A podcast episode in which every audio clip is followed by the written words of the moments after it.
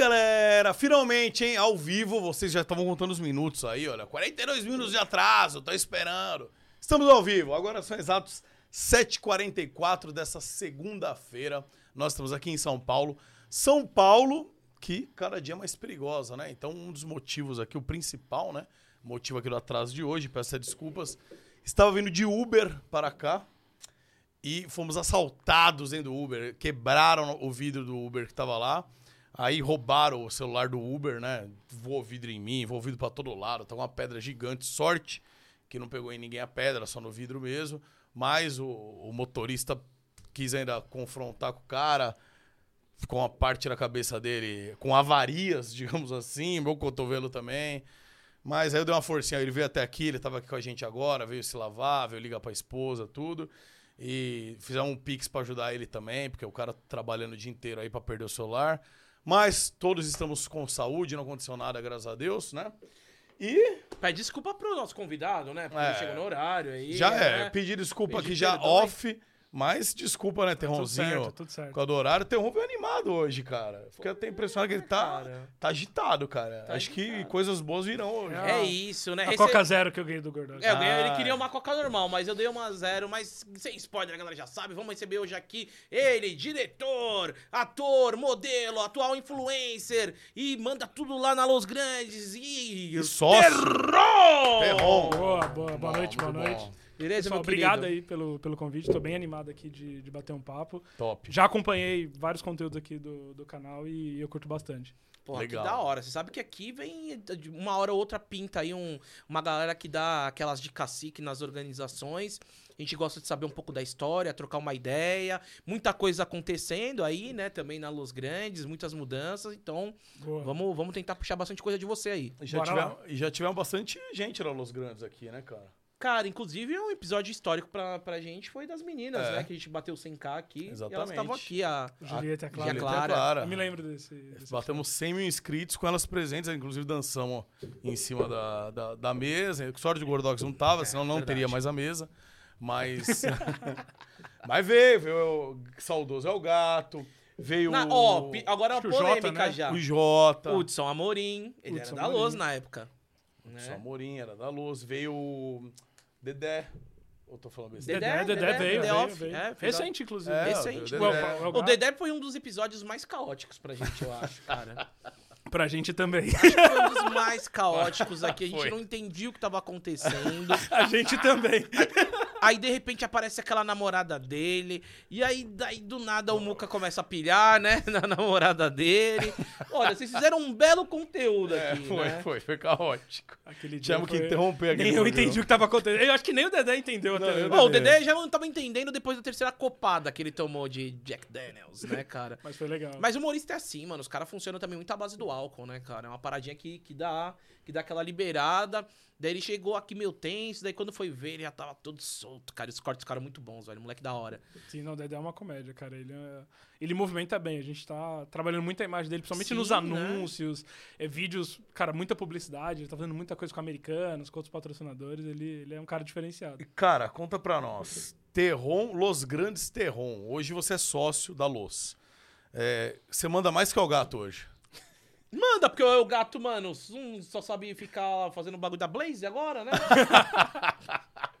Acho- não, acho que é compartilhado, assim, a gente... No geral, cara, nos bastidores a gente conversa bastante e, e- e ele tem uma visão muito boa, assim, né? Normalmente, quando traz alguma coisa que ele, ele, ele tem um feeling bom, acho, cara, tipo, ele sabe o que vai dar certo e o que não vai dar certo. E eu, eu não vim do game, então muita coisa eu não sei. Então eu pergunto, ca- cara, o que, que você acha disso? E quando ele não gosta, ele é, cara, isso não vai dar certo. Mano, mas exatamente como que tu caiu no esporte eletrônico, velho? Loucura, né? Como? Porque Não, isso é de tecnologia, total, né? Então, eu sempre fui de tecnologia. Na verdade, sempre sonhei em ser de tecnologia. Assim, desde de, de pequeno, eu sempre olhei para o mundo de tecnologia e falei, cara, quero trabalhar com tecnologia, não quero usar a tecnologia, eu quero criar tecnologia. Então, eu comecei cedo, embora, cara, não tinha computador, não tinha internet. Então, eu sempre gostei, mas não, não, não tive muito acesso aí na minha, na minha infância. Quando eu comecei a trabalhar, fui pro mercado, eu, fiz análise e desenvolvimento de sistemas, né? Sou formado em, em sistemas. Comecei a olhar. um garoto de programa. sou, é, como se diz? Formalmente. Formalmente, né? certificado. Formalmente tem o certificado. E aí fui, fiz a faculdade, comecei a tentar entrar na área. Não cheguei a trabalhar como programador de fato, mas eu sempre trabalhei na área de negócio, na camada de negócio. Cara, negócios com tecnologia. Como que a gente usa a tecnologia para melhorar os negócios, basicamente.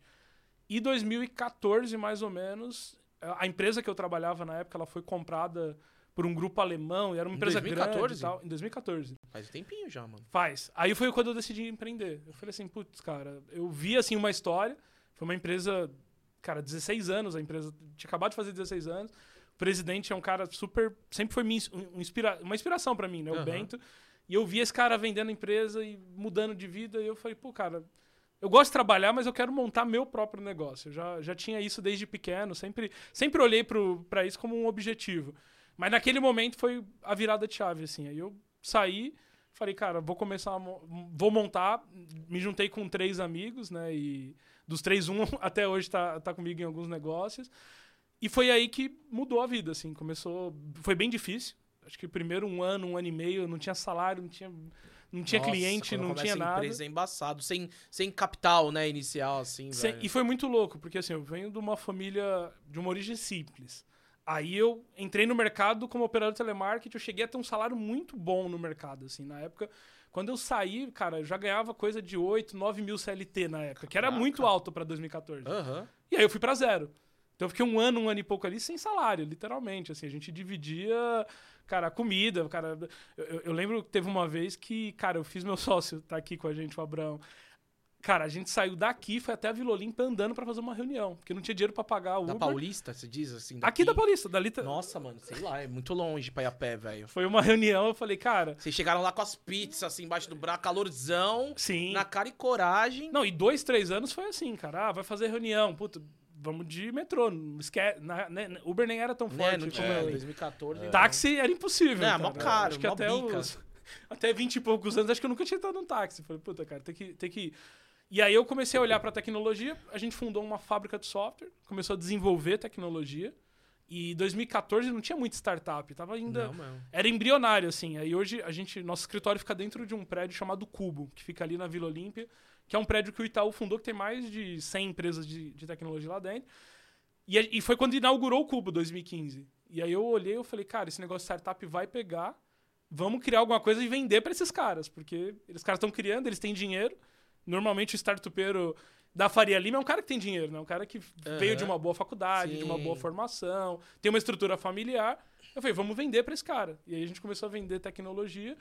Disso a gente caiu num negócio muito louco, que talvez é o mais perto do game que a gente que eu, que eu tinha contato, que eram competições de tecnologia. A gente chamava de hackathon, chama, né? Nossa, eu conheço a Hackathon, que inclusive o Jovem Nerd às vezes narra a- os bagulho de robô também, Exato, as tetas de exato. robô. O que, que é hackathon? Hackathon, que uma maratona. dá Campus Party às vezes. É, você coloca ali 50 desenvolvedores, você cria um problema e fala, E tem "Ga- que galera, vocês têm resolver." 24 horas aí pra desenvolver tecnologia e resolver esse problema. Que louco. E o dia que eu fui num desse, a gente tava começando a empresa, eu olhei e falei, cara, esse é o produto. A gente tem que vender isso, a gente tem que Competição. fazer hackathon. Competição. Uhum. E aí a gente, cara, saiu do zero, a gente fez mais de 400 projetos desse, Brasil todo, cara, a gente foi pro Vale do Silício, foi para vários países, foi pra Europa e, e, e viramos o número um desse tipo de evento. Então a gente organizou, cara, pra Uber, pra Globo, a gente fazia um hackathon da Globo dentro da casa do Big Brother Brasil.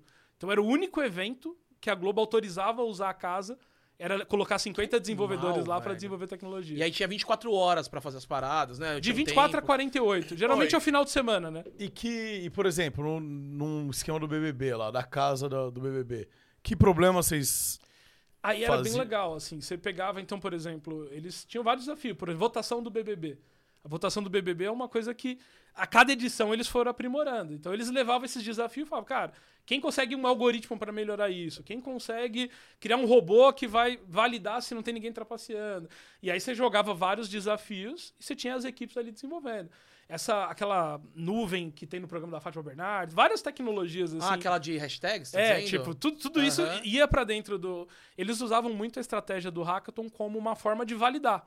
Tipo, vamos testar um monte de Pô, cara, coisa a aqui. Hackathon é um, é, um, é um mercado é grande, velho. grande, é grande. Porque assim, eu sempre tava nas Campus Pares, eu sempre fui e tal. E aí, depois eu sei que teve um apoio do- da Petrobras, se eu não me engano, abraçou também. Acho que né? todas as grandes empresas no geral fez, cara. O o que a gente mais fez foi com a Uber. Uhum. A gente fez 11 com a Uber, rodou o Brasil, cara, várias vezes, assim. A gente fez em Minas, a gente fez em, cara, Recife, a gente fez em Brasília, fizemos Porto Alegre, passamos o Brasil.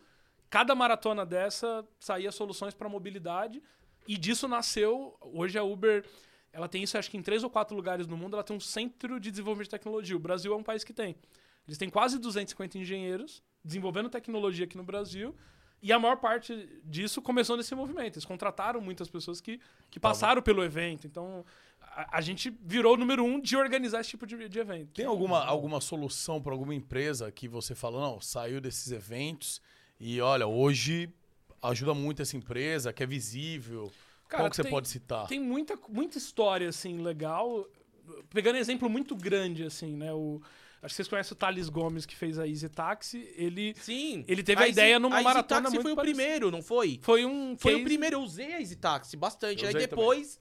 Depois sumiu. Então, Acho foi- que alguém comprou, não foi? A, a chinesa, a China, a É. Didi, alguma empresa chinesa. Aham. Mas assim, o, o Thales criou a ideia numa, numa uma maratona de ideação como, como um hackathon, assim. Mas tem muita coisa, assim, por exemplo, nos Estados Unidos é muito comum. a Netflix, por exemplo, várias funcionalidades da plataforma nasceu nesses, nessas maratonas internas. Dentro do Facebook, o Facebook acho que é uma das empresas assim, mais maduras. Eles têm gerentes responsáveis só para fazer esses eventos, então tem anualmente. Os caras têm 25 mil engenheiros, né? O Facebook. E aí eles usam é o Hackathon absurdo, como né, uma forma de reunir os melhores talentos, dar uma ideia, geralmente tem premiações agressivas, assim, então a gente mesmo, cara, levou uma galera pro Vale do Silício como prêmio de Hackathon, a gente teve galera que levou MacBook Zero, teve gente que ganhou Bitcoin. Em 2017, Opa! Teve gente que mudou a vida aí, hein? 2017 a gente deu 3 bitcoins e meio no hackathon que a gente fez com o banco original. Na época foi um. Foi muito legal, assim, porque o Bitcoin tava batendo 70 mil reais. Então, tava bem abaixo até do, do valor hoje. Se hoje o cara tá não baixa. vendeu e ano passado vendeu quando ele tava 400 mil reais aí, mano. né? Mas eu acho que não é nem vender, cara. O gato falou uma coisa disso. O gato, várias vezes ele falou pra mim, falou, cara, você tá me falando que você trabalhava com o Bitcoin em 2017, então só o, o conhecimento É. de ter isso lá em 2017 já, já muda a vida, né? Mas a gente viu muita coisa legal, assim, que nasceu ali, ou, ou, ou pessoas que foram trabalhar em algumas empresas por causa de ter participado de um hackathon como esse, assim. A gente, cara, com frequência muito alta, a gente tá nos eventos, nos Aí a Cubo é a empresa que você até hoje é CSO.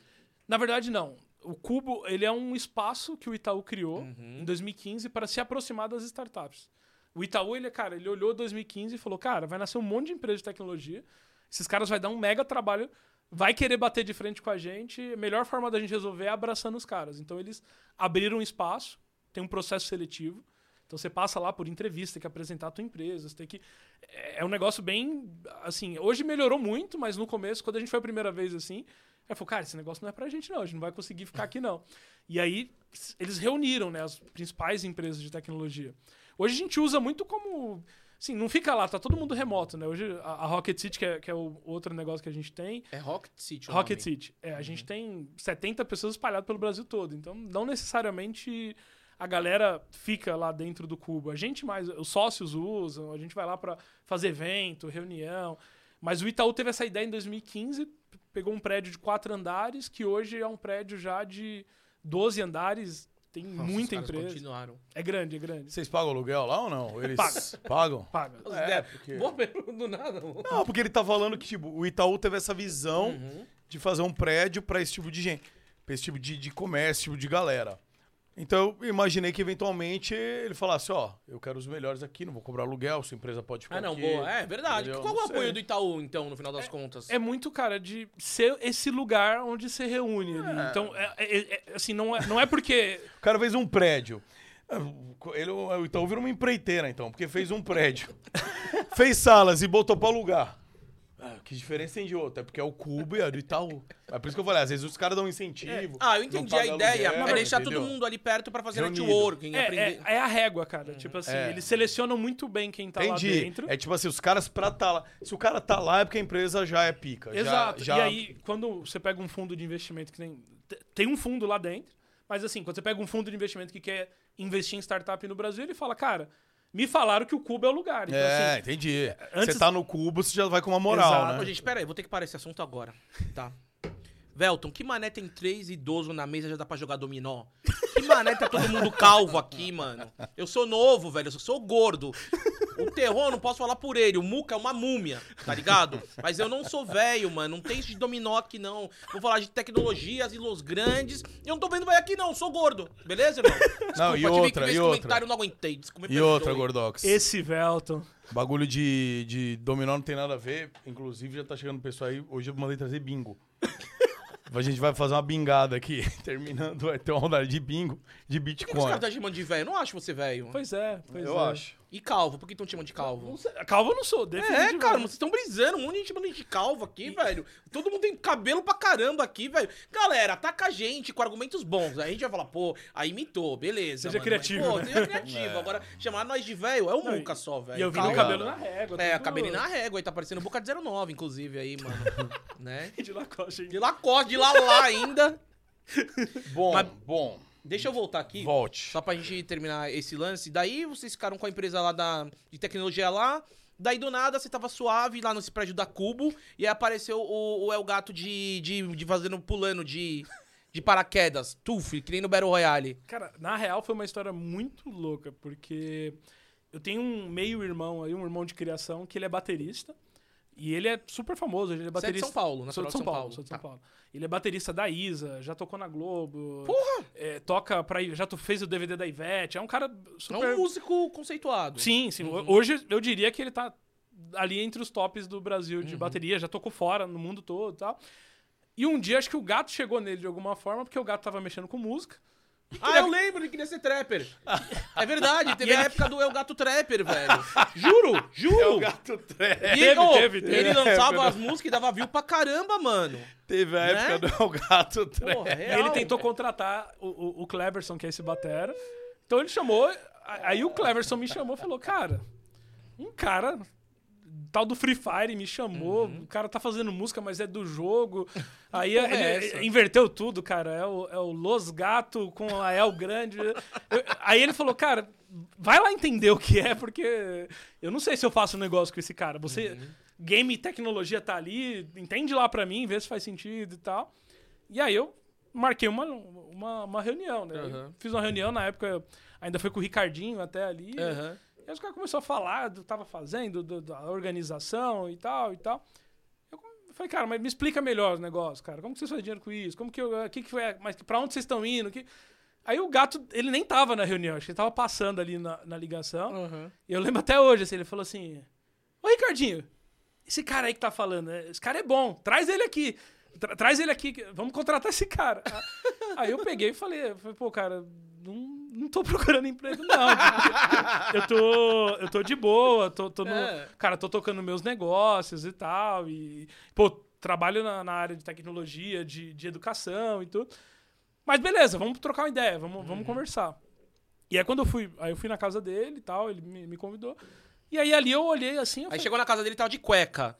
De cueca e Balenciaga, fazendo um É. trap, né? tava de pijama. Tava de Ah, tá de pijama, pijama. né? Porque Cara, é acho que a gente marcou coisa assim de duas horas da tarde, ele tava acordando. normal. Pra... Então eu cheguei lá, falou, não, vai, vai lá acordar o Rodrigo, tal, tal, tal, beleza. Aí ele sentou e, e foi legal. A primeira pergunta dele foi, cara, você era pobre também? Primeira pergunta. foi depois do bom dia, bom dia. Aí eu falei, cara, eu era. Comecei minha carreira, tal, tal, e comecei a contar um pouco da, da, da história. E aí ele falou, cara, eu tô cansado, esse negócio de organização tal. Dá eu não trabalho, sou mano. empresa, eu É. não sou empresário, cara. Eu sou um, eu sou um artista, eu sou um influenciador. E, e aí a galera quer que eu seja, organize isso aqui. E eu tinha acabado, a, a gente passou por um processo que a gente fez uma venda de uma empresa.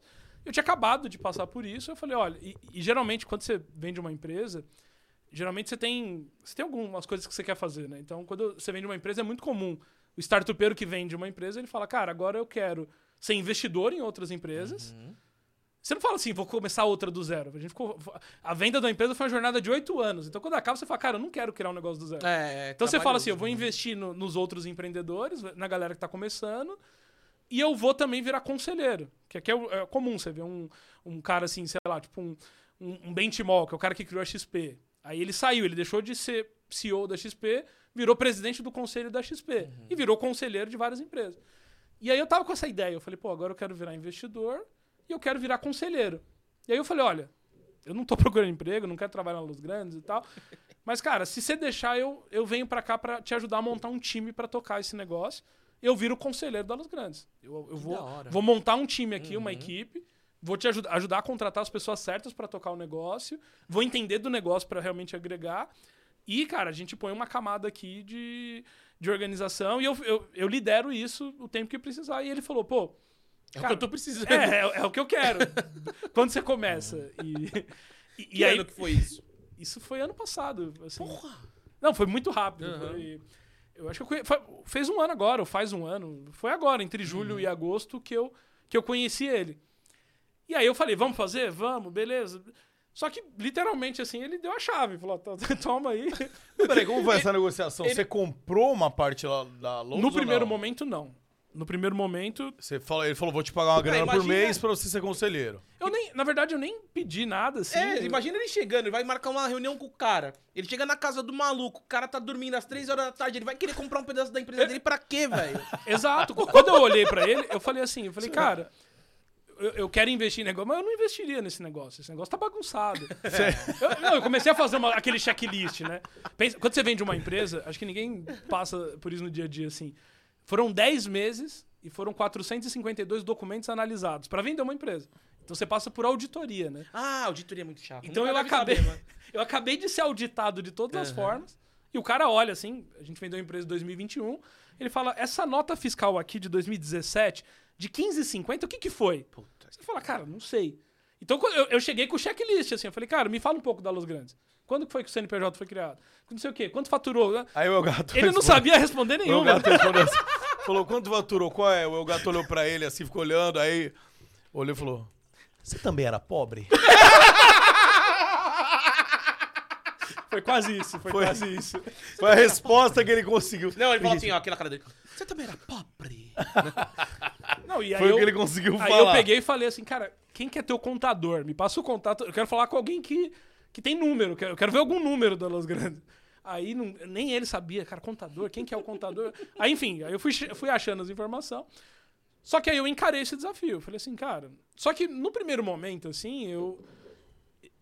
Desde esse momento que eu trabalhava com competições, eu sempre gostei do conceito de comunidade, assim, cara. Eu sempre gostei da- dessa coisa da colaboração, de ver a galera. Ver a- Quando eu, eu, eu tive acesso à torcida e a torcida começou a me perceber, Meu amigo. eu falei, cara, esse negócio é, é diferente. Você tem um- viciou, né? tem Foi um potencial- picado, foi Não é, picado mano. pelo eSport. É que, velho, é, os caras da. A torcida da Lousa, ela é diferenciada. É, velho. diferencial. Ela é única, eu diferenciada, acho, mano. assim. Acho que, tipo, agora que eu já tenho Uhum. base, assim, pra falar, assim, a relação do torcedor da Los Grandes com a Los Grandes é, é um negócio muito louco. O cara realmente, ele é fã. Ele realmente é apaixonado, assim. Quando, quando eu comecei a aparecer, assim, eu não conhecia nada. Nunca tinha ido num campeonato de game. Uhum. Aí um dia eu falei, cara, eu vou acompanhar os times. Você foi em qual primeiro? Você lembra? Cara, o primeiro evento que eu fui, eu fui no Media Day da Garena Nossa, pro, é pro animal, Free Fire. Né? Daí você pega e fala, mano, o que, que tá acontecendo? Eu aqui? entrei no estúdio Que assim. estrutura eu falei é assim, essa? cara, o que, que é isso? E aí, a aí surgiu uma foto comigo lá no meio. E aí a galera falou, cara, quem que é esse cara? Los Grandes contratou um analista pro time. Quem que é esse analista? Aí começou, a galera começou a me procurar. E aí começou, quem que é esse cara? Quem que é esse cara? Quem que é esse cara? Aí eu fui com a Dollars. Também. Aí eu apareci dentro da cabine vendo os caras jogar. Aí começou, cara, quem Você que... virou uma, um, um tipo uma figura frequente que ninguém sabia. Os caras, mano, esse cara é alguma coisa importante. É, e eu, isso, eu estabeleci essa regra com o Gato. Falei, o Gato, cara, tem outro negócio. Não... Eu falei, não tem problema nenhum, eu posso estar em mais coisas, mas eu não vou fazer um barulho, não quero ter o papel, não quero ter título. Eu, eu, eu tô muito claro aqui, eu vou, vou ajudá-los grandes. Aí acho que na terceira vez, um, dia- cara, teve um, um dia, não sei se você vai lembrar disso, que a Dollars perdeu por um ponto.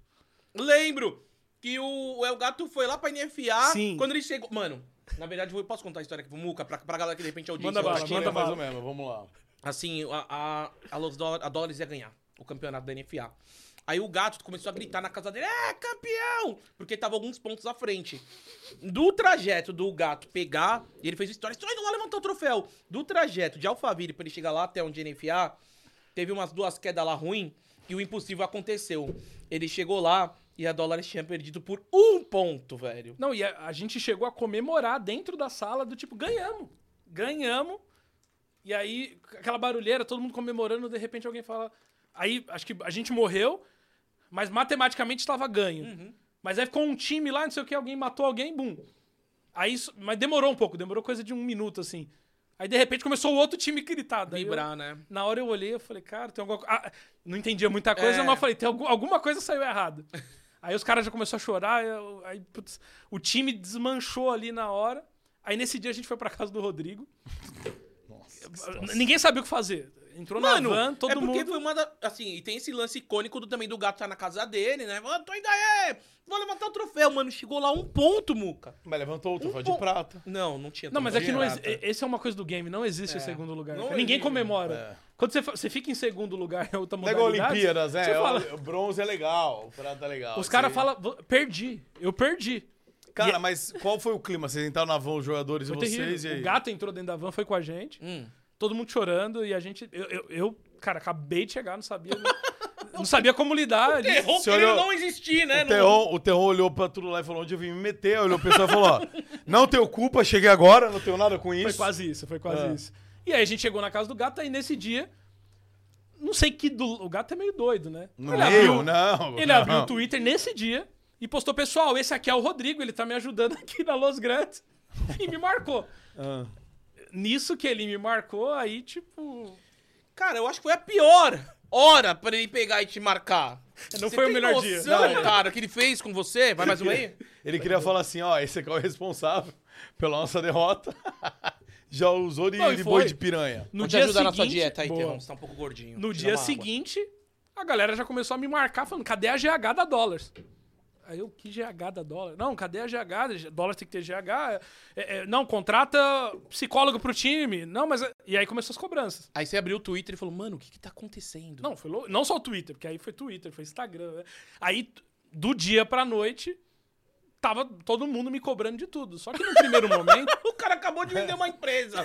Tá milionário. Daí do nada ele vai. Deixa eu ver aqui pra investir nessa empresa. De repente ele tá sendo cobrado. É isso. Essa foi a cena. E aí eu olhei, aí a galera começou a cobrar, começou a cobrar, começou a cobrar. E eu- aí, eu, cabeça de quem empreende, eu falei, É. cara, deixa eu fazer uma lista aqui de coisas. Legal. Montei uns 50 coisas. Você não se desesperou. Você pegou e falou, Não, vamos- vamos ver porque- o que tá acontecendo. Isso daqui é Porque a trolha também não tava no rabo dele. É, eu, tava Então, entendendo Cara, ainda. o gato botou a trulha no rabo Não, dele. não, mas é desculpa. diferente, é diferente. Desculpa. Quando você vai resolver um problema de outro, Mas ele ficou como salvador. você vai. Tudo bem, mas você vai com a cabeça mais fria. Porque assim, se tudo der errado, ele não perde a casa dele. É isso. Quando você. Quando o negócio é seu, é, é mais difícil você tomar uma decisão. Porque se você errar, a sua vida vai por água abaixo. Ele, se errasse ali, não ia por água abaixo a vida dele. Aí ia ser cobrado, ia falar, tá bom. Foda-se o Free Fire, foda-se Los Grandes, foda-se tudo, tô voltando pra minha área de tecnologia, vou voltar pro meu anonimato e minha vida continua. Então, o cara É, tem e nesse mais... momento eu nem, eu nem tinha feito. na- Não tinha comprado. É, era só observando. Eu era só o conselheiro. Isso, então assim, não, não é a grana dele, nada dele. Então, pra ele, é melhor tomar, é, é melhor para ele tomar medidas assertivas e com a cabeça no lugar do Entendi. que o cara que tá dentro do problema. Ele consegue falar, não, vamos por esse caminho. O cara vai tá, o cara que tá com o dinheiro ali falando, não, esse caminho é perigoso. Ele não, é o melhor, porque ele tá, ele tá isento, ele, ele consegue Saquei. pensar com clareza. É, e no, no começo, eu costumo dizer assim, quando você. A, a mata tava muito alta, sabe? Tipo assim, qualquer graminha que você tirava assim dava resultado. Porque tava. Aham. Não tinha nada, tava muito bagunçado. Então, nesse, aí eu peguei e fiz a lista e falei, cara, vou começar aqui, vamos lá. E aí eu fui entendendo uma coisa. Falei, cara, tá muito bagunçado. Aí fui. Nesse momento eu já tinha alguns Cara. números. Fui olhar pros números falei, cara, É foda. não sei o que, que é o gato, não sei o que, que é Los Grandes. É, é foda porque, meu, a Luz Grandes foi a primeira. a- Foi a pioneira, cara. Foi a pioneira. O canal de. vo- Mano, olha o tanto de gente que se formaram, né? O Hudson Sim. tiveram a oportunidade de contratar. Pô, o Ce- o- fizeram ali um crossover com o Serol. Se o gato não fosse tão louco, podia o Nobru ter ido, né, cara? Foram algumas oportunidades. Se tivesse antes, a história de repente até seria outra, né? Porque o, que, o que a Luz fez, todo mundo seguiu depois. Mas você sabe né? que talvez não me encantaria tanto, porque eu gosto muito da coisa de contrariar a estatística. Então, quando eu olhei assim, eu falei, cara, esse negócio tá tão bagunçado que me, me- virou um desafio legal. Eu falei assim, eu quero fazer esse negócio dar certo. Se tivesse muito arrumado, se tivesse talvez muito. É. Talvez eu não ia, no ia momento de vida que eu tava, é, não ia.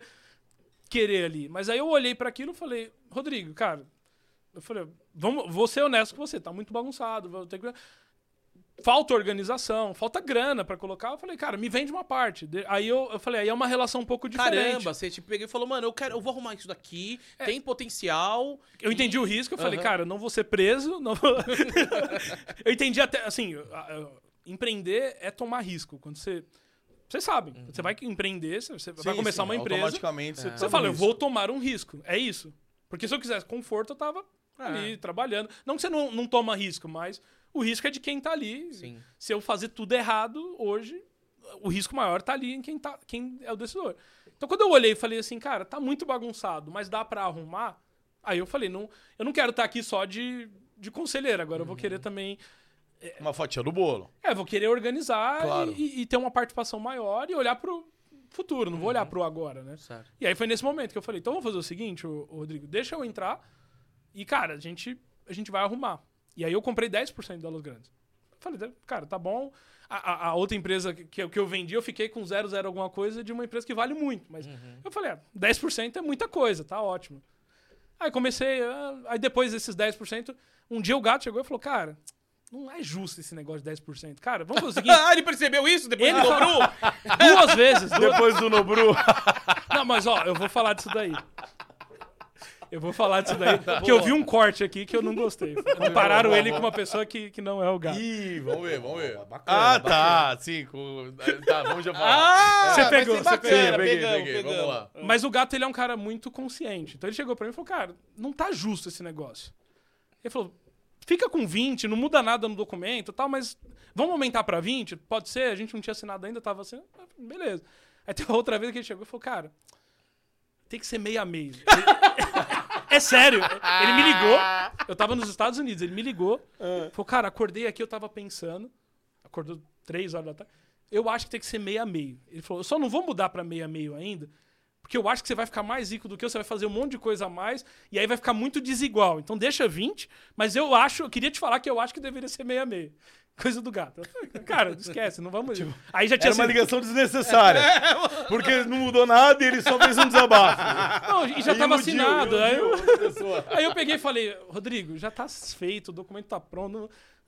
Tô feliz com 20, não quero mais do que 20, tá bom. Aí ele, não, tá bom, então tá decidido, vamos seguir. Mas o gato é muito consciente nesse ponto, assim. E, e várias vezes ele, ele demonstra essa preocupação. E fala, puta, cara, tem que ser justo. Acho que ele é um cara. Ele busca muito a, a questão do justo, assim. Eu acho que isso é uma qualidade É por causa muito que, boa assim, dele. a gente sabe, a gente conversou com o gato e depois, meu, é que é um meme, é engraçado a história dos 10%. E a gente sabe no começo, mano, ele tava no começo, o moleque que era, empre... tipo, não é empreendedor. Ali ele era criador de conteúdo, ele viu uma oportunidade, ah, vou pegar o Nobru aqui e tal. E, na- e assim, o Muca sabe, a gente sabe que no meio, é, inclusive nas organizações, se você pega uma pessoa que tá ali com números baixos, se você vai criar ela, realmente você vai cobrar um percentual às vezes, um pouco maior, né? Então ele, meu, sei lá, na, na doideira dele, pegou e enxergou que isso daí era correto. Depois ele deu risada aqui e falou, meu, porra, eu aprendi, eu aprendi. Ele falou, eu aprendi Gordox, eu aprendi, eu aprendi que tava errado. Então, foi, foi isso que aconteceu ali. É um fato, é um fato. Não, a gente brincou, né? O que você tá falando é que foi com o Alan Jesus, não foi? É. Porque a gente fez a. Tava com o Serol aqui, começamos a rir. Porque assim, a gente. Porra, é óbvio que foi na zoeira, não é? Pô, o gato é brother nosso, veio aqui, a gente sabe Sim, da sim, índole sim. do cara. Foi na brincadeira e todo mundo riu, a gente, Serol, porque é um bagulho passado, que todo mundo já sabe Mas que. tu conhece o Alan de Jesus? Não. Mas esse Não cara tive aí, a sorte nem o azar. Não. Esse cara aí é um cara, cara, tipo, se você for ver, no final das contas, em alguns pontos ali, falando em- empresariamente, eu achei que ele acertou em algumas coisas, como, por exemplo, ele deu uma blindada no Luva de Pedreiro, no seguinte que, mano, todo mundo queria gravar com eles, vamos supor, assim, o Cocielo, o Reversão, o, o Desimpedidos, a galera do futebol. Ele, ele já tinha essa audiência da internet, ele quis que ele fosse no Luciano Huck, na Fátima Bernardes, na TV, sabe? Então ele blindou um pouco, ele, ele, isso daí ele deixou o quê? Ele, ele segurou um pouco pra dar mais valor e agregou mais valor. Ele ficou uma pessoa meio que inalcançável. Tem alguns pontos que eu con- concordo Sim, ele fez ele, tá isso ligado? pra ele ganhar mais dinheiro. Não pro menino Ué, mas, ganhar. pô, Não, Mas eu acho que a questão do, que- Tudo do bem, caminho, ele fez né? isso pro Tipo, bem dele, não pro do moleque Tá, a também, única né? coisa que eu não entendo mesmo é só como é que o cara tinha 7.500 reais na conta, né? Isso daí não dá pra entender. Mas alguns movimentos dele, assim, claro que viram super meme, etc. Mas você sabe que tem contrato 50%, 50-50. Não, tem, velho. mano. E Só não que é um ali- absurdo. É, Não, é um absurdo, é. não é um absurdo. Tem contrato 50-50, não é um absurdo. A questão ali, cara, é que o cara, assim, no meu ver, né? Não conheço, É, não li a, gente- porra do a gente tá contrato. falando de fora Estamos aqui. falando groselha aqui. né? O lance é. O cara foi muito ganancioso, velho. Porque se ele tivesse feito o bagulho de direito, ele ia ganhar muito mais com Luva, tá ligado? E mesmo com 50-50, velho. Se ele tivesse tomado essa atitude de correr, ajudar o moleque, falado, ó. ó, o Falcão aí, não tá pagando 100 pau pra ele por mês? Não, isso daí é um Mano, mínimo, né? Ia agora chegar- vamos lá. O que, que, vai, que, que é 100 pau? Isso aí também, é, pra mim, também é meio incoerente, porque Sim. é pouco pro, pro tamanho. Agora, o cara tá feliz pra caralho, pra quem tinha zero. Então, se ele tivesse tido a expertise, né, não tivesse a, a ganância e tal, e tivesse feito uma parada dessa com ele, ele ia ganhar dinheiro com esse moleque muito tempo, muito dinheiro agora nesse momento. O moleque também, tá todo mundo feliz, não aconteceu nada disso.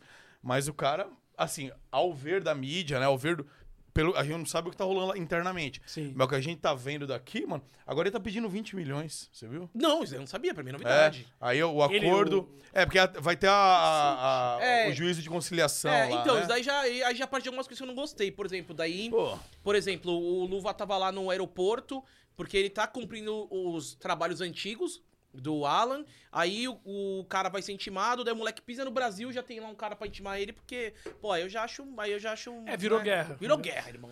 É, é isso, velho. Virou guerra. cara, ninguém quer perder. Você acha que o Alan não tá puto, velho? Sim. De perder esse Com diamante coração- bruto, né?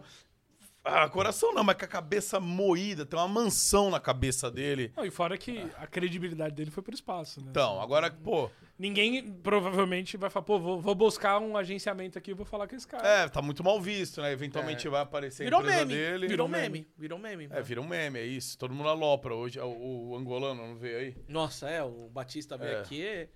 Batista É meme, virou Batista. meme, cara, a parada, né? E não é, você sabe, você como um empresário e tal, que não é bom você virar um meme, não. Não, não. Acho que credibilidade é uma coisa que, cara, você só perde uma vez e, e É, pra meme recuperar você negativo, fica é. tentando ali. Mas, Assim, tem vários casos, né? Não é um ou dois, assim. Alguém que chegou no topo por não saber lidar com a situação, É. não saber administrar, você, você leva um capote ali e já era. Mas a gente não acha que o El Gato é o Alan Jesus, não, tá? Isso daí foi só o Muca im- implementando aí pra ficar engraçado o corte. E ficou, a galera curtiu pra caralho. Ficou, ficou. Pior que ficou. Mas eu acho que esse é um ponto, assim. Acho que o, o- o- Quando eu falo que o gato tem esse, essa visão, assim, acho que, cara, ninguém. E eu posso falar isso pelo tempo que eu tô aqui olhando. Acho que ninguém no cenário, principalmente de Free Fire, revelou tanta gente quanto o gato, sabe? Ninguém pegou tanto na mão de, de uma galera que era desconhecida, que, Sim. que não tava. Seja player, Ele seja influenciador. Meio do Zero to Hero, né, cara? Pô, faz- todo dia eu descubro alguém que era da Los Grandes que é gigante. Todo dia. eu- Ah, não, era da Los Grandes. Cara, como era da Los Grandes? Não, era da Los Grandes. O gato foi lá e fez e ajudou e tal. Então, tipo, eu entendo que ele tava aprendendo também. Uhum, com Essa claro. coisa do 20% aí que é piada e tal. Sim, Cara, pô, eu vou investir numa pessoa, preciso entender alguma Uhum. coisa, né? sim, é claro. É, preciso ganhar alguma coisa. Eu- Então, eu acho que era muito o papel dele, assim, do tipo, cara, eu vou negociar pro Gordox aqui um contrato, eu vou querer ganhar alguma coisa disso. Normal. Normal. Mas ele, ele fez muita coisa sem também ter esse objetivo, né? Fez, tipo, tem muita gente que, cara, passou em algum momento da história da Los Grandes. Vira e mexe, eu vejo umas trends assim. Os caras, ah, quem que foi as pessoas mais aleatórias que passou pela Los Grandes? Você vai ver a lista assim. Você fala, cara, não imaginava que essa pessoa passou. É, inclusive o nosso convidado de amanhã passou pela Los Grandes. Passou, o, o Krauk, né? Ah, verdade. Krauk. É, foi nessa época do Trapper, né? Do. Foi. Do. Foi, ele saiu logo que eu cheguei, assim. Foi, foi uma das coisas que eu olhei, assim, o que é o Krauk? Tá, eu falei, tá, mas qual que é o papel do Krauk? não, o Krauk é, é, Faz trap. É, ele faz trap. Eu falei, tá, mas. O que, que tem com a Los Grandes? Não, ele fez uma música, pô, que legal tal. Mas tinha umas coisas na Los Grandes que. Não que era ruim, mas que. Não Tem que fazia encaixar. sentido. É menos que foco, encaixar, atrapalha um pouco. Tipo né? assim, tá, você quer um, um, um trap pra, pra Los? Vamos contratar o cara, paga e ele faz. Não precisa ele ser um influenciador da Los. Exatamente. E, É. e, tipo, o cara ficar amarrado ali, né? É. com- Então foi, foi várias coisas assim que eu, que eu fui olhando e falei, gato, mas, cara, por que, foi feito isso? Ah, não, foi essa situação e tal. Aí eu fui arrumando, né? Tem que arrumar, né? Só que aí no começo, assim, eu tive, tive uma fase. que a galera não me conhecia. E geralmente a gente critica o que a gente não conhece. Sim. Então a galera começou, tipo, esse cara, quem que é esse cara? Quem que... Da onde saiu esse cara tal? E, e eu não era do game, então eu não era um rosto familiar que aparecia É. ali, né? Tipo, pô, o Gordox entrou agora e assumiu Las Grandes. Não, todo mundo conhece o Gordox. Eu era um cara que ninguém conhecia. Será de backstage mesmo. É, e aí o gato me revelou ali, jogou, começou a galera a, a me seguir, a comentar. Então eu postava coisa, cara, do mercado financeiro, de, de startup. O cara, não, mas isso é da Los Grandes? O que, que isso tem a ver com a Los Grandes? Como isso afeta a Los Grandes? E aí eu falei, cara, eu vou ter que dar um pouco as caras e. e- e também, no, no fundo, eu gostei. Eu falei assim, cara, é legal essa coisa da torcida. Sim. Os caras enchem o saco, tem uma galera que cobra, tem uma galera. Tem uns caras assim, hoje mesmo eu vi um cara lá, tipo, esse Terron tem uma mente pequena, não sei o que, não sei o que. Cara, é engraçado É. isso, assim. Eu falo, pô. Não, é por causa que o Free Fire, cara, que, que é a base da Loz, né? A gente sabe que é, é uma galera muito grande, meu.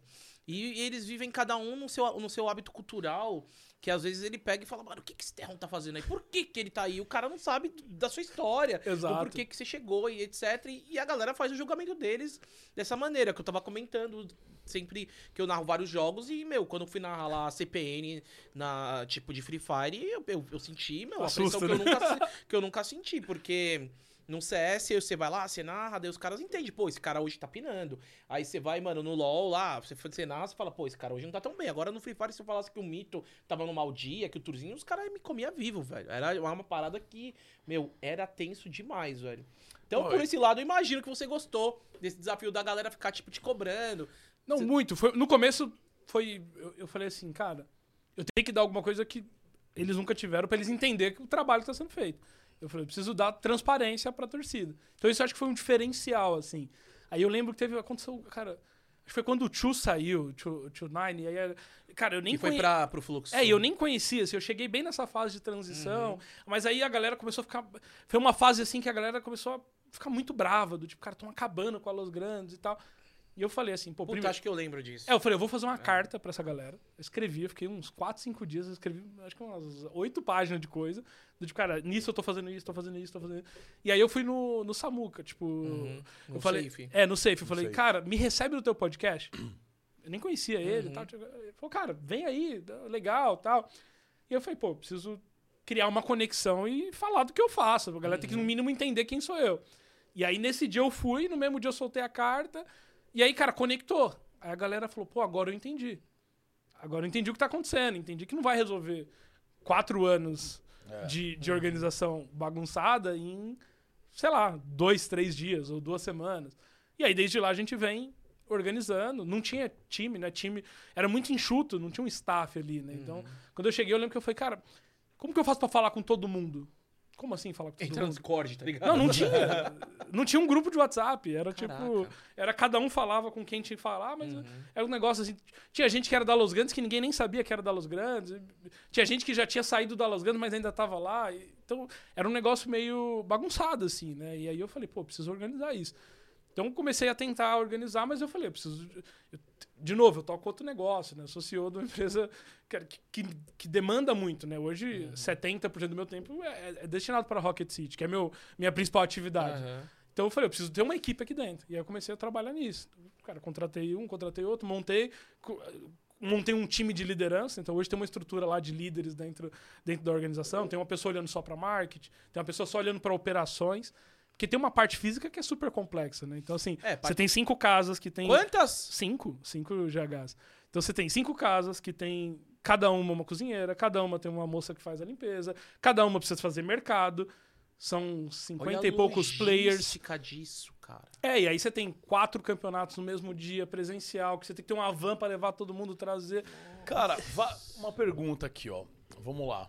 Eu conheço algumas organizações, né? o Gordox conhece mais que eu tal. Já visitei algumas. E desde a época de Cade Stars, quando eu já fiz parte do grupo de influenciadores da Cade em 2014, 2015, até hoje, que tem aí, teve a questão Loud, né? Que mudou bastante o cenário e tudo mais.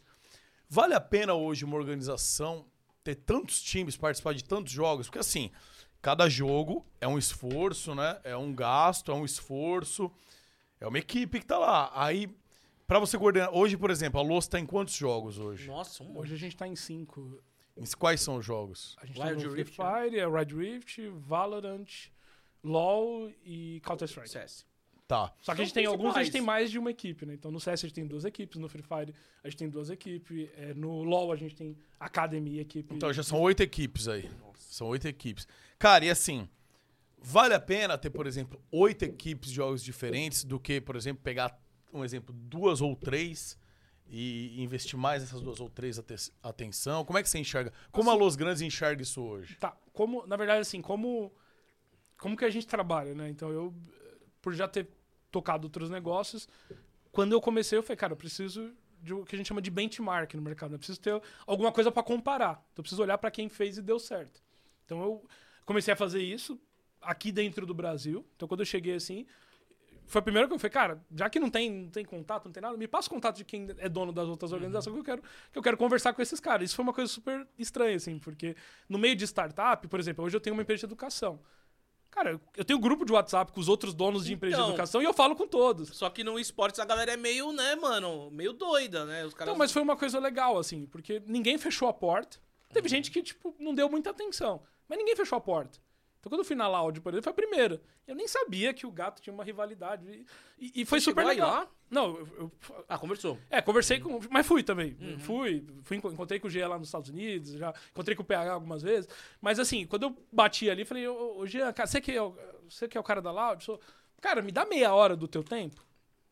Cara, tá bom. Entramos numa sala de, de, de- de Google Meet. Eu falei, cara, me explica. O que, que você faz aí? O que, que dá certo? O que, que não dá certo? Então eu fui muito atrás disso. Aí fui pro Antônio da B4, foi um cara que também pô, foi super bacana.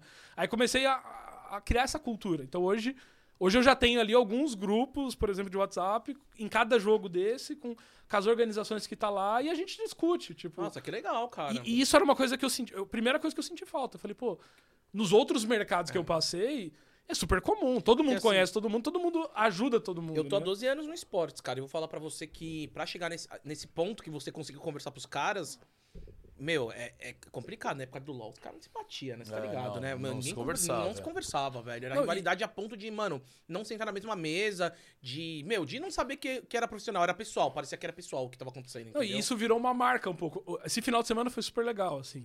Esse final de semana a gente jogou no LoL e eu, eu, eu- cara, é a parte. É o que eu mais, gosto de fazer e talvez pela correria o que eu menos consigo. Mas eu vou nos jogos, eu não tenho. Cara, todo final de semana agora eu, praticamente eu Uhum. Você dedico tá em pra algum isso. estúdio E aí eu fui no estúdio, a gente ia jogar contra a Red, e aí eu tava na porta ali, Uhum. na entradinha do estúdio e tal. E veio o- o- os diretores da Red que Corradini, contra a gente. É, e os caras chegou pra mim e falou: Pô, Terron, você que é o Terron, pô, cara, cara, bem-vindo ao cenário, Não, cara. aí, aí você tá falando com uma É, galera que a gente é suspeito pra falar. É, a gente é- é... muito próximo, a gente adora o Corradinho, né, Então, galera? mas lá. foi uma coisa assim que já virou natural. Natural porque eu agora, falo, agora sim. eu, eu falo com todo mundo, assim. Eu acho que essa coisa da troca, essa relação de transparência, de querer fazer as coisas de um jeito legal, é algo que eu carrego e que quando eu cheguei eu falei, cara, tem que ser assim. Então, essa história do benchmark. E eu comecei a olhar muito pra fora. Então eu fui pro. E aí, por exemplo, o Jean me. Eu, eu falei, cara, o que, que tem de evento internacional? Ele falou, ah, cara, tem o, o Startup Awards, não. Tem o eSports Awards, é o- cara, o maior prêmio e tal. Falei, cara, me passa um contato de lá. Eu tenho contato, cara, eu quero ir num evento. Cara, mas Ah, tu foi? eu fui. O cara falou, ah, mas você tá em alguma categoria? Eu falei, não, eu quero ir e tal. Aí eu, ele falou, não, pode vir. Ah, Cara, fui lá, participei, conheci a galera. Comecei a estudar muito. E eu, eu, eu sou um cara que gosta de ler, gosto de estudar. Então, eu falei, cara, deixa eu ver todas as organizações. Eu comecei a olhar o que a FaZe tá fazendo, É, o que a 100 FaZe- Thieves tá fazendo. Você viu o que eles fizeram nessa semana, né? É, fizeram um IPO. Fizeram um tipo, IPO, mano. Tá na bolsa de valores. Pô, com o bagulho lá em cima. Tá maior que. As ações maior que a do PayPal, velho. E aí, respondendo a tua pergunta, Muca, quando você olha para pro que deu certo, no geral, é quando você cria um negócio que tá ali em mais é, é, competições, porque você dá mais do time para quem torce. Então, quem acompanha Los Grandes quer acompanhar Los Grandes em todas as modalidades possíveis. Então, às vezes, dá até briga, assim, o cara vem e fala, pô, cara, eu acho que a Los Grandes tinha que entrar no Rainbow Six. Aí o outro, não, mas, cara, tem que entrar no Rocket League. Não, mas eu acho que tem que entrar no... Aí fica, Fortnite. é. Aí você fica naquela, assim, tipo, cara, pra onde eu vou? Mas a gente, eu olhei muito, eu falei... E aí foi um pouco do caminho que eu falei. Eu falei, cara, o que, que é o cenário talvez mais consolidado, que vai trazer muito conhecimento? Eu falei, cara, o CS, CS tem 20 anos. Eu falei, pô, vou aprender... Aí tu, mando, aí tu deitou. É, eu vou aprender pra caramba. Entramos no CS e foi legal. Até agora gerou conexão, aprendizado, trouxe patrocinador, então foi legal. Aí o Valorant foi uma onda que eu falei, cara, esse negócio do Valorant vai dar certo. Vamos montar um time e vamos entrar nesse VCT aqui e, e bora. Cara, a gente foi, tá com o top 4 melhor time de Valorant do Brasil. O LoL, eu sabia que ia ser o mais difícil. Já é muito fechado, né? Só que Ah, quando eu vi que a Simplist ia vender, cara, eu falei, cara, quem que manda na Simplist? Ah, é o Jed e tal, um americano, mora lá em Miami. Cara, eu mandei mensagem e falei, cara, tô indo pra Miami te encontrar, vamos fazer uma reunião. E, e fui pra Correu lá. atrás. É, fui pra lá. comprar cê- vaga. O cara falou, cara, você é a primeira pessoa que vem aqui, senta comigo e fala comigo. Eu falei assim, Caraca! é, porque o cara, ele, ele tem medo de vir daqui. Ele falou, eu vou, cara. É, é, deu, é, é, é, os torcedores do Flamengo, eles me odeiam. Eu não Uhum. vou no Brasil sem segurança, sem não sei o que, nunca. Então o cara não ia vir aqui negociar. Tá todo mundo tentando falar com ele. Eu fui lá, sentei com ele. É, fui, reservei um escritório lá em Miami, na WeWork, que, é, Uhum. que a gente usa, usa no mundo todo e tal. Cara, reservei uma sala de reunião, recebi o cara. Falei, cara, tá aqui, é isso, a gente tá fazendo isso. E eu quero entrar no LoL e se vocês querem sair, é o melhor momento. Vamos fazer uma negociação rápida. Você E sabe foi muito rápido, né, velho? Foi high record. Você sabe por que eles queriam sair ou não? Porra, Moca, é que você não tá muito ligado, né, Não, na parada de LoL. Não. É uma Mas história é uma longa. história muito longa, mas é uma história longa, enfim, cara. É, a torcida pega, é uma torcida que cobra bastante Que é o Flamengo. também. Ok. É, mas daí, tipo, tem, é, de repente, acho que deixaram. A admi- a administração deixou um pouco jogado, podemos dizer assim. Eu vejo assim, de fora, que- eu vejo que deixaram muito jogado com. O cara tá lá em Miami, tá morando nos Estados Unidos, como tem os direitos, falou, meu, toca aí. E, e acho que quem tocou ali deixou de uma maneira que acabou gerando bastante burburinho. Então, no É. caso, pra ele acabou, eventualmente, você me fala, se é é mais ou menos isso. Na percepção de vocês falando, é mais ou menos assim, pô, um cara foi, investiu, e a torcida do Flamengo é o Flamengo, ou seja, peso, a torcida cobrou pra caramba, e quem tava eventualmente representando aqui não tava atendendo, o cara que tava lá fora falou, porra, eu não vou continuar nisso aí que eu tô só me ferrando, me dá meu dinheiro aqui, É, ele é um tchau." cara, cara, ele é um cara de mercado financeiro americano, trabalhou a vida toda com isso, gosta de esporte tradicional e esporte eletrônico, ele, ele é sócio de alguns times e tal. Falou, cara, quero entrar no game, Pegou a viu a licença do oportunidade, Flamengo. conheceu, ele conheceu alguém da antiga diretoria do Flamengo, eu não, Uhum. não sei muito detalhe assim, mas cara, vamos montar, vamos montar. Monta, Flamengo entra e tal. Trocou a diretoria do Flamengo, pelo que eu, que eu sei, parece que nem a galera do Flamengo queria tocar. Ele tava lá, ele não ia largar. O cara, ele tem outras empresas, não ia largar a vida dele pra tocar aqui. Tinha um time que tocava aqui a operação, mas acabou ficando assim, meio que resultado ruim, não deu certo, uns escândalos ali, alguma coisa. Então chegou uma hora que eles fala- começou a Desgastar. a Simplist é uma empresa listada em bolsa americana, né? Então assim, ah, não começou- sabia. é, Caramba. eles têm, eles são listados em bolsa, tal, tem um monte de acionista. Então, começou a dar uns barulhos, começou a... bate, bate na bolsa. aí chega lá. O IP descer. e, e no esportes isso é uma loucura assim, cara. No esportes qualquer coisa vira notícia. Uhum. Cara, Los Grandes qualquer coisa assim vira notícia assim, tipo, tanto que quando a gente a gente foi anunciar, eu falei pra, pra Branca, né, que é a nossa assessora, foi Branca, é, vamos, acho que é um assunto meio legal pra gente explicar numa call. Vamos ver se o jornalista topa fazer alguma. Ela falou, vou, vou marcar uma coletiva. Eu falei, ah, cara, vai vir dois jornalistas. Foi todo Cara, mundo. veio uns 20, tipo, a sala tava cheia, todo mundo queria saber. Eu falei, caramba, tipo, olha o poder disso. Então, acho que deu errado. Os caras queriam sair, mas era um plano do ano que vem, porque esse ano já tava no meio. E aí eu fui indo dos dois lados. Eu fui falando com a Riot. Falei, ó, se por acaso der certo, a gente po- pode entrar? Cara, acho que dá. Aí no outro lado, cara, ó, se a, se a Riot liberar, pode ser. Puta, você fez um puta de um trabalho, cara. Porque, ó, vamos lá. Primeiro de tudo, a Riot não é fácil. Não é fácil. Você conseguiu ali falar, ó, será que dá? Aí você foi, tipo, como uma balança, deixando tudo igual pra tu conseguir dar aquela arrematada, velho. É, e, e aí, assim, aí eu trago expertise, cara. Coloquei um time de advogados pra, cara, desenhar essa minuta de um jeito que desse. to- Aí, de novo, toda a segurança jurídica, todo o desenho e tal. Cara, teve que, foi uma negociação com um contrato com uma empresa americana. É, Então isso- É verdade. Até isso virou notícia, porque os caras teve que colocar no. é, reportar isso, né? Uma empresa listada em bolsas tem que reportar É. toda a transação, toda a negociação. Então foi um negócio, assim, complexo. Mas. Na de no- mídia, na mídia saiu que foi 1 milhão e 900 mil reais, é isso mesmo? É, esse 1 milhão e 900, na verdade, é o que vai pra Simplist. Só que quando entrou, o, a- o LoL criou o sistema de franquia, É, 10, é 8 milhões É. a vaga. Quer dizer, ela é 4 milhões. é quadro isso. Mas só que daí, tipo, beleza, eu tenho o dono da Eu sou o dono da vaga. Você põe o preço que Eu você... ponho o preço que eu quiser. Se quiser pagar 25, você paga. Eu tô falando 25. Senão eu tô aqui. Me deixa em paz. Entendeu? Só que o que a gente fez foi o quê? Eu assumi tudo que faltava com a Riot Falei, cara, eu- a gente assume aqui. Então, eles tinham que pagar ainda a parte da, da vaga ah, pra tinha que pagar Ah, ainda tá. o restante. Você comprou um carro financiado. Você Basicamente, pagou assumi as 1.900 e assumiu o resto das mas, parcelas ô, com a Riot. Na moral, velho, que movimentação perfeita da parte de vocês, velho. É, e teve que ser rápido. Por causa porque- que, o, querendo ou não, é, tipo, o CBLOL hoje ele é a parte mais consolidada de esportes no Brasil. Ponto final. É, se você Esse- quer, é. vamos dizer assim, se você quer passar esse, essa segurança de que você tá dentro do caminho, que você tá fazendo um negócio muito sério, ele, ele é o caminho. Ele é o caminho, é a franquia. então era algo que eu falei, pô, já agora com Free Fire.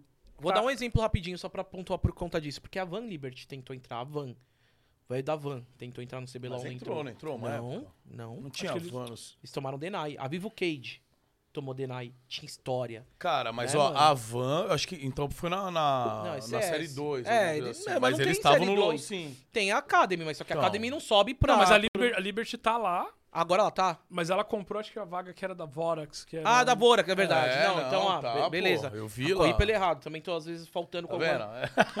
Acontece. Mas eu sei que quando abriu, que eram 15 times listados, você, você viu, o Rodney falou, tem que pegar e fazer um. Fizeram um livro, mostraram os detalhamentos e tudo. E aí a Van ficou de fora junto com a, com a Vivo Cage, velho. É, e e isso foi uma coisa do dia 1 que eu cheguei, assim. No dia 1, eu tenho, já- tenho algumas... Eu tenho vários parceiros, assim, já de muitos anos. Então peguei um, um parceiro que faz só a parte financeira. Falei, cara, mergulha tudo aí, faz um DRE, arruma, uma- arruma a parte financeira. Cara, arruma marketing. Aí... Falei, cara, preciso de uma assessoria de imprensa. E aí eu, eu- eu tenho muito isso. Cara, quem que é a melhor assessoria de imprensa? Cara, todo mundo, cara, é a Branca. A Branca é melhor, a Branca é... Eu fui na Branca falei, cara, Branca, você precisa trabalhar comigo. E aí ela, não, mas eu não sei o quê, porque eu atendo outras organizações. Eu falei, não, vamos, vamos trabalhar junto. Aí fui. Aí eu, cara, quem que é a melhor agência, tá negociando os melhores contratos? Cara, é a Druid, mas a Druid é da Loud. Cara, Jean, deixa eu trabalhar com a Druid. Cara, sério, sério. Beleza, fui lá, fiz a, trouxe a Druid. Aí, aí o Pedro da Outfield, mesma coisa também. Cara, quem que é o melhor consultor, o cara que entende disso? Cara, é o Pedro. Puta, Pedro, vem pra cá. Então eu misturei os meus parceiros de mercado, pessoas que já trabalham comigo já há anos, assim, que eu confio, com as pessoas que são referências dentro do mercado dos esportes. Então isso facilitou muito. Então quando alguma, alguém olha assim e fala, cara, é a Druid, é a Branca, são pessoas... Eu não sou um cara conhecido do game, não sou um cara que tem anos de esportes. Então quando eu trago pra dentro da estrutura pessoas que têm essa credibilidade, muda o jogo. Então eu fiz meio esse mix, assim, eu busquei os melhores parceiros para a parte externa, trouxe uma equipe capacitada, pessoas muito boas para trabalhar, e falei, cara, o resto é tempo. Agora é... E, e vamos lá. A questão do, do LoL, então. A Loz entrou faz quanto tempo no League of Legends? Faz um mês e pouco. Um mês e Super pouco. recente. O, a, hoje a Loz, né, na verdade o Flamengo, não tá bem na, no LoL, né? Tipo, não sei em que local tá, mas acho que tá brigando pra não ser rebaixado. Não, então, não tem ficar Não entre tem reba... É, É, mas porque entre Mas os tá ruim, últimos, tá né? ruim, tá ruim. Tá mal, tá mal. O- aí vocês contrataram, né? Esses dias foi o, o Ranger e o Ross. Yes, isso. Vocês pegaram eles dois. Já foi o primeiro movimento aí pra tentar, Foi de novo um movimento rápido. pra tentar dar uma... É, porque a gente entrou com o time já formado e, e a Simplicity foi a última ação deles. Aí, cara, vamos trazer dois coreanos, porque não deu certo nas splits passadas, talvez trazer esses caras vai dar certo. E, e era ainda no plano deles de continuar. Só que não, não encaixou bem, assim. E, e acho que não era nada com os meninos, era simplesmente não encaixou. Os caras não falavam português, não falavam inglês, comunicação não tava legal, dependia de um, de um tradutor. Nossa. que E a gente, trazendo ele pra- eles pra dentro da organização, pô, cara, a gente tem que se conectar com essa molecada, porque eles estão chegando agora, eles precisam se sentir acolhidos pela organização. Então eu comecei a olhar e falei, não, não vai dar certo. Aí, de novo, cara, fui- falei com muita gente que entende muito do cenário de LoL. tá? Cara, quem que é... Pô, cara, você não vai conseguir, mas o Ranger seria um cara muito bom. Ele tava na, ele tava na Na reserva Fúria. da Fúria, né? É, ele foi, ele foi pra reserva porque Isso, ele pegou. Covid ali É, no começo e tal. Uhum. Mas muita, todo mundo falava, cara, você não vai conseguir, mas, cara, o Ranger. Aí eu falei, ah, cara, já conheci o Jaime, Uhum. já tinha falado com ele, tava... fiz esse trabalho lá atrás, né, de, de, de me conectar. Do benchmark. Aí chamei e falei, cara, desculpa a pergunta, mas você topa bater um papo? E aí foi engraçado, assim, o Jaime falou, cara, eu acho que o Ranger não vai querer. Eu falei, não, mas por você. Ah, cara, se o Ranger topar, a gente conversa, mas eu acho que ele não vai querer. Eu falei, Sara, você topa falar com ele? Topa. Aí o Jaime foi falar com ele. Aí o Ranger falou, cara, não, não vou. Aí ele voltou e falou, cara, o Ranger falou que não vai. Eu falei, cara, você deixa eu falar com o Ranger? Aí ele falou, sério? Eu falei, sério, se você não se importar, cara, não vou. É que tem todas aquelas regras da Riot É. lá, né? tal. É, e eu fui. Eu falei, cara, tudo que eu falar Você foi com pelo ele. caminho certo. É, eu vou, vou- vou- isso pra mim é muito importante, independente de regra, assim, mesmo se não tivesse.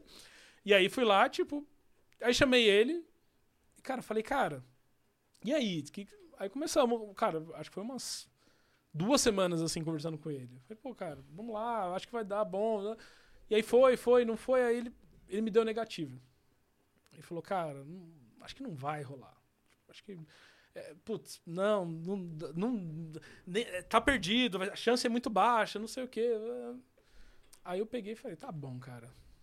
E fiquei nessa, né? Assim, tipo, eu, eu sou um cara. Eu sou cristão, eu não sou um cara religioso, mas eu sou, eu sou cristão. Eu falei, cara, eu vou orar, esse negócio vai dar certo. Aí eu só fiz o, literalmente isso. Falei, cara, tá bom. Aí eu peguei, misturo meu lado cristão com meu lado de tecnologia. Eu peguei um vídeo do Steve Jobs de 2005, que é um vídeo que, cara, muito bom. Que é um vídeo que, tipo assim, traz uma visão, assim. O Steve Jobs, pra mim, é um cara genial. Então ele, ele, ele fez uma formatura... A palestra na formatura de Stanford de 2005. Eu já- vi esse vídeo. Eu já vi esse vídeo umas 500 vezes. E ele fala muito sobre essa coisa de decisão. Tá? Aí eu peguei e falei assim, cara, ó, vamos fazer o seguinte, eu não aceito a resposta não, a gente vai falar amanhã de novo.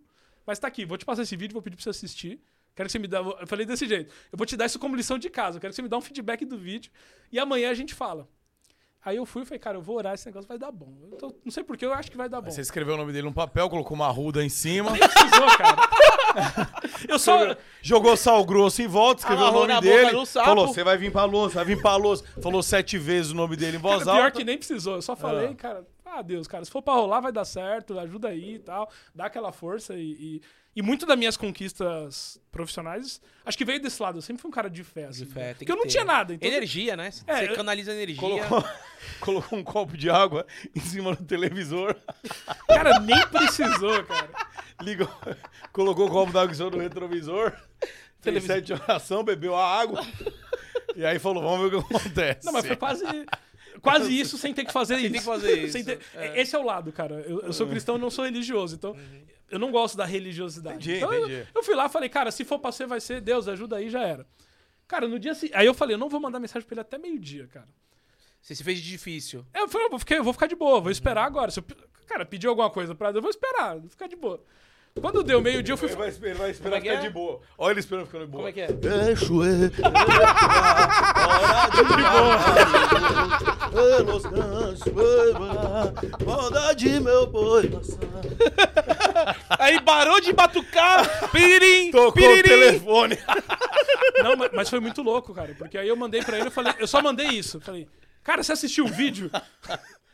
Aí ele falou, pô, cara, assisti o vídeo, gostei pra caramba, o vídeo do Steve Jobs e tal. Aí eu falei, ah, beleza, cara, que bom que você curtiu e tal. Eu falei, cara, não vou perguntar. Aí ele pegou e falou, cara, falei com o Jaime, eu acho que ele vai me liberar. Nossa! Aí eu peguei e falei, não, mas me confirma, você tá falando que vai vir? Aí ele falou, é, você tem que falar com o Jaime agora. Tá com você. Tipo, É, eu tenho vontade. Ó, ó, e só pra, pra evitar qualquer coisa, ó. Uns caras falam assim, Muca, cuidado com as piadas. Bom, eu tenho lugar de fala para brincar com a Umbanda, que eu sou um bandista há mais de 15 anos, então eu tenho local de fala, eu posso fazer brincadeiras E- com respeito com a e própria diga-se de passagem, a gente tá no Groselha Talks. gente É, pode- mas é o Groselha Talk. Nós aqui, estamos, galera. e não estamos menosprezando ninguém, estamos fazendo piadas. Gostou, gostou, não gostou, vá no psicólogo. Continua. Aí, cara, ele topou. Cara, eu não acredito, cara. Mano, mas, ô, isso, isso, isso que você tá me falando tá me deixando muito perplexo, porque eu fui muito tempo do LoL, cara. Eu parei agora há dois anos que eu parei um pouquinho de, Sim. de ser do LoL e tal. Mano, tu conseguiu é, essa vaga que todo mundo quer. Você conseguiu, tipo, velho, é. Trazer o Ranger, tá ligado? Tipo. É, é coi- e, tipo, em pouco tempo, mano. Mas assim, tudo tem um estudo. Você pegou e falou, pô, fui conversando com a Riot de um lado, fui conversando com o outro, fui entendendo o que tá acontecendo. Você não foi só metendo um louco. Você pegou, conversou com o Jaime, daí o Jaime falou, mano, ele não quer ir. E você não desistiu. Quantas pessoas já não iam desistir aí na primeira? Sim, mas cara, uma coisa muito. Acho que é muito pessoal minha, assim, mas que casa com esse vídeo que eu falei do Steve Jobs, né? O Steve- Ele fala nesse vídeo assim, cara, os pontos ele só se conecta quando você olha pra trás. Steve Jobs traz isso é de uma forma muito, tipo, emblemática, assim. E, cara, eu não. eu- eu- na minha carreira, assim, eu não. Eu não faço as coisas assim do tipo, cara, eu vou falar com o Jaime agora porque eu preciso que o Jaime me libere. Cara, desde que eu cheguei no game, eu falei, cara, eu vou falar com todo mundo. Sabe, tipo, eu não, não, não deixo de falar com as pessoas. Então, quando eu preciso fazer esses movimentos, e é algo que eu tenho feito muito, não só na- no LoL, mas, cara, em todas as decisões, não uma coisa que do tipo, eu vou lá e agora, e aí todo mundo descobre que eu tô ali, a Riot nunca ouviu falar de mim. Não, cara, eu já conhecia a Riot, eu já conhecia. Sabe, eu já tinha as conexões necessárias pra fazer isso. Então, assim, seria muito estranho se eu nunca tivesse falado com o Jaime e do nada eu mandasse uma mensagem pra ele falando, cara, você me libera o, o, Ranger semana que É vem? verdade, é uma construção. Então, networking é isso. Uhum. Assim, as pessoas não entendem. Assim, muita gente. é, vou pegar um exemplo assim raro do Free Fire, né? Os caras com codiguinho. Então, assim, o cara nunca curtiu nada que você posta, nunca falou nada, mas quando você sabe. Uh, sacou o codiguinho? Cara, isso não é network, sabe? É, e não e é eu comprar- sinto que as pessoas hoje, elas têm isso, assim. Eu, eu só vou falar com o Gordox quando eu precisar do Gordox. Sim. Enquanto eu não precisar do Gordox, cara, eu nem sei quem é o Gordox, não acompanho. Eu não, assim, quando eu cheguei, eu- gosto muito de absorver informação. Então eu comecei a olhar e falei, cara, deixa eu entender tudo. Eu, literalmente, assim, eu, eu acho que, tipo, ano passado, assim, agosto, setembro, toda informação pra mim era uma informação valiosa. Eu falei, cara, isso aqui eu não sabia. Cara, essa pessoa, essa organização, esse cara que tá aqui. Então eu tentei me conectar. Obviamente que humanamente tem um nível que é impossível. Eu não vou conhecer todas as pessoas. Mas quando você começa a entender muito do cenário, e eu acho que isso aconteceu muito rápido, assim. Eu, eu virei uma cara conhecida no game muito rápido. Virou mesmo? Do nada ninguém me conhecia no Foi dia por causa seguinte. do, do gato. Falar, ah, esse cara aqui que tá cuidando agora aqui, não vai mexer mais o saco, vai falar com o terrão. Um, po- um pouco sim. Mas fora do Free Fire, por exemplo, tipo, eu fui conectando, sabe? E eu, aí eu busquei isso. Eu falei, cara, preciso conhecer essa galera. Então, tipo, no LoL, assim, por exemplo. No LoL eu olhei e falei, cara, se a gente vai entrar no LoL um dia, eu não vou esperar dois anos pra fazer um network lá. Vou conhecer. Já vai se inteirando, né? É, porque as oportunidades elas surgem na vida. Sempre vai surgir oportunidade. Mas se você não tiver um mínimo de preparo, se você não tiver ali é, organizado pra aquilo, esquece. Você, vai, você nem vai perceber. A oportunidade vai passar e você vai descobrir depois de dois anos que teve uma oportunidade ali e tal. Olha, nem me fala, Terrão, que eu fico até chateado, viu? nem fala sobre essas oportunidades aí que a gente deixa passar. E o, e o Oz, como é que foi o negócio? Alguém que indicou pra você? Você já conhecia Ah, o trampo Oz jogou muito tempo com o Ranger também. então, né, o Oz cara? foi muito Acabou, fácil, na né? verdade. Eu falei, Ranger, você vai vir. Se É. você vir, quem que precisa vir junto? cara, Ah, o Oz. entendi. É, eles, Ele mano, que tão indicou. junto, é. Aí eu fiz o. Também, né? Eu fui no Oz, falei, pô, Uhum. cara, você. Você vem? Qual time que o Oz tava? Na verdade, Tava por sem, uma. né? É, ele tava sem. É, aham. Por uma. Todo mundo. E essa era uma coisa que todo mundo falava, né? Do tipo, cara, como que um cara como o Oz tá sem time e tal, tal. Porque ele tinha acabado de sair da Liberty, Uhum. acabou não encaixando em nenhum. Inclusive, teve uma conversa da Simplicity pra ele vir. E os caras não fecharam com ele. Então ele tava meio parado. E aí ele fa- falou, cara, eu venho. Eu falei, então tá, me ajuda a convencer o Ranger também. Então vamos. Aí. Você acha que pode ter previamente rolado algo do tipo assim, quando você foi falar com o Ranger e tal, em algum momento passou na cabeça dele e falou, mano, se rolar de eu ir lá pra, pro Flamengo, pra Los Grandes, eu, eu acho que eu consigo puxar o Oz, tá sem time também, é um brother meu, a gente joga bem junto, eu acho que aí vira. Você acha que pode ter rolado essa questão também? Cara, eu acho que no primeiro momento não, mas do- no decorrer eu acho que sim. Eles conversaram, obviamente, Sim. né? Assim, não só. Isso foi uma coisa assim, até que eu. Por exemplo, até então eu só tinha falado com o Ranger e com. Com o Ranger e com o Jaime. E ele foi no time, ele falou com os players. né? E eu, eu faria isso também, né? Do tipo, cara, deixa eu ver aonde que eu tô entrando, né? Então, ele foi lá, perguntou pros outros players, né? Cara, e aí? Como que tá? Como que é essa organização? Vocês estão curtindo? Vocês foram bem recebidos? Vale a pena? Até porque, assim, eu parabenizo aqui o trabalho da Fúria, cara. A Fúria, pra mim, é uma das organizações modelos, assim, que a gente tem aqui dentro do Brasil. Então, assim, pra pra você decidir sair de uma Fúria É. pra ir pra É. um time que acabou de entrar no jogo que, que você tá no cenário competitivo há muitos anos. E o, tem uma característica. O Ranger foi da Simplicity da época do Flamengo. ali. Foi, deu, deu merda lá E ele também, saiu né? de uma forma. Saiu ruim. de uma forma que deu merda. Então, assim, ele, ele fez esse trabalho muito bem. Ele falou, cara, deixa eu olhar aqui aonde eu tô colocando o pé, né? E eu acho que tipo, isso é super importante também, assim. Então, é, eu não menti pra ele em nada. Falei, cara, o que tá arrumado, tá arrumado. O que não tá arrumado, não tá arrumado. Mas é isso aqui. Chance de classificar, cara, baixo. Acredito? Acredito pra caramba. Inclusive, sigo acreditando. Contra as estatísticas, contra a matemática. Cara, acabou o jogo ontem. Eu fui pro meu Excel ali, cara, desenhei um monte de coisa. Cara, era 9 horas da noite, eu tava com o Ranger. Falei, cara, vem cá, olha aqui. Se acontecer tudo isso aqui, que é quase impossível, cara, existe um mundo onde a gente classifica. Vamos buscar isso? Os caras, não, vamos buscar. Você meteu o senhor... Posso o- falar um negócio do Ranger? Eu chamei ele pra vir pra cá, acho que ele não era ainda da, não tinham fechado. Ele pegou e falou: Gordox, eu tô focado aqui numa missão e vamos fazer o seguinte. é, eu tô sentindo que esse split é o split que tem mundial. Então depois que acabar esse split eu vou. Será? Não, e ele é focado. Será, né, ele é mano? focado. Ele, será que ele tá prevendo que de repente. Cara, a gente tá numa situação muito difícil. Tipo assim, a gente tem quatro jogos, a gente tem que ganhar os quatro jogos, e outros times têm que perder pra gente ter chance. Mano, sabe? Então, assim, Ele falou isso aí, sabe que cena eu vi? Que... Eu vi ele sentado, Terron, sentado assim, falou com o Ranger, o Ranger. E aí, mas quantas chances a gente tem de classificação? Ele. Levantou o dedo assim.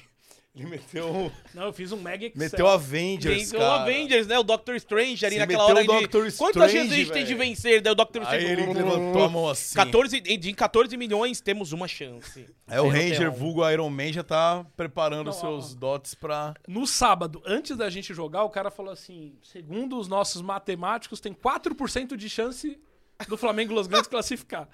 Aí a gente Caraca. perdeu no sábado e perdeu no domingo. Então, tipo, a minha conta foi assim. Cara, é muito baixa a probabilidade, Aham. mas existe um mundo onde dá. Então, tipo, o time tá Mano, lá focado. mas se o time passa de fase nessas condições, eles vão muito forte, velho, para os playoffs. Não, e é um time que, assim, a, a gente tá na terceira semana de time com essa configuração. Então, cara, o time tá, tá treinando, mas Tem que se não é imediato. E eu acho que esse é o ponto que a torcida às vezes não entende. É, que- aí, aí é jogar sem pressão também, né? É, é do tipo assim, cara, os caras perderam, a torcida vem, ah, manda embora, trouxe agora, volta os coreanos. os né? caras é fogo. Mas não é isso, assim, o cara virou. ele- o time, a gente, a gente fala sobre isso, né? Tipo, cara, o que, que será que aconteceu? Por que, que a gente. Cara, a gente foi pra uma situação de jogo que a gente não treinou. Então, assim, chegou naquele ponto do jogo, ninguém sabia o que fazer, porque a gente não passou por uma situação parecida. Uhum. Tanto que você pode olhar todos os jogos pós-Ranger e Woz, o nosso early game é intacto, que é o que eles mais treinaram. É, early game. Quando chega no meio do jogo que a gente precisa daquele. Agora vai, o time fica perdido. Por quê? Não passou por ali. Então a gente tá nesse. Tem que dar tempo pros meninos, né? Sim, sim. E a gente É, não entrou no. entrosar, né? A gente não entrou no CBLOL com um objetivo. Obviamente a gente quer o resultado, quer o Sim. resultado. Mas não olhou e falou, cara, se não vir em seis meses. Não, Porque senão, depois, de repente, é o que aconteceu agora. Vou fazer uma comparação aqui no CS. Os caras fizeram lá o Last Dance, a Imperial. Os caras falaram, "Ah, isso daqui é um projeto pra dois anos. Daí o que, que aconteceu?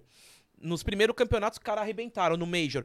Deixaram a expectativa lá em cima, tá ligado? Aí o que que acontece? A galera cobra, tá ligado, mano? Daí o que que já estão querendo? Estão querendo quicar o Fênix já agora, inclusive. Não, e, é, e, e é- né? isso é muito e era um ruim. planejamento de dois anos, então deixa o Fênix lá, porra, os dois anos, velho. Deixa o time, deixa a base. Mas só que daí todo mundo fica pressionando, resultado, o resultado tudo bem, é pra dois anos. O primeiro Major foi do caralho? Foi, mas espera, gente, tá ligado? É. Aí ficou macetando, os moleques montou o time pra jogar de- entre amigos junto e tá, o que tá, o que tá saindo na notícia aí é que o Fênix vai vazar, tá ligado? Né? E isso é muito ruim pra todo mundo, porque aí você vai trocar um player, cara, é um time. É uma equipe, sabe? Então, assim, se, se amanhã o Muca troca o Gordogs aqui, o primeiro episódio vai ser. Não tem essa sintonia. A gente viu isso no Flow tá? lá, quando aconteceu com o Monark e o Igor, né, velho? É um Demora, time. cara. É. E, e- e quando você fala de um jogo que tem cinco players dentro de uma equipe, não é só o que acontece no servidor. Então, tem que ter intimidade, o cara tem que estar perto, tem que se conhecer bem, tem que entender quais os pontos fortes e fracos de cada um. É, no começo, você... vou pegar um exemplo. A gente Uhum. falou disso ontem com o time. Eu falei, cara, vocês não têm intimidade pra dar um feedback negativo. Então, se um player tá fazendo alguma coisa errada, cara, como faz três semanas que o cara tá jogando junto, você não tem intimidade. Como É. O cara que- vai pegar e vai falar, mano, por que, que você tá me estranhando? O cara vai pegar e falar, mano, por que, você tá falando mal de mim? Exato. Tá ligado? Ou, ou vai passar um feedback pa- passar um pouco mais forte, fala, mano, ou fala mais baixo. Então, é, tem que esperar. Tem que dar Exatamente. tempo ao tempo, tá ligado? E, e isso é sintonia, sabe? Tipo, e às vezes eu, eu acho que essa é a parte. Tem a parte muito boa da torcida, mas essa é a parte ruim. É. Quando você vem pra um time com torcida, você não tem essa opção. É. Primeiro jogo que você ganhar, você é Deus. Isso. Primeiro jogo que você perder, tipo, ti- literalmente, tira esse cara da minha losuda, agora, tira, manda embora, tipo. Mano, Ô- e do, do. Você tinha comentado o Rocket League também? Eu li que, na verdade, vocês estavam falando com o time, o The Club, né? É isso ou não? Cara, verdade, Que foi, eles, tão, eles têm uma vaga garantida já pro Mundial. Vocês tiveram algumas reuniões, mas parece que não vai rolar. verdade, foi- uma conversa muito rápida. Cara, surgiu, pô, o cara classificou pro Mundial. Eu falei, pô, maneiro. A torcida traz muita informação. né? Aham. Então a torcida começou, cara, tá aqui, ó, oportunidade, aproveita. Então, assim, a a- isso foi uma coisa também muito importante, assim, cara, que o, o Jean da Loud me falou isso. Ele falou, cara, escuta a torcida. você quer aprender do game, escuta a torcida. Os caras sabem o que eles falam. Que eles vivem ali pesquisando. Então, eu sempre escuto. E to- todo dia vem um milhão de sugestão, assim. Todo dia, cara, eu acordo lá pro Twitter e tem umas 50 coisas ali que eu tô coisa. marcado. Qualquer pessoa do cenário gamer que, que anuncia que tá é, FA, os caras me marcam do tipo Já tá lá, opa, para um- os grandes.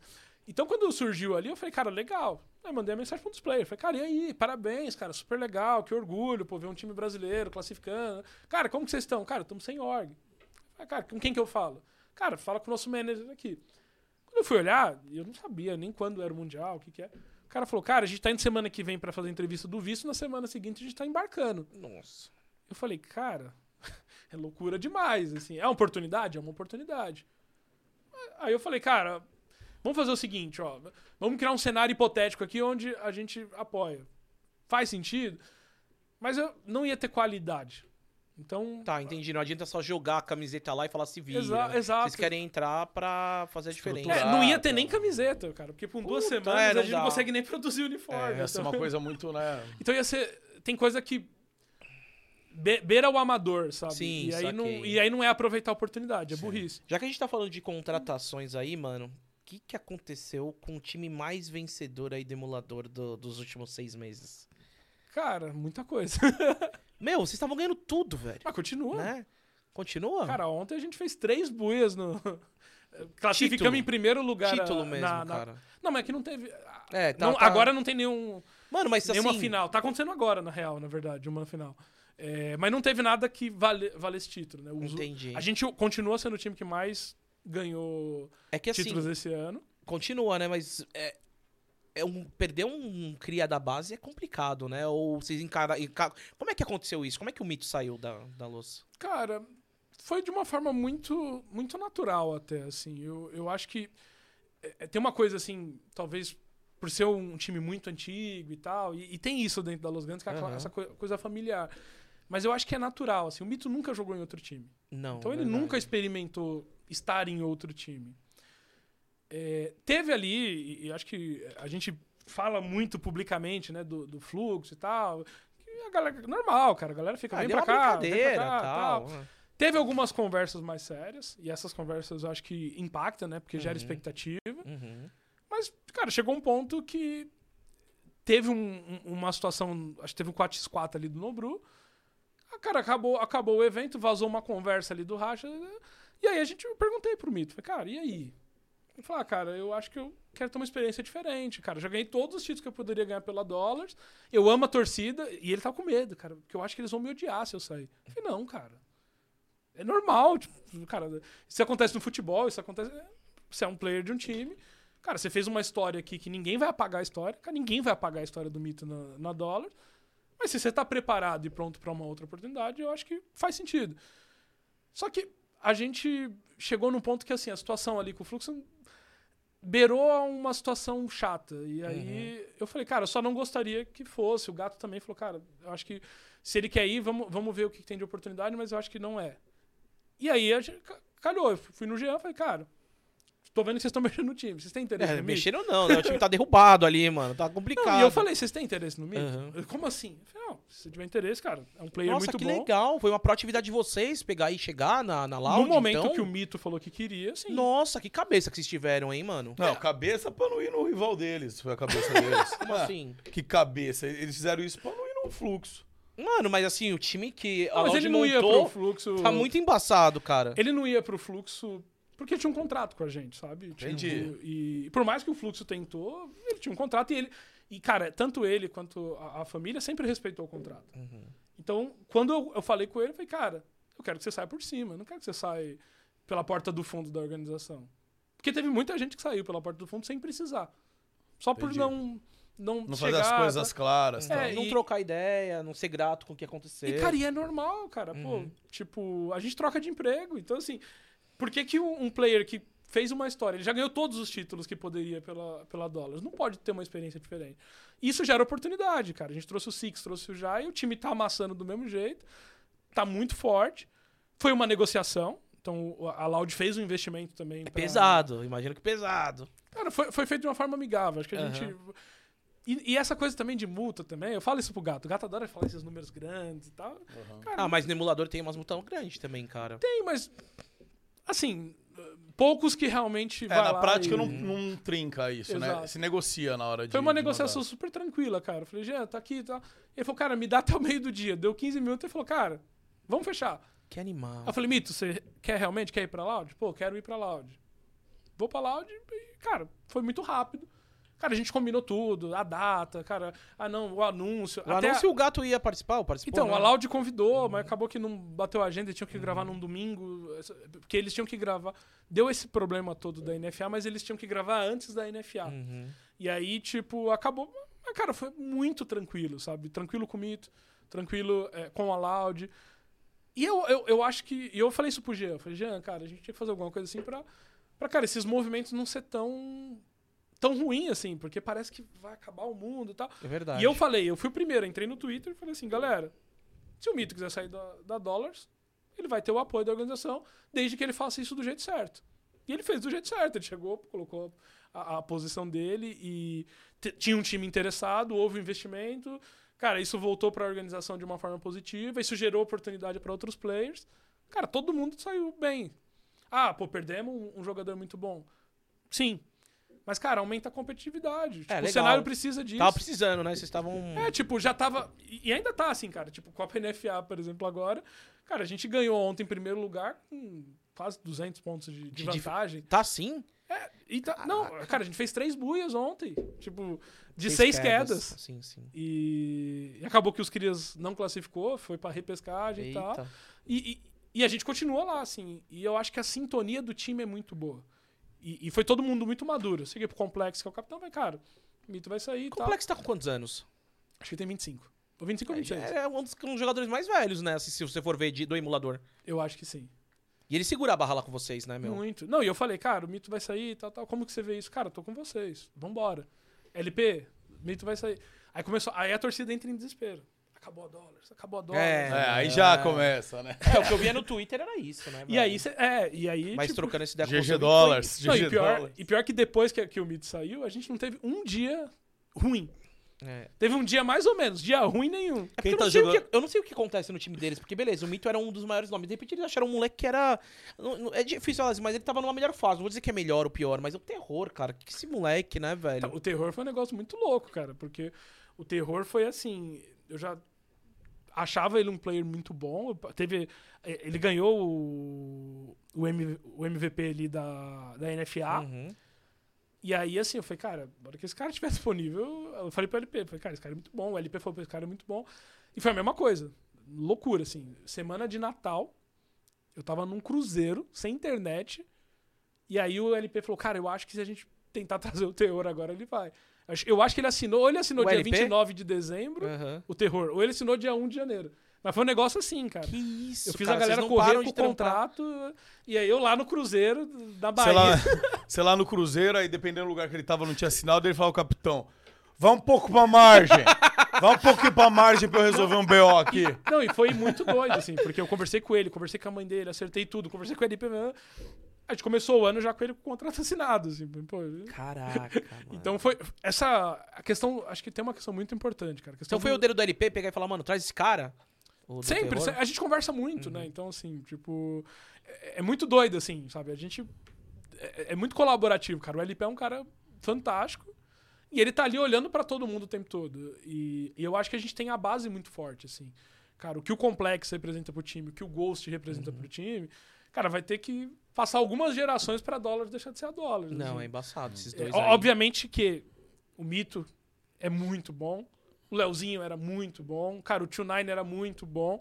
E outros players que passaram, mas O Savitar que tá na Loud também, que era de vocês, né? o Leozinho. Leozinho, Leozinho. É, o Savitar, ele tá, ele tá jogando, mas eu não sei qual time que Uhum. ele tá, mas ele foi, foi nosso também. Essa nova contratação de vocês aí, pelo menos que eu li aí, ó, o 6ix9ine foi pra ir no lugar do... Era da tropa. Foi pra ir no lugar do Mito?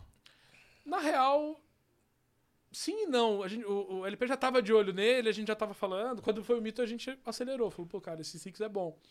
E o Jai agora que a gente acabou de trazer, né? Que é um outro cara que ele- ontem ele tá- tava destruindo tudo e tal. Já encaixou, os dois já encaixou super bem no, no time. E Já veio de qual time? De qual... Cara, o Jai, eu acho é. que ele foi da Medellín, Que é um time que tava. mas ele Causando. tava. Os dois tava sem, sem espaço e, e- Na verdade, é, acho que ele era da Medellín. E a galera e foi, veio muito da torcida. A gente tava testando outro player. E aí a torcida começou, por favor, testa o Jaya. Por favor, Que testa o Jaya. Ele joga o estilo da Dollars. Testa o Jaya. E aí, tipo, teve um dia que eu entrei na live dele. Aí eu, aí eu falei, fiz um superchat lá na live dele e tal. E aí, tudo bem? É, e aí os caras, tipo, não, o Terron tá na live dele, não sei o quê. E, e aí foi muito rápido, foi muito natural. E aí, aconteceu, cara, aconteceu uma coisa muito engraçada, tipo, porque o Yuri, que é um influenciador nosso, Conheço. um dia ele falou, ele falou na live dele, alguma coisa assim do tipo, ô Jaya, o LP tá te chamando lá pra ser teste, e era mentira. Então, tipo, criou todo. O cara tava É, com a live criou um aberta, hype, ele fechou a é. live dele pra fazer o teste e não tinha teste. E aí a, galera ficou. Ele ficou tristão, todo mundo ficou triste, porque. E aí todo ficou bravo com o Yuri. A galera ficou muito brava com o Yuri. Falou, pô, você mentiu pro cara, o cara fechou a live dele. E ele, aquela coisa assim, ele tava na live, pô, galera, eu vou ter que fechar aqui, fechou a live e foi embora. E descobriu que não tinha teste nenhum. E aí a gente.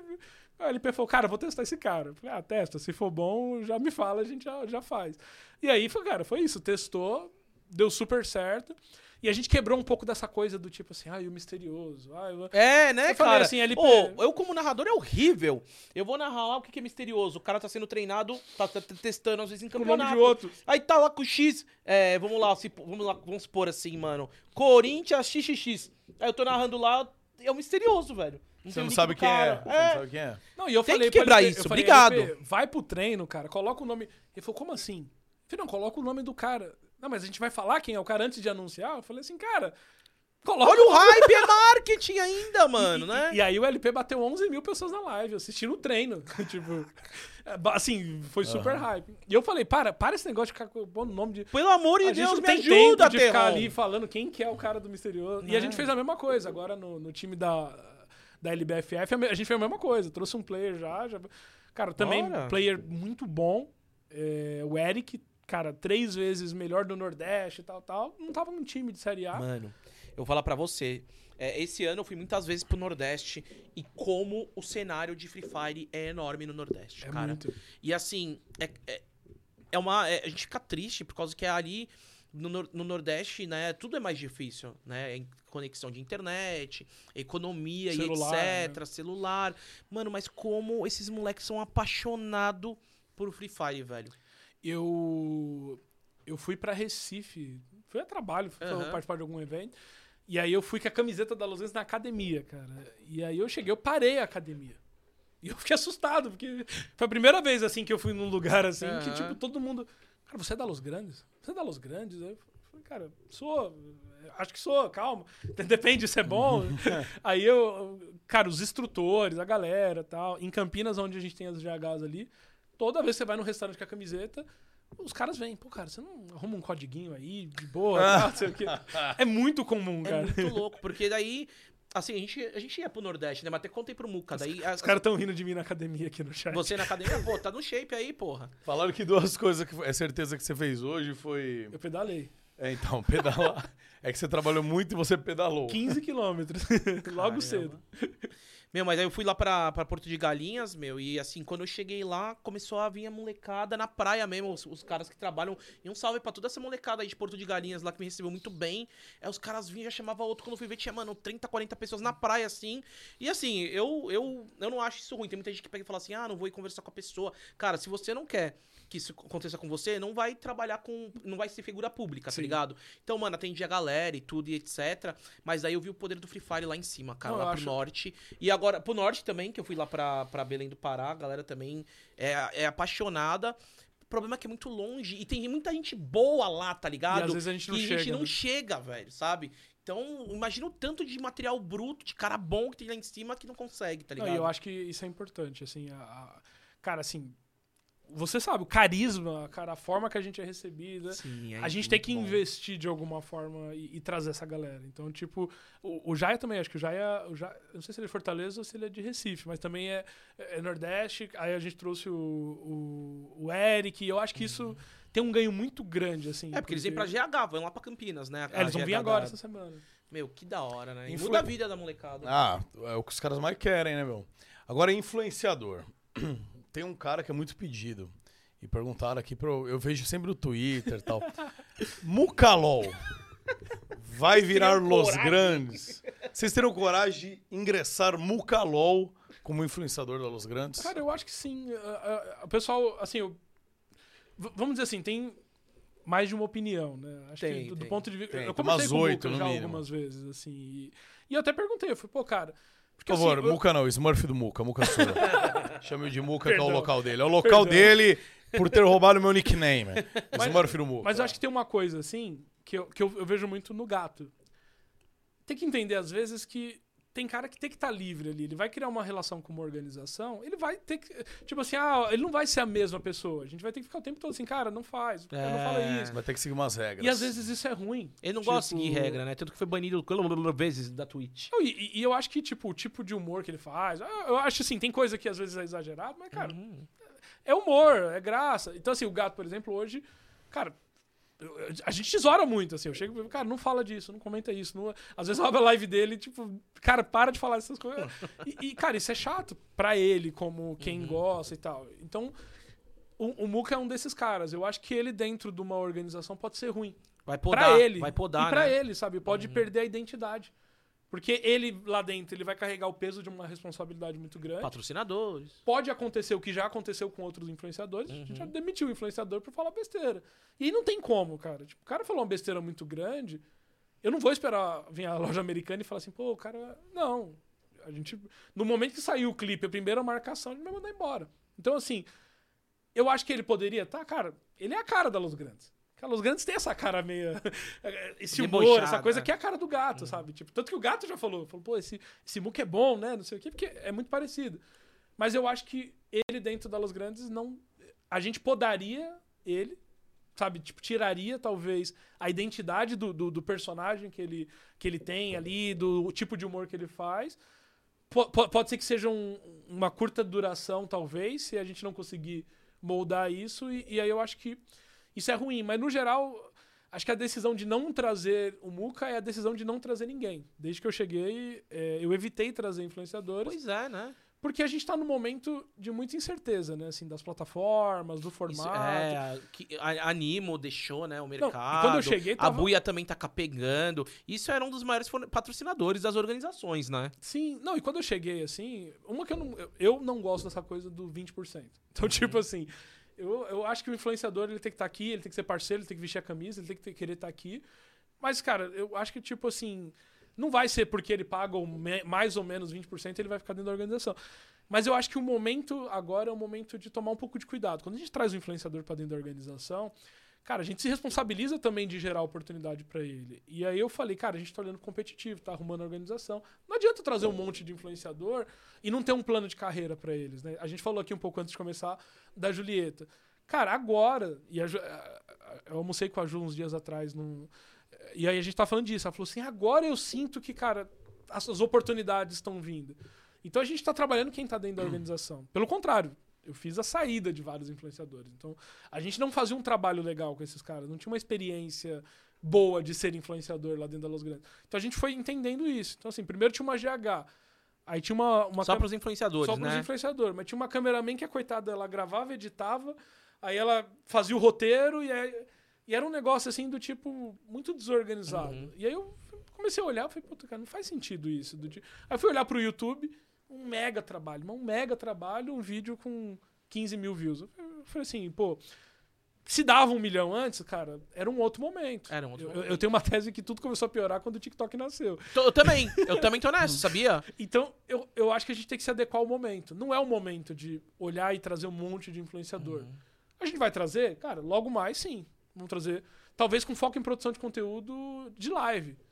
Ah, vai voltar o YouTube? A pergunta que eu mais respondo. Vai voltar o Que YouTube? a galera tem a nostalgia, né? É, os caras estão até comentando aqui que a, a- uma das melhores épocas de visualização, pelo menos, foi a época da casa lá que tava mal mal, esse pessoal era onde mais bombava de Mas que era tava época- mais produzido, Era uma não época era? diferente, era a época da pandemia, Era uma sabe? época de pandemia e que tudo que você botasse ali, que tava muito no hype, a luz ia subir. E, Tá ligado? Entendi. Porque agora você vai pegar. Não, vamos falar de todas as organizações. Se você for pegar e ver o canal da Loud, ela também não responde como respondia antes.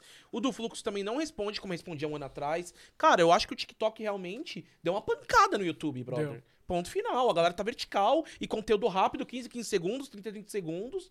Então é uma pancada forte. Acho que também deixar de fazer o YouTube é uma parada que a gente não pode, porque sei lá quantos milhões de seguidores vocês têm lá. Ah, acho que tem quatro. É muito. É, É comerciável pra caramba ainda. E como para de fazer vídeo, o algoritmo pra voltar a, a, a- a ir pra cima é pena. O Muca pode falar até melhor que eu sobre isso. Sim. Que ele ficou na pandemia parado com o canal, voltou. Agora, graças a Deus, tá pegando um milhão, todos os vídeos dele. Mas, mano, demorou um pouco pra chavinha virar, né? É, Não, e- demora um pouquinho. E dá um porque- trabalho. E, e- e, cara, fazer tudo mal feito ou fazer alguma parte É. bem feita, eu prefiro fazer uma parte bem feita. Entendi. Então, a gente olhou pra um lado diferente. E, cara, estamos começando a experimentar coisas. Então, assim, essa semana passada, cara, a gente lançou um vídeo do YouTube feito com os influenciadores da Los Grandes dentro do canal do YouTube da Americanas. Cara, isso foi uma coisa legal, nunca fizemos antes. Cara, vamos testar, vamos experimentar. É, a gente, os influenciadores, agora que a gente tá com um número menor também, cara, eles têm mais facilidade para participar de um Media Day, pra ir na GH, pra acompanhar o competitivo.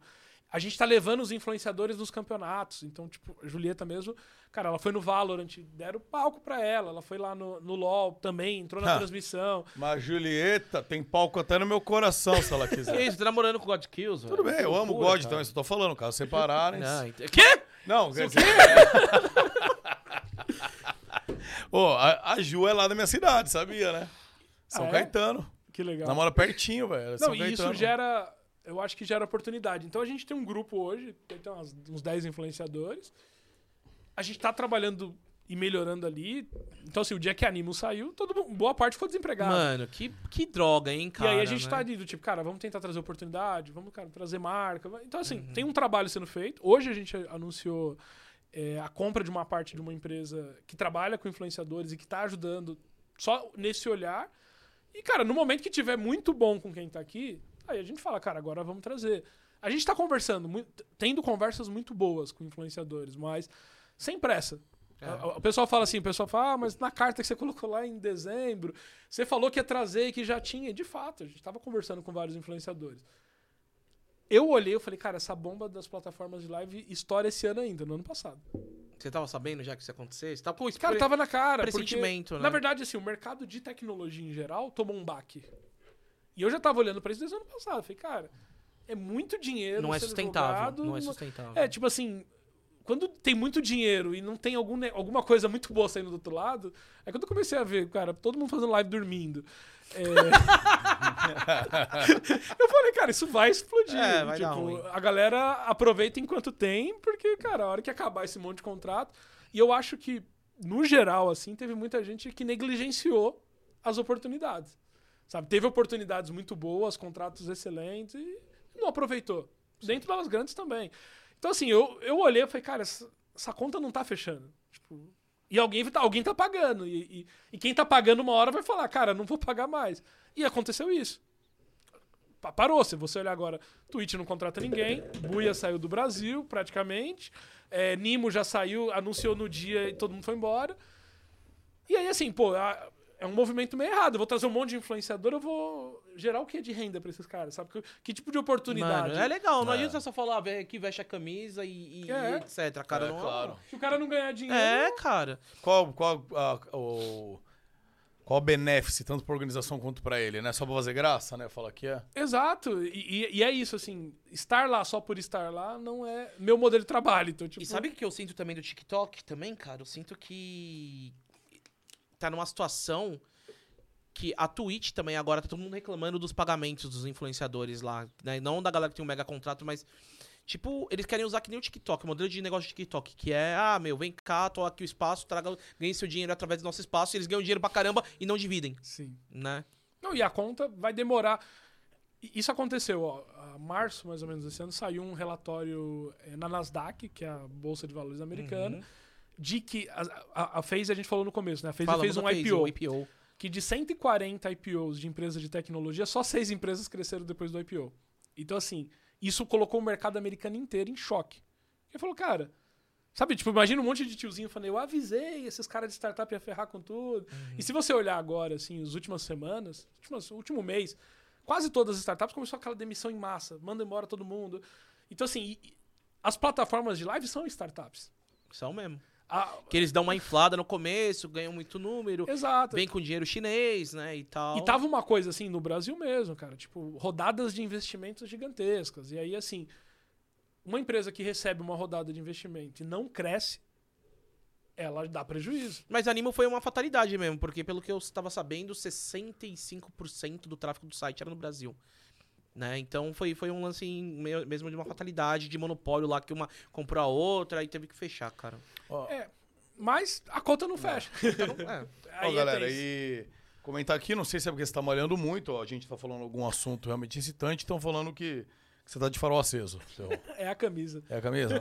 Pessoal, vamos parar de olhar os mamilos, por favor, do... Eu, É sério que tá olhando os mamilos do Terron? Deixa eu ver o seu. eu quero Não, até ver quem é aqui. Eu já venho aqui com isso daqui pra não aparecer, tá ligado? Cara, hoje eu tô com uma Você camiseta- tá É que tem um uma, tem uma, Deixa eu aí. ver. é que tem uma galera que eu faço live de vez em quando. Abro Ah. uma vez a cada dois meses. Eles estão falando, cadê as lives? e aí a né? galera é a galera que assiste a minha live aqui E aí o que... e tá achando que é bagunça. Ah, Não, mas é mesmo, Não, pode é falar. é o Groselha bagunça pode, pode falar dos mamilos dele, galera. Não tem problema nenhum, não. Realmente estão um pouco real- ressaltados agora, né? Não sei por quê, porque tá um baita um calor aqui na sala, mas deve ser por causa da nossa presença. Eu não tô com tanto calor, Gorox. É porque você tem um pouco mais de células aditivas. Que esquenta. Né? Nossa, depois dessa, pode até falar da Blaze. Eu, eu, eu, tô no, eu tô Vai no meio um termo aqui. Fazer um pips. Fazer um pips? Ó, então enquanto isso, rapaziada, em breve aqui o então vai continuar seu discurso sobre o futuro da luz e o presente também, mas ó, você que não conhece o site, ó, blaze.com, que é, tá apoiando aí o nosso podcast, galera. Eu vou deixar um código aqui na descrição, que é o código GROSS GROS. O que é a Blaze? É um site de jogos que você pode fazer apostas com dinheiro real. Então você tem lá o Mine, você tem o Crash, você tem o Double, tem a parte lá é, de outros jogos online também. Então, tudo aposta com dinheiro real e, obviamente, ganha dinheiro real. E utilizando o nosso código, nosso cupom, na hora de você fazer o seu cadastro, que é o cupom GROSS, você dobra o valor inicial que você colocar. Então, por exemplo, você vai iniciar aí com 200 reais, você coloca 200 reais, você vai ficar com 400. Até o limite de mil. Então, se você colocar mil reais, você vai para dois mil reais. Isso daí é apenas no primeiro, tá? A primeira vez que você colocar. Então, já faça um valor mais alto na primeira. E lembrando, obviamente, você não vai colocar lá mil reais e ficar com dois, vai poder já sacar seus dois mil, né? Tem que jogar um tempo, tem um determinado número de apostas para você fazer. Para após isso, aí você pode retirar os valores, beleza? Lembrando, né, que a Blaze é apenas para maiores de 18 anos. E o que eu sempre falo, rapaziada, vai jogar, jogue com responsabilidade. Não tira, né, o dinheiro ali do seu prato de comida para jogar. Você já tá mais tranquilo, quer se divertir, quer fazer um entretenimento, aí legal. Entra na Blaze e divirta-se e jogue para vencer. Beleza? Tamo junto. Aí, ó, que bonitinho. Ó, que tá, tá bonito aqui, né? Tem o codiguinho aqui, tá tudo. Ô, louco, tá ganha fofo, ó. 500. Groselha. Ganha 500, depende. Tem- eu, eu jogo bastante, cara. Eu gosto, né? Eu. O El Gato também. Tem vezes que eu ganho, Ah, tô gostando tem vezes que eu ganho, tem vezes que eu perco. Aí você vai pegando as estratégias, né? E é legal, cara. Cara, eu curto. meu pai tá assistindo a live do El Gato querendo jogar. É verdade. Ele joga o quê? Caramba, Lá, Aí o tá gato? influenciando bem, então, Não, olhar, né? Olhar cassino. eu- Ele falou assim, cara, tava vendo Tá a live. Blackjack ah, ou não? Tá. Umzinho aí. Que que é? Esse aqui é um... um Era um salamitos? Não, tô de boa, tô tranquilo. boa. Quer os salamitos? Olha, Não, não, um belo salamitos. Parece meu Bilal. Botou na boca o Muca, ele gosta. Uma delícia. Uma delícia. Hum. O Muca fez, última- fez uma listinha boa ali. Ah, Você tá vendo? Você conseguiu ver? não, é que eu falei Não, é que eu vi que ele, ele, olhada, ele ó. tá tipo fazendo assim, isso aqui já foi, isso aqui já foi. Não. Eu li algumas coisas, tipo, vocês estão no MTV Miau concorrendo também, não é? De time? É o Pô, time? não sabia. Então, inclusive, não sei se. Acho que é essa semana, não sei se acabou os votos, mas é, a gente tá concorrendo na. Tanto o El Gato como, como influenciador, quanto a Los Grandes como time. Caramba, Ah, que na legal. modalidade Free Fire, mas Ah, a gente tá ali isso. na. É, isso aí, rapaziada que curte a luz, então. Entra no site de MTV Miau. Acho que ainda dá pra votar, acho. É, eu não sei se era até ontem ou se é hoje, hoje conta ainda, mas. Quando que vai ser o show? É dia 28, eu acho. Essa semana. É, daqui, que sexta-feira. Sexta-feira. Ah, É, Você vai lá, então. Você vai lá. Não sei, porque o, o time de marketing que tá tocando, mas. é, mas não, não tenho certeza se, se vai ser com público, se não vai ser e tal. Deixa eu Porque aproveitar. eu acho que algumas coisas eles já gravaram com todo mundo que tava ali. Ah, tá. E aí eu não sei como vai ser a estrutura, assim, mas. Mas, Mas tamo tamo lá, lá, tá participando. E aproveitar, você falou isso aí de sexta-feira, aproveitar e avisar a rapaziada já, né, gordão? que o Groselha estará na Yukon X, o com X, que vai ser aqui em São Paulo essa semana, de quarta a domingo. Teremos episódio provavelmente todos os dias. Vamos ver se a gente solta a agenda amanhã já. Que legal. Depois do Krauk. E vamos ter episódio presencial lá. Vai ter um monte de gente que vai estar lá, vai estar o Fallen, vai estar por lá. A Dólares vai estar. A Dólares vai jogar. A Dólares vai estar Dallas por vai lá. jogar um 4x4 Olha contra lá, a quem PEN. sabe, né? Quem sabe ali a gente não, não faz um ali com a dólar, vamos conversar, entendeu? Então, quem sabe ali já Quem aproveita. já não arrasta. já não arrastam os jogadores ali. Puxa o terror, Alvivaço. puxa. É, pô, então. A gente vai estar lá. Que legal. E todo dia a gente vai fazer podcast lá. Estamos vendo os convidados ainda. Fica o convite também, vamos ver Vou estar aí lá. se- Na se sexta-feira rola. vou. Legal. Provavelmente. E então acompanha aí que essa semana. Onipresente, né? Tem tudo quanto é lugar. Essa semana aí. Final de semana e estaremos em pós-18 foi mais fácil. Mas vai, o time vai, aí o LP mandou hoje, falou, pô, cara, a gente vai estar lá, vai, tal. Fecharam agora? Foi por esses dias. Não, cara, porque realmente o evento ele é muito grande, mas assim, eles estão. É, primeiro evento, né, velho? É uma Sim. doideira, né? Olha que bacana esse 4x4 presencial aí. Vai... Então, eles estavam vindo, eles iam chegar a semana que vem, né? Porque vai ter a final da, da NFA que vai ser no Hop Harry. E aí eles anteciparam, eles acabaram. Aí acho que foi essa semana Uhum. que, que acho que bateu o martelo lá, vai vir e tal. E acho que vai ser bem legal, cara. Vai ser contra a PEN. Eu não tenho muitas informações, mas vai ser 18 horas Na sexta-feira. na sexta-feira. Puta, Top. que da hora, E cara. eu acho que vai ter transmissão, eu não tenho certeza. Mas eu acho Ah, que não, com certeza vai ter. Ali é no complexo do AMB, pra galera que não sabe. É bem próximo do metrô Tietê, né? Então, se de repente você quer ver a galera da, da, da, da Dólares, a galera do Faz o P também, vai estar a gente do Groselha lá. Dá uma olhada, vai no Instagram da galera lá da Yukon. Vamos dar uma força, porque é mais um evento, né, cara? Sim. Não é bom ter vários eventos? Eu acho. Cara, é caralho, muito importante. velho, É, né? E agora, pós-pandemia. Nossa, me- melhor ainda. Não, e os caras têm pesado, né? Vai a Eleven do Vai a Stranger Millie Bob Things. Brown, né? Que é a Eleven do Stranger Things. Dá pra comprar o seu meet and greet ainda, eu imagino. E agora eu não sei o nome do ator, mas é o ruivo do Harry Potter, que eu não assisti Harry é Potter. o Rupert, não. É, Acho que Ah, ele mesmo, Ele olha, mesmo, ele é mesmo. ele mesmo. Caramba, você gostava de Harry Potter? Cara, assistia. Eu não assisti. Na verdade, assim, eu assisti acho que os quatro ou cinco primeiros filmes no cinema. Aham. E eu até hoje não assisti os últimos. É, então, é naquela época que a gente era mais novo, É entusiasta. igual, é igual né? Marvel, cara. Eu comecei assistindo. Ah, não, agora aí- eu nem sei Aí a mais. gente já vai brigar, porque Marvel eu assisto, mano, sou putinha da Disney. Tudo que sai eu vejo, compro, consumo. Cara, eu me perdi em algum lugar E, que eu não consegui voltar mais. E eu acho uma doideira, né? A Disney tem zero envolvimento com esportes. Que, que furo deles, né, mano? Um é. mercado que todo mundo consome, que a galera tá de pé, tudo bem. Às vezes fala, ah, não precisa de mais. Claro que precisa, cara, sabe? Sempre é bom É, se na, posicionar. na verdade, a, a sensação que eu tenho é que a gente tá indo pra um momento muito bom agora de, de, de ampliar mesmo o cenário. né? Uhum. Acho que.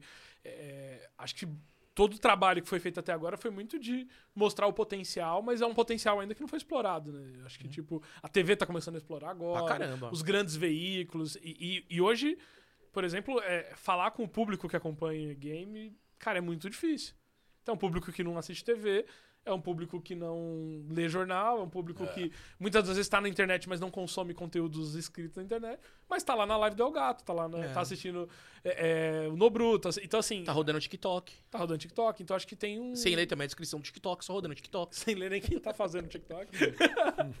Mas assim, a- a- as marcas elas estão criando essa consciência agora, do tipo, se eu quiser falar com essa geração Z nova, eu falei isso hoje, inclusive. Quando você falava da geração Z 15 anos atrás, que era mais, ou- eu era mais ou menos geração Z 15 anos atrás, é, cara, era simples, coloca no intervalo do Bom Dia e Companhia ou da, Nossa, real. Cara, propaganda na cultura vendia, cara. Você colocava na TV Cultura. Eu assistia a TV gente Cultura. olhava, é. Agora, assim, hoje. Gloob Gloob. É, a galera não assiste mais. E aí, Não. assim, como que você fala com esse público, sabe? Tipo, então, assim, as marcas estão começando a entender agora, do tipo, cara, essa geração nova tá diferente das anteriores. Pra cacete. E aí, se você não se reinventar como marca, cara, você vai falhar miseravelmente em, em vender ou conectar ou gerar qualquer coisa. Assim, as marcas que não entenderem isso rápido, elas vão ficar pra Vamos trás. ficar pra trás. Porque elas vão perder pras marcas que entenderem, entendeu? E já tem um monte, né, de marca já, já no, no meio digital aqui, já Qual- entendendo o que precisa. É, e com Mesmo- luz... Ah, disso. Não, mesmo que não são endêmicas mesmo. Vejo marca de, de comida, é, sei lá, perfumes. Os caras entenderam que tem que ir pro digital, cara. E tem que se conectar com o time, com a Não, molecada. tem que ir, assim, porque. Cara, a galera tá ali consumindo algum conteúdo. Então, assim, se ninguém coloca nada ali. Tipo assim, por exemplo, que eu vejo muito na nossa torcida isso. Assim, hoje a torcida. A gente começou uma relação com Americanas que tá fazendo um ano agora. Nossa, e que relação, E- né, cara? Não, e a, e a torcida, tipo, se tiver que escolher, escolhe Americanas. Não, eu vi que quando vocês anunciaram Americanas, vocês colocaram em primeiro lugar no Trend Topics do Twitter. Cara, tudo a gente né? Anúncio da Americanas, os caras gente colo- pegou- a torcida pegou e levantou Acho lá. a gente pegou mais de é, 20 vezes. a- a- Americanas na lousa, alguma coisa assim, a hashtag não lembro. Sim. Mas eu peguei, entrei Caraca. no Twitter e vi, velho. Não, é loucura. Qual, qual patrocinador vocês têm hoje e qual o pessoal tá per- perguntando bastante se tem algum em mente já que vocês estão conversando. Cara, hoje acho que o, o principal é, é Americanas, né? E a gente tá ali agora numa fase bem legal de, cara, de entender o que, que mais dá pra fazer, testando coisas e tudo mais. É, a gente tem Midnight, que vem ali no time de CS, que, que é uma casa de apostas. Alguns a gente tá agora em renegociação se fica ou não, e trazendo outros, mas aí eu não posso dar detalhes ainda, mas vai ter coisas legais vindo por aí. Acho Novos que... anúncios. É, porque a gente deu uma segurada, porque assim, a Los Grandes, outubro do ano passado, era um time de Free Fire. Uhum. Hoje a gente é uma organização. Então, assim, a gente falou, cara, É. não vamos foram comer... muito bem no Wild Rift também, né? Sim, de ficamos- passagem. assim, fomos bem, fizemos uma campanha bem legal. Mas a gente, a gente tirou o pé e até cancelou algumas negociações, porque falou assim, cara, a gente tá negociando como ainda uma organização de Free Fire, a gente não é mais. Então, a gente tem uma estrutura muito maior hoje, e aí a gente começou a conversar com as marcas, e, tipo, a Americanas foi uma que falou, cara, eu vi a Los Grandes crescer, então eu quero estar... a live da Americanas lá, que foi o Jotinha, O Jota, Felipe Neto e tal, né? é, a Não, acho que foi do Black Friday que vocês mandaram. do Black Friday. É, que ela tava patrocinando lá. É, agora eles acho que vai ter alguma ação dentro do, do Rock in Rio, eles convidaram os grandes, então tem, tem coisas assim bem legais. Que da hora. Mas a gente, a gente deu um passo atrás, assim, a gente falou, cara, vamos arrumar o que apresentar para as marcas, que tipo de ação dá para fazer, quais são os jogos que a gente tá, qual é, qual é o futuro pra gente conseguir negociar melhor, porque tem que fazer muito sentido pra marca também, né? E, e a gente tá olhando. Então a gente tá fazendo um trabalho muito legal, assim, tipo, não existia na Los Grandes um time de staff olhando pra essa relação com as marcas. Então, a entrega às vezes não era aquela entrega uau. E agora a gente tá caminhando pra isso. Então a gente tá trabalhando muito de como melhorar a entrega pras marcas. Porque se não fizer sentido pra marca, a gente vai É. vender uma vez só. É que aquele lance de só deixar na camisa é muito antigo. É tipo futebol anos 70, né? Acho que nem no futebol ah, vamos colocar mais. aqui o patrocinador na camisa e etc. Não, cara, hoje você tem que fazer uma teia de aranha, entregar no Twitter, ah, vai ter um Tem. evento da Submarino Rock in Rio, vai a nossa galera lá e- e realmente se E encaixar, tem né? muita marca frustrada, porque às vezes Fica. investiu muito e não teve. Cara, não teve retorno. não- sabe, tipo, pô, cara, coloquei muita grana e às vezes, sei lá, não é citado em nenhum lugar. não- vai, os caras vão no campeonato e não falam. Então a gente tá tentando. Tipo, pô, tem campeonato, por exemplo, se você olhar americanos, a americana torce pelos grandes. Tipo, cara, Isso é tá lá- legal também, né? É, e, e- e os caras eles interagem. E, e- e quando eles fazem alguma ação, eu já vi várias vezes os torcedores falando, cara, vamos apoiar porque é o patrocinador. Então essa relação tem que ser equilibrada. E a gente tá dando um passo atrás. Acho que a gente tá, tá fazendo um trabalho muito legal. Quem lidera esse trabalho é a Druid hoje, né? Junto com o time nosso. E, cara, tá funcionando, assim. A gente tá, tipo, apresentando mais vantagens, entendendo, conversando com as marcas. Então vai vir algumas coisas legais. Mas a gente tá dando um passo atrás. Falou, Cara, vamos arrumar a casa aqui pra realmente trazer e gerar todo o valor possível. Senão a gente traz um monte de patrocinador que não é bom pra gente e não é bom pro patrocinador. Porque aí você cria. Cara, a pior coisa do mundo é você lidar com frustração. Então, assim, você traz uma marca, ela tem uma expectativa, a gente É. tem outra, aí a gente quer que a marca faça uma coisa, a marca... Então a gente falou, cara, vamos melhorar a estrutura. Então, tipo, Americanas foi um, cara. A gente foi lá, a gente fez o espaço É, americano. um case de dentro da sucesso, GH. velho, dentro de esportes. Eles investiram muito, cara, na casa, montou Uhum. uma arena lá. Então, cara, colocou TV, colocou Playstation, colocou mesa de sinuca, colocou... Cara, tá investindo no, no- no- E aí a gente fala, cara, agora dá pra fazer isso com outras marcas. Então a gente escolheu dar uma prioridade muito maior agora pra Americanas. E estamos conversando com algumas outras marcas já, apresentando essa nova Los Grandes, que tem tudo, que não é mais a- o time de Free Fire, mas é uma Los Grandes que, cara, tá em várias modalidades e tudo mais. Mano, que foda, cara. E tem que ser assim, porque senão. Acho que a gente, cara, a gente tem. A gente é muito relevante hoje dentro do cenário do game em geral. E essa Cara, relevância tem que gerar uma, uma boa Eu conexão e vi, eu experiência vi pras porque marcas. quando eu tinha, acho que foi ano passado, cara, na E-Virada, que vocês, acho que vocês, que vocês ganharam do CS. Sim. Cara, fazia tempo, eu, eu narro CS aqui do Brasil, né, há muito tempo. o- Então, fazia tempo que não pegava um número muito bom no, no CS brasileiro. Claro, sem seus majors, esse negócio aí Sim. que o Gaules tem os direitos lá. Mas aqui no Brasil, no nosso cenário, fomentando, cara, a, a- eu, quando a Los Grandes entrou, eu falei, mano, que da hora, mano.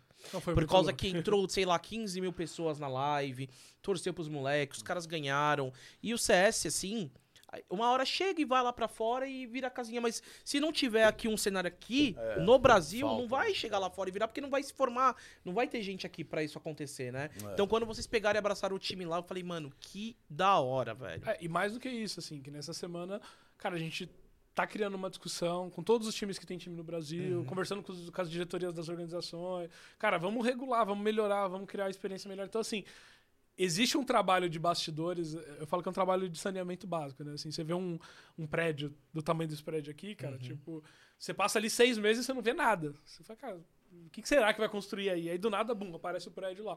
Então, assim, é um trabalho que muitas vezes não aparece. Então, tem um trabalho acontecendo que não aparece ainda, mas que a gente tá fazendo muito forte dentro do cenário nacional do CS. É, porque é e- interessante pra todos os times, né? Interessante pra todo mundo. Cara, né, se meu? você vê o maior pico de audiência que dá é quando é, um- é o CS que tá jogando hoje, hoje. Assim, linearmente, sim, o LoL mantém uma base e tal. É porque o CS é um jogo muito antigo, que nem você pegou e falou. Então, Um cenário consolidado, A, né? a, a galera que de repente não joga mais CS, mas vê um time indo bem lá fora, aí vai ver, mano, ó, o time tá lá em quarta de final. Daí quando vai ver, tem 700 mil pessoas assistindo uma live, tá ligado? Simultaneamente, por conta que o CS conta uma história bonita. Então, eu acho muito bonito esse trabalho que vocês fizeram de, com o CSGO, de falar, ah, mano, não vamos já pegar um, um- um mega time e, e lá, lá de fora ou etc. Vocês ficaram, mano, vamos olhar aqui pro nosso cenário.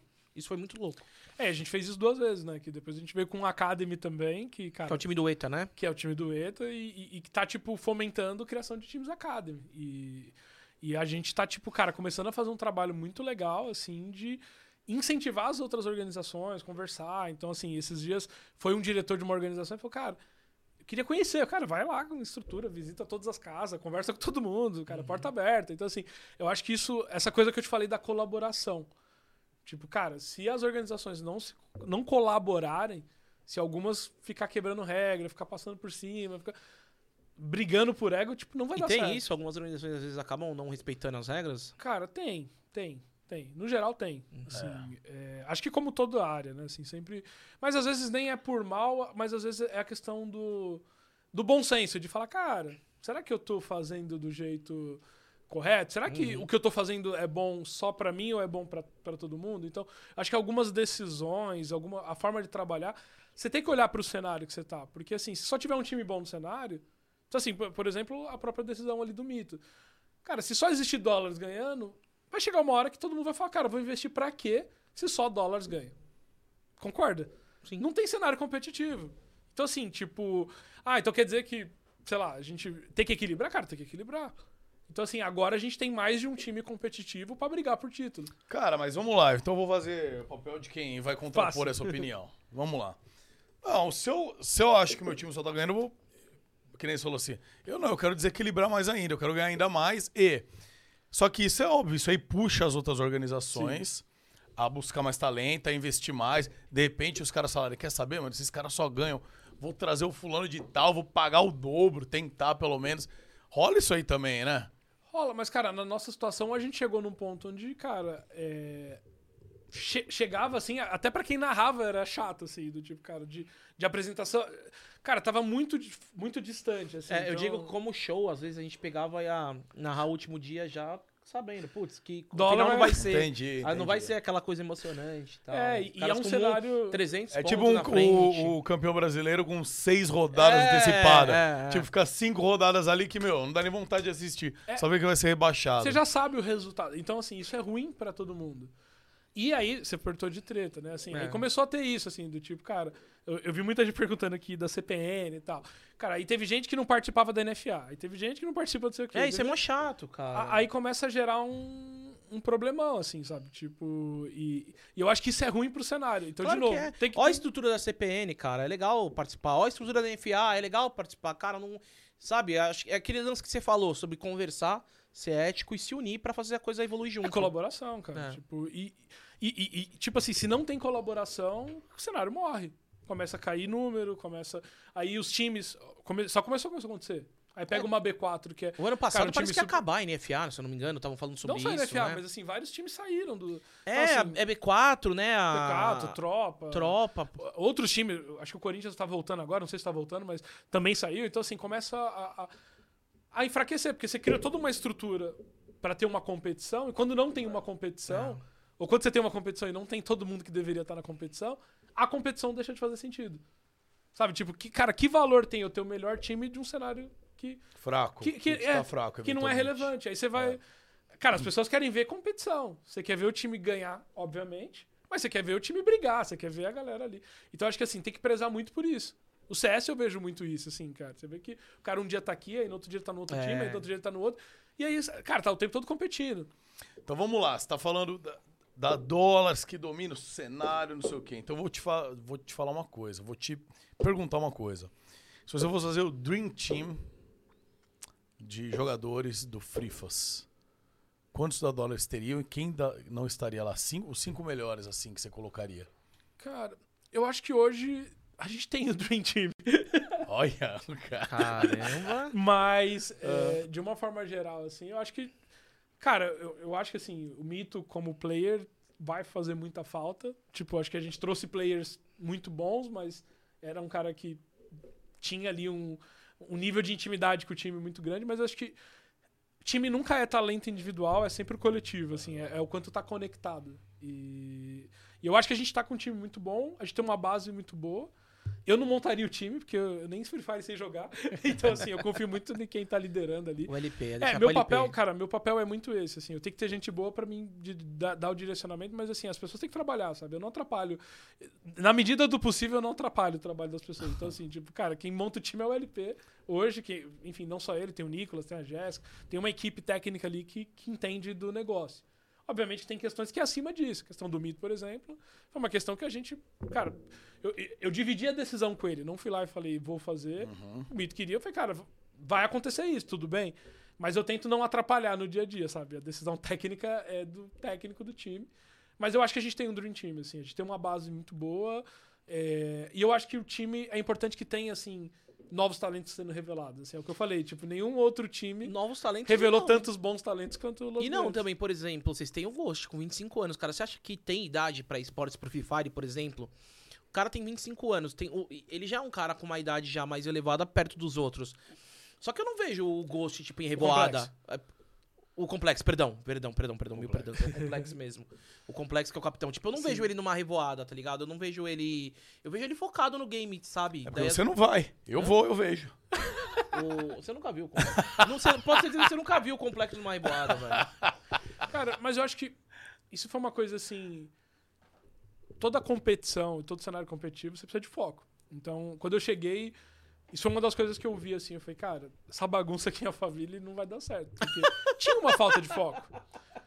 Aquela festa toda quinta, sexta, sábado e É, domingo. então a primeira coisa que eu falei pro gato foi, cara, vou levar tudo pra Campinas. Uhum. Lá não tem outra organização. Caraca, foi você que teve. Que a ideia de gênio, né, mano? Tirou das. E eu da- moro em da- Campinas, né? Você mora em Campinas? Não sabia, mas você tirou Você da tirou a galera da. Cracolândia. Ah, Muriçoca. Você tirou eles da Cracolândia e levou eles Tirou pra os um caras tudo da, da. Avenue. Avenue, né? Ninguém Isso, vai na Avenue. Avenue lá na- no negócio. Vai todo Não, mundo e- pra Campinas. Que na Campinas tem as revoadas lá, mas a revoada acaba mais cedo. Não, fecha cedo. E, e- É. e- não, e assim, até a decisão de vir pra cá. Às vezes o pessoal fala, pô, vai ter uma festa tal lá em São Paulo. Os caras falam, ah, é mó longe. Não, mas estão falando aqui também que o Complexo é casado, né? Tem essa questão. Ele é muito bem comprometido. É 25... Casado ou namora? Falaram que é Olha, casado. Que é Eu 25... acho que é al- algo entre o namoro e o casamento.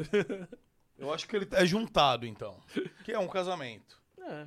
Porque... Sim, mas ele, é, ele tem um relacionamento bem... Ah, mas assim, é... 25 anos, tá bem, bem encaminhado, então...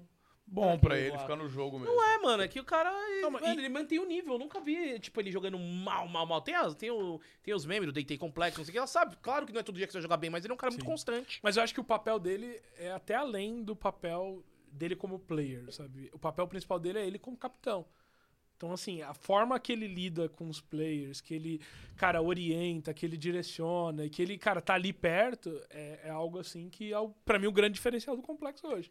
Sabe? E, Tipo, e, e, sei lá, ele pode ter 50 anos, se ele quiser ficar, ele vai ficar lá, porque Caraca, ele faz isso muito bem. Jogando sabe? desse jeito dele, né, cara? Ele Mas, por cuida do- exemplo, do, vamos time, lá. sabe? O papel de um capitão é Agora eu esse. vou te botar numa fogueira. Eu sei que você não é um cara muito técnico e tal, mas vamos lá. a- a- o Fluxo tá com dificuldades de se acertar lá. O Bach foi um cara com um nome gigantesco, né? Mas o time não, não consegue não consegue se acertar. É, você acha que. E, e o Bach vai sendo capitão e tudo. O que, que, você imagina que tá acontecendo lá por parte dos Crias? Cara, eu, Olha o eu- tanto de jogador que eles trouxeram. O primeiro tiro caríssimo. Sim. Aquela apresentação maluca, né? Daí agora eles liberaram o Cincy e os outros jogadores. Então, eu acho. Eu volto para aquele trabalho que eu falei, assim, né? Um, um trabalho consistente ele leva tempo, sabe? E, e eu acho que. De um lado, a forma que eles vieram e tal, eles jogaram a expectativa lá pra cima. Jogaram. E não deu tempo pra conectar. Então, assim. E eles vão continuar. Troca jogador, troca jogador, troca. Não vai encaixar, porque a, a expectativa vem tão carregada. sabe? Sempre, né, velho? É, é, isso é ruim, sabe? Tipo, eu acho que é ruim pros players. Pra galera que sai de lá sai muito mal. É ruim pra quem fica, porque aí chega alguém, os primeiros 10, 15 dias ali é legal, mas assim, quando vai ter tempo pra encaixar? É, O pessoal fala muito isso, por exemplo, do nosso time de CS. Ah, ti- tira, tira, tira, tira. Cara, não vou. Ó, Valorant melhor. Time de Valorant, eu montei o time. Falei, cara, esse time tem potencial, esse time é bom. Eles precisam de tempo. Aí eles foram, não classificou pro primeiro VCT. Aí esses caras foram humilhados. A galera destruiu, acabou com eles, jogou. tira- joga no lixo, tira. Eu falei, cara, não vou mexer nesse time.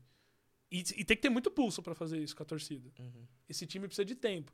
Trabalho de longo prazo. Virou um- eu, eu virei meme por causa disso. Aí foi.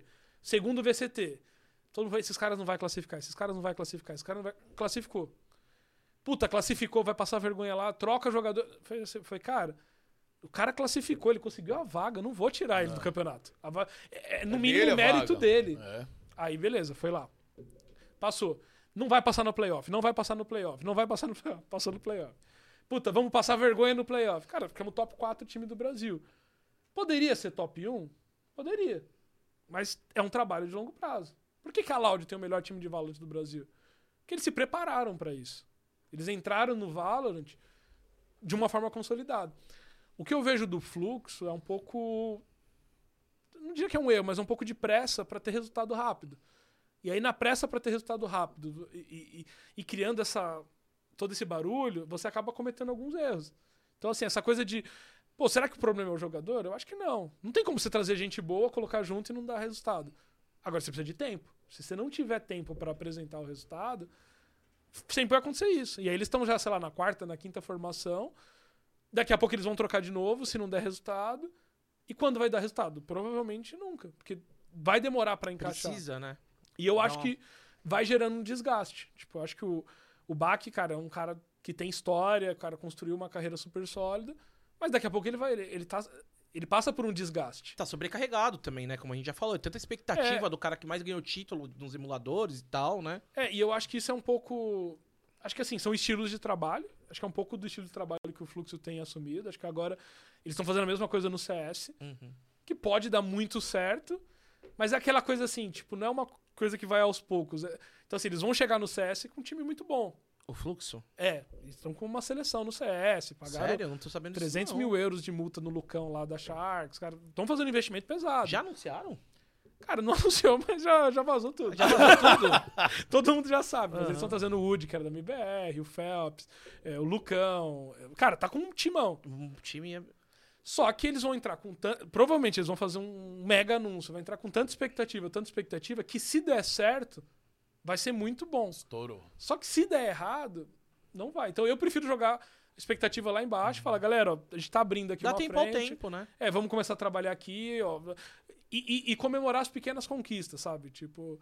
A- É importante. A, a torcida fica com essa coisa do título oficial, de não sei o que. Eu não tô preocupado com isso, cara. Eu tô preocupado em, em criar uma experiência boa pra quem tá dentro Tá da organização. fomentando a base. É isso, Uma e tem hora- que ser bom, é. cara. Porque eu ouvi do time, do nosso time de CS Academy esses dias, falou, cara, a gente descobriu o nosso problema, a gente não tá se divertindo jogando, por causa da pressão. Eu falei, cara, se você não tá se divertindo, você... sabe, eu me divirto no meu trabalho. Cara, tudo que eu faço na Rocket City, na- cara, eu me divirto. O cara que não se diverte trabalhando, se, se isso aqui não for legal, chega uma hora que você não aguenta. Sim. Então, assim, eu acho que tem esse ponto, assim, às vezes você tem que saber a hora de bater de frente com a torcida. e falar, Cara, segura aí, não vou mexer, ponto. É, é o seu papel mesmo, né? Essa hora de dar essa segurada. É meu papel, papel do co. eu- sempre peço isso, assim, galera, dá transparência pra torcida. Então, assim, se eu tenho um player, por exemplo, eu pego muito no pé dos meninos de CS, cara, abre live, conversa com a torcida, explica Sim. por que, que não tá dando resultado. Cara, mostra pra eles que vocês estão treinando, sabe? Tipo, acho que o papel dos players é, é dar essa clareza. Que é muito comum, né? Do tipo, por exemplo, você anuncia uma line, os caras vai abrir live, dá hype, ganha seguidor, depois o, o player também não. Depois some, né? É, não quer dar satisfação. É. E eu acho que tem que dar satisfação, sim. Eu dou satisfação. Então, assim, se eu tomei uma decisão, cara, eu bato o peito e falo, cara, eu tomei essa decisão e é isso, e por causa disso e acabou. Mas, assim, o pessoal precisa entender que é uma relação. E uma relação onde você não divide ali é ruim. Então, eu, eu sinto que às vezes falta isso. Cara, Na- Falar em relação, eu sei que você deve ter, ter visto isso. Eu queria que você comentasse um pouco sobre esse lance que aconteceu agora, né? Da, da tropa aí do bonde, que. Porra, os caras se xingaram até esse. Um, sei lá, acho que sexta-feira passada, os caras tava na live do racha e um bateu boca com o outro. É uma parada que, às vezes, você- vê que, meu, não, não é bacana no final das contas. Sim. Não, não, pra quem tá consumindo conteúdo e quer ver.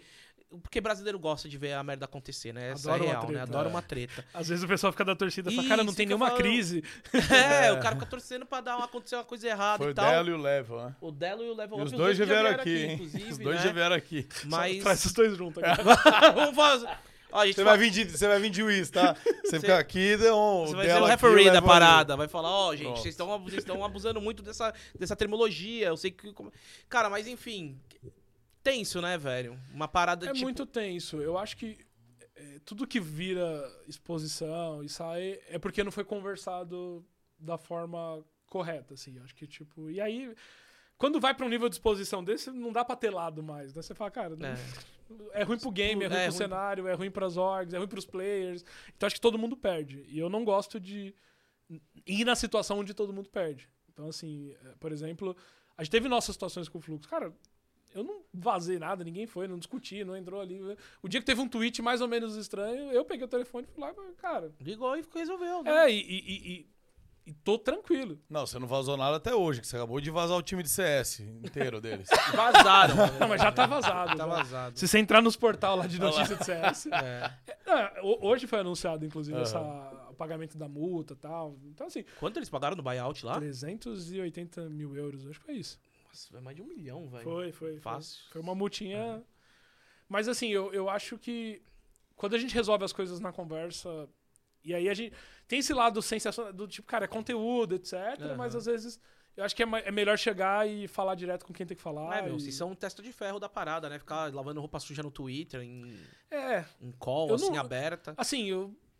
Eu, eu acho que tem gente que se aproveita da situação, de ah, vamos pôr os caras pra falar, vamos, sabe, tipo, vamos, vamos incentivar, Aham. vamos dar palco. Eu, acho que também o cenário dá palco. Dá, tipo, dá. Eu acho dá. A galera gosta da, da briga.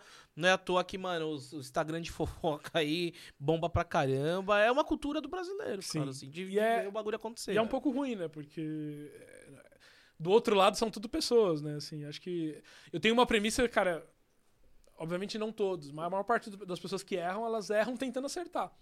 Tá todo mundo tentando fazer e às vezes, cara, alguma coisa não dá certo. Então assim, tenho certeza que, cara, ninguém acorda um dia e fala assim, cara, eu vou errar pra caramba hoje Não, pelo amor de Deus. porque eu quero errar. E, e eu acho que isso que acontece, assim. Só que, cara, a gente tem que tomar muito cuidado com a nossa posição, porque quando a gente julga muito o erro, É. a, a gente coloca a gente numa situação onde a gente também não pode errar. É. Porque, no mínimo, pra mim apontar o dedo pro War Dogs e falar alguma coisa, eu tenho que não ter passado por uma situação, ou não ter feito, ou ter um histórico muito bom. Então, eu, por mais que eu considere que na minha carreira, assim, eu, sempre tomei muito cuidado, dificilmente eu vou apontar o dedo Não, e jogar é, e o lance assim, ainda que vamos dizer, se vai apontar ele pro Gordox por alguma coisa e algo que você não tenha feito e tudo mais, mas assim, qual que é a régua das coisas? Tipo, né, qual que é a régua pra você julgar uma pessoa, né? Quem qual a nossa elevação isso, né? espiritual ou o que pra ser julgador do próximo, né, é cara? isso, é, tipo, cara, no fundo Então- é tudo pessoa e, e, Né? e, cara, tá todo mundo querendo fazer uma coisa legal e, e- e o mundo já é difícil pra caramba, é injusto pra caramba. É, eu sempre falo falta já- recurso, falta gente, É. tem desigualdade. A gente, se a gente tem a chance de fazer um pouco melhor, cara, faz um pouco melhor, não piora o que já é ruim, né? Eu acho que eu tenho muito essa premissa, assim, tipo, o mundo já é muito bagunçado. Se a gente ainda Real. quer piorar a situação, é, é- é muito grave isso. Perfect. E deixa eu falar uma coisa pra você do Valorant, que você, você comentou uma coisa aí do time da do Saci e tal, né, o time da. Loud. Você falou assim: "Ah, foi um trabalho que foi um trabalho deles também de longo prazo". Mas cara, foi tão de longo prazo assim, porque na real a Loud pegou esse time do Valorant, pelo que eu saiba, já pronto, né? Os caras já Mas eles foram Já- o primeiro que investiram. É, é- é É. que quando eu falo de É. longo prazo, é que assim, eles se prepararam muito tempo pra dar espaço. Então, assim, a Loud, eu, eu acho que, assim, eu já falei aqui da Fúria, já falei de outra organização, mas eu acho que a Loud, cara, eles se prepararam muito, souberam administrar muito bem, aproveitar as oportunidades, criar uma marca sólida, criar uma torcida, cara, que é gigantesca. Então, assim, quando eu falo que eles entraram preparados, foi que, tipo assim, não foi uma coisa assim, vou experimentar um cenário. Falou, cara, se, se a gente for entrar agora, vamos ter o melhor time de Valorant. E, de fato, eles montaram o melhor time de Valorant. A gente não tava nessa mesma condição. Então, eles, Cara, ainda arrumando a contabilidade do El Gato de 4 anos. Exa- é, mas a- exatamente. Aí a gente olhou e falou assim, cara, eu consigo ser o melhor time de Valorant do Brasil? Não. Eu consigo fazer história? Cara, eu acho que sim. Então vamos fazer história, sabe? Vamos, sabe, vamos criar alguma coisa que é sólida. Então, o que a gente está criando é sólido no longo prazo. Pode ser que daqui cinco anos, não, acho que cinco é muito. é, as coisas são muito. Pode ser que daqui dois anos a gente escolha um jogo e fala, cara, agora eu vou ser o melhor organização desse jogo, porque agora eu tô preparado para isso. Agora, tudo que a gente vem fazendo aqui não é fruto de um preparo. É, é- é o que eu falei, é, é- é saber aproveitar as oportunidades no momento que elas aparecem. Mas a gente não vai chegar com uma seleção em, em provavelmente nenhuma modalidade do nada. Às vezes as pessoas falam isso, né? Tipo, hoje a galera postou, postou a multa lá, 380 é, é, Mil mil, euros. euros. Aí os caras, tipo, me marcou e falou: tá vendo? É assim que se faz. Cara, eu não vou gastar 380 mil euros. Porque se eu for gastar 380 mil euros com a organização, tem coisas mais importantes, sabe? Do que Então, assim, um eu- a gente gastou, cara, mais de um milhão em CT, em construir estrutura, sabe? Em ter as melhores casas, né? Então, assim, adianta eu contratar um time como o time da Loud e não ter um, um- bom espaço de trabalho? Então, Não, é assim, verdade. tipo, é, adianta eu, pô, querer entrar no LoL, mas, cara, não por uma estrutura, cara, com fisioterapeuta, com psicólogo. Então, a gente tem feito os investimentos que a gente avalia que é importante. O resultado vai vir? Cara, com certeza vai vir. Estamos com pressa? Queremos o resultado imediato? Não. Tipo assim, eu, eu falo que assim, eu demorei oito anos empreendendo pra construir alguma coisa realmente relevante. Se jogar meu nome no Google lá, você vai cara, é relevante. É, Eu fiz uma construção de carreira sólida. Eu não vou fazer em um ano na Luz Grandes as coisas. Ou, ou pior, assim, eu não vou fazer pra simplesmente, sei lá, eu usar isso como do tipo assim, ó, tá vendo? Ó como eu sou foda. Fiz aqui, ó. Tá aí. Não vou fazer isso. Tipo assim, te- é, tem que ser um trabalho consistente. Então, esse é o maior trabalho hoje, explicar isso pra torcida que tá ali. E aí, querendo ou não, assim, a torcida veio e fala assim, pô, mas a Loud fez. Mas, cara, olha a história da Loud É. nesses anos, como eles estão organizados, sabe? Tipo, É, e tem o, o- o- tem- eles têm um investidor americano lá, né? Que daí, com dólar, é muito mais fácil trabalhar aqui no Brasil que é real. é, né, e tem cara? grandes patrocinadores, tem, Também. tem um trabalho muito consistente. E aí eu, é, é o que eu falo um pouco do. E, e não criticando, acho que são modelos de trabalho, Uhum. mas é um pouco do, do que eu sinto um pouco do fluxo, assim, uma pressa pra fazer as coisas, tipo, muito grandes e, e- e que às vezes gera muito mais expectativa do que resultado. É, eu acho que é por causa da história do time mesmo, lá que eles fizeram um time de, de Free Fire. Aí, pô, no primeiro de campeonato os caras foram campeão, foi pro Mundial, né? Aí acho que é, a torcida fica mal acostumada, a própria diretoria quer que tudo se repita Sim. dessa forma, né? É, e eu, eu, eu já falei isso algumas vezes, assim, eu, eu não vou alimentar ego de torcida, sabe? Eu não vou fazer alguma coisa pra torcida jogar na cara da outra torcida que, Aham. que a gente tem alguma coisa melhor, assim, cara. Acho que o trabalho. E eu acho isso muito ruim, inclusive. Então, quando alguém pega alguma coisa que eu fiz e usa isso pra jogar na cara da outra organização, eu acho isso ruim. Eu não acho isso bom. Eu falo, cara, sabe, tipo. Não é esse o objetivo. A gente não quer ser bom pra alguém ser pior que a gente. A gente quer ser bom, mas a gente quer que todo mundo seja bom no final. E, e- e eu acho que isso é uma maturidade, assim, de mercado, assim. Então, quando eu, eu falei, o meu, meu segmento lá de educação, de tecnologia, a gente entende que quando todo mundo é bom, o mercado é melhor. Gera mais oportunidade, gera mais impacto, mais vidas são mudadas, o Brasil melhora. Cara, a gente chama a atenção do investidor internacional que olha pro Brasil e fala, cara, tem uma oportunidade legal lá no Brasil, tá acontecendo alguma coisa. No game isso tem que acontecer também, assim. Então, assim, a gente tem que começar a olhar para as decisões e falar assim, cara, isso realmente é bom só para mim ou é bom pro game, pro cenário? Tipo, Opa, já vai? e se não for bom, eu tenho que repensar um pouco, porque é o que eu falei. Se não chega numa situação onde. Vam- Vamos pegar o caso da Loud mesmo, assim, tipo. Cara, a Loud criou um time de Valorant tão bom, tão bom, tão bom, tão bom, que ninguém no Brasil bateu o time. Tá treta mesmo. Fica difícil, porque aí deixa de ser uma coisa competitiva. E aí gera um outro problema, do tipo assim, cara, a, a gente começa a olhar e fala, cara, ninguém vai bater esse time. Então, assim, eu, eu- e não que isso seja errado da parte deles, acho que a gente tem que, tem que fazer, mas eles estão preparando um time que daqui a pouco tá lá fora batendo em todo mundo. E eu acho que isso, isso é massa. Mas a gente tem que criar um, um formato que faça sentido. Às vezes eu acho que é, é- falta essa colaboração de olhar para todas as organizações e, e falar, cara, vamos fazer alguma coisa pelo cenário É, que realmente seja bom vi. pro cenário. Mas sabe? vamos lá do Valorant. Você acha que o fato da, da Loud estar com o time lá hoje invencível afasta patrocinador para as outras organizações de Valorant? Cara, não- Isso prejudica o Eu não diria afastar cenário? patrocinadores, mas eu Ou acho que as outras organizações, ela, tipo assim, você pensa um pouco no investimento, você fala assim, cara, se não for pra ter um time tão bom quanto, eu vou segurar um pouco aqui, vou, vou manter o que eu tenho. Porque se, se Vou não- investir mais, sei lá, vou investir mais 200, 300 mil reais aqui para continuar não ganhando. Eu guardo esse dinheiro, mantenho Eu o time que eu coisa. tenho e tudo bem. Invisto no outro, no outro jogo lá que eu posso ganhar. É, investimento é sobre isso, né? Assim, É. Você olha assim, quando você faz um investimento, por mais que você assuma risco, você fala qual a probabilidade desse investimento dar o retorno que eu quero. Sim. E se você olha e fala assim, cara, esse investimento não vai dar o retorno, você não faz esse investimento. E eu acho que acontece um pouco isso. No Valorant, por exemplo, eu falei, cara, eu tô dando oportunidade pra um time novo, que tem talento, que esses caras vão ficar muito bom. Eu não vou ficar trocando player. Não vou ficar já. Ah, cara, agora troca aqui, agora troca. Agora, o que, que eu fiz agora? A gente é o quarto melhor time do Brasil. Eu trouxe mais um cara pra comissão técnica. Então a gente trouxe mais um coach. Isso é spoiler, porque a gente não anunciou ainda. Algumas pessoas sabem, mas a gente não anunciou. E falei, cara, você consegue trazer alguma coisa, uma dinâmica nova pro time? Cara, eu consigo. Time, vocês querem que venha alguém mais? Quero. Bora, Qual que é a minha então. meta? Se eu sou o quarto, é ser o terceiro. Depois ser o segundo, até, até o dia que eu, É. que eu realmente vou ser o primeiro. Mas eu acho que esse trabalho, assim, Mas agora... daí é o seu pensamento de quem veio de fora mesmo. Porque. E que você também fica tancando, né, a pauladaria da torcida, né? Porque a, a- a própria tô falando, eu acho errado se acontecer da Imperial de trocar lá o Fênix, cara. É, eles, tipo, é, é a longo prazo, gente. É a longo prazo. É desenhar um tempo, deixar o, o time se desenhar. Daí, meu, você viu que em seis, sete campeonatos realmente aquele player tá com menor performance e tudo. Daí Aí sim. Aí sim, É, tá e- ligado? E, esse é o ponto, assim, não é não fazer.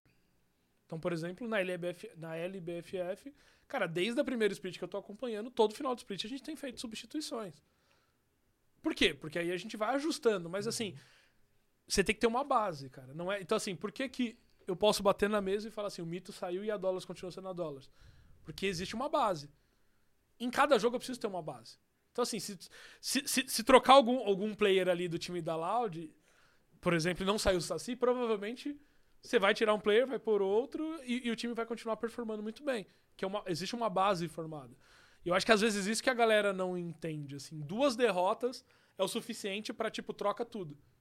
E não é troca tudo, cara. São pessoas ali. Às vezes o cara só precisa de um acompanhamento, só precisa de um psicólogo, só precisa de um pouco mais de treino. só- Cara, e, e é- e eu acho que esse é o ponto. Assim, as pessoas desistem muito rápido das pessoas. né? Descarta, né? Fica muito descartável, né? E isso eu acho ruim. Eu acho que isso. Quem que eles estão cogitando? Já tem em tal lugar do, do FNX, caso ele Cara, saia? era um cara lá do MBR também, mas não era desse, desses que você falou, não, do, do fluxo. Tá uma doideira, cara. Tomara que isso não aconteça. Deu o Fênix ficar lá no Twitter, mandando meme e tudo, né?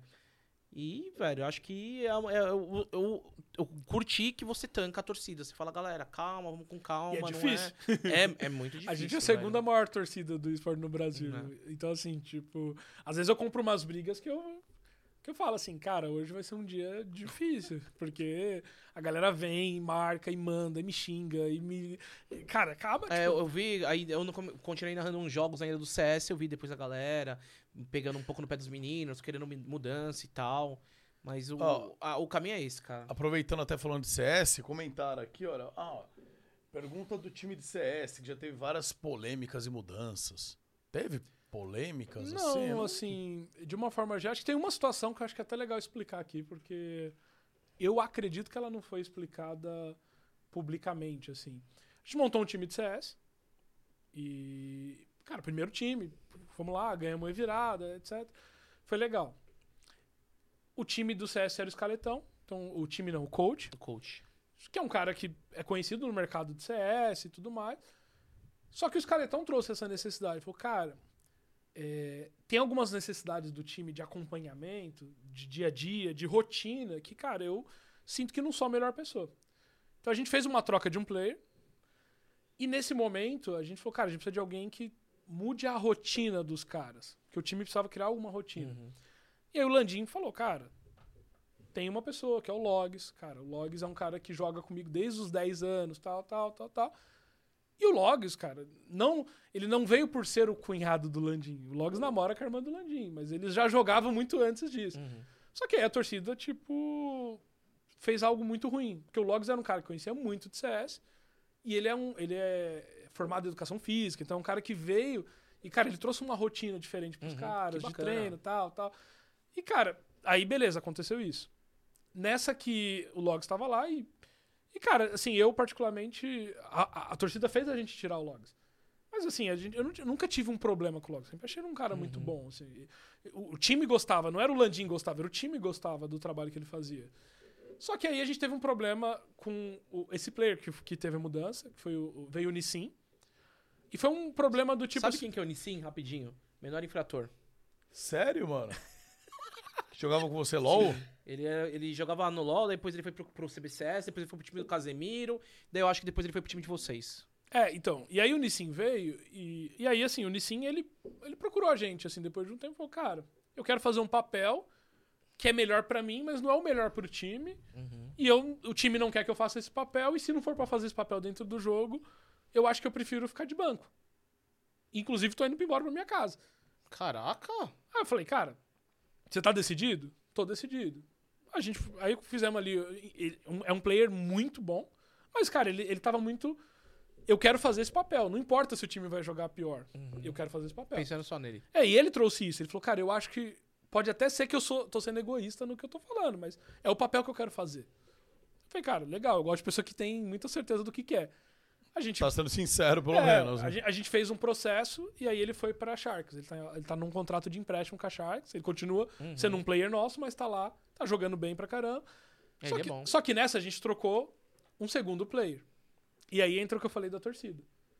Nesse segundo player, aí a torcida cismou que o problema era o coach. Não, o problema é o coach, o problema é o coach. Galera, não é o coach, não é o coach, é o coach. Galera, não é o coach, não é o coach.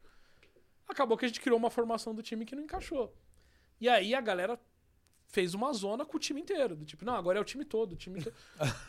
Pô, mas é um time que, que entrou, entrou com título, É, ganhou a virada, mano. ganhou a Copa dos Campeões, tava super bem, mudou a peça, o time muda. Por quê? É o que eu falei agora há pouco, a base não tava tão forte, que tinha acabado de se formar. É um projeto que tem, ele, ele entrou em dezembro, então ele tem agora sete meses. Já trocou de player três vezes. E é aí uma che- coisa contra, contra os seus princípios, isso daí. é, então, Né? só que eu fiz muito Uhum. contrariado, muito contrariado. Eu não queria fazer. Aí a gente trouxe um player chamado ABR, que é um menino super bom também e tal. O cara tava começando a encaixar, treinando bem. Aí a torcida, tipo, não, precisa mexer, precisa mexer, precisa mexer.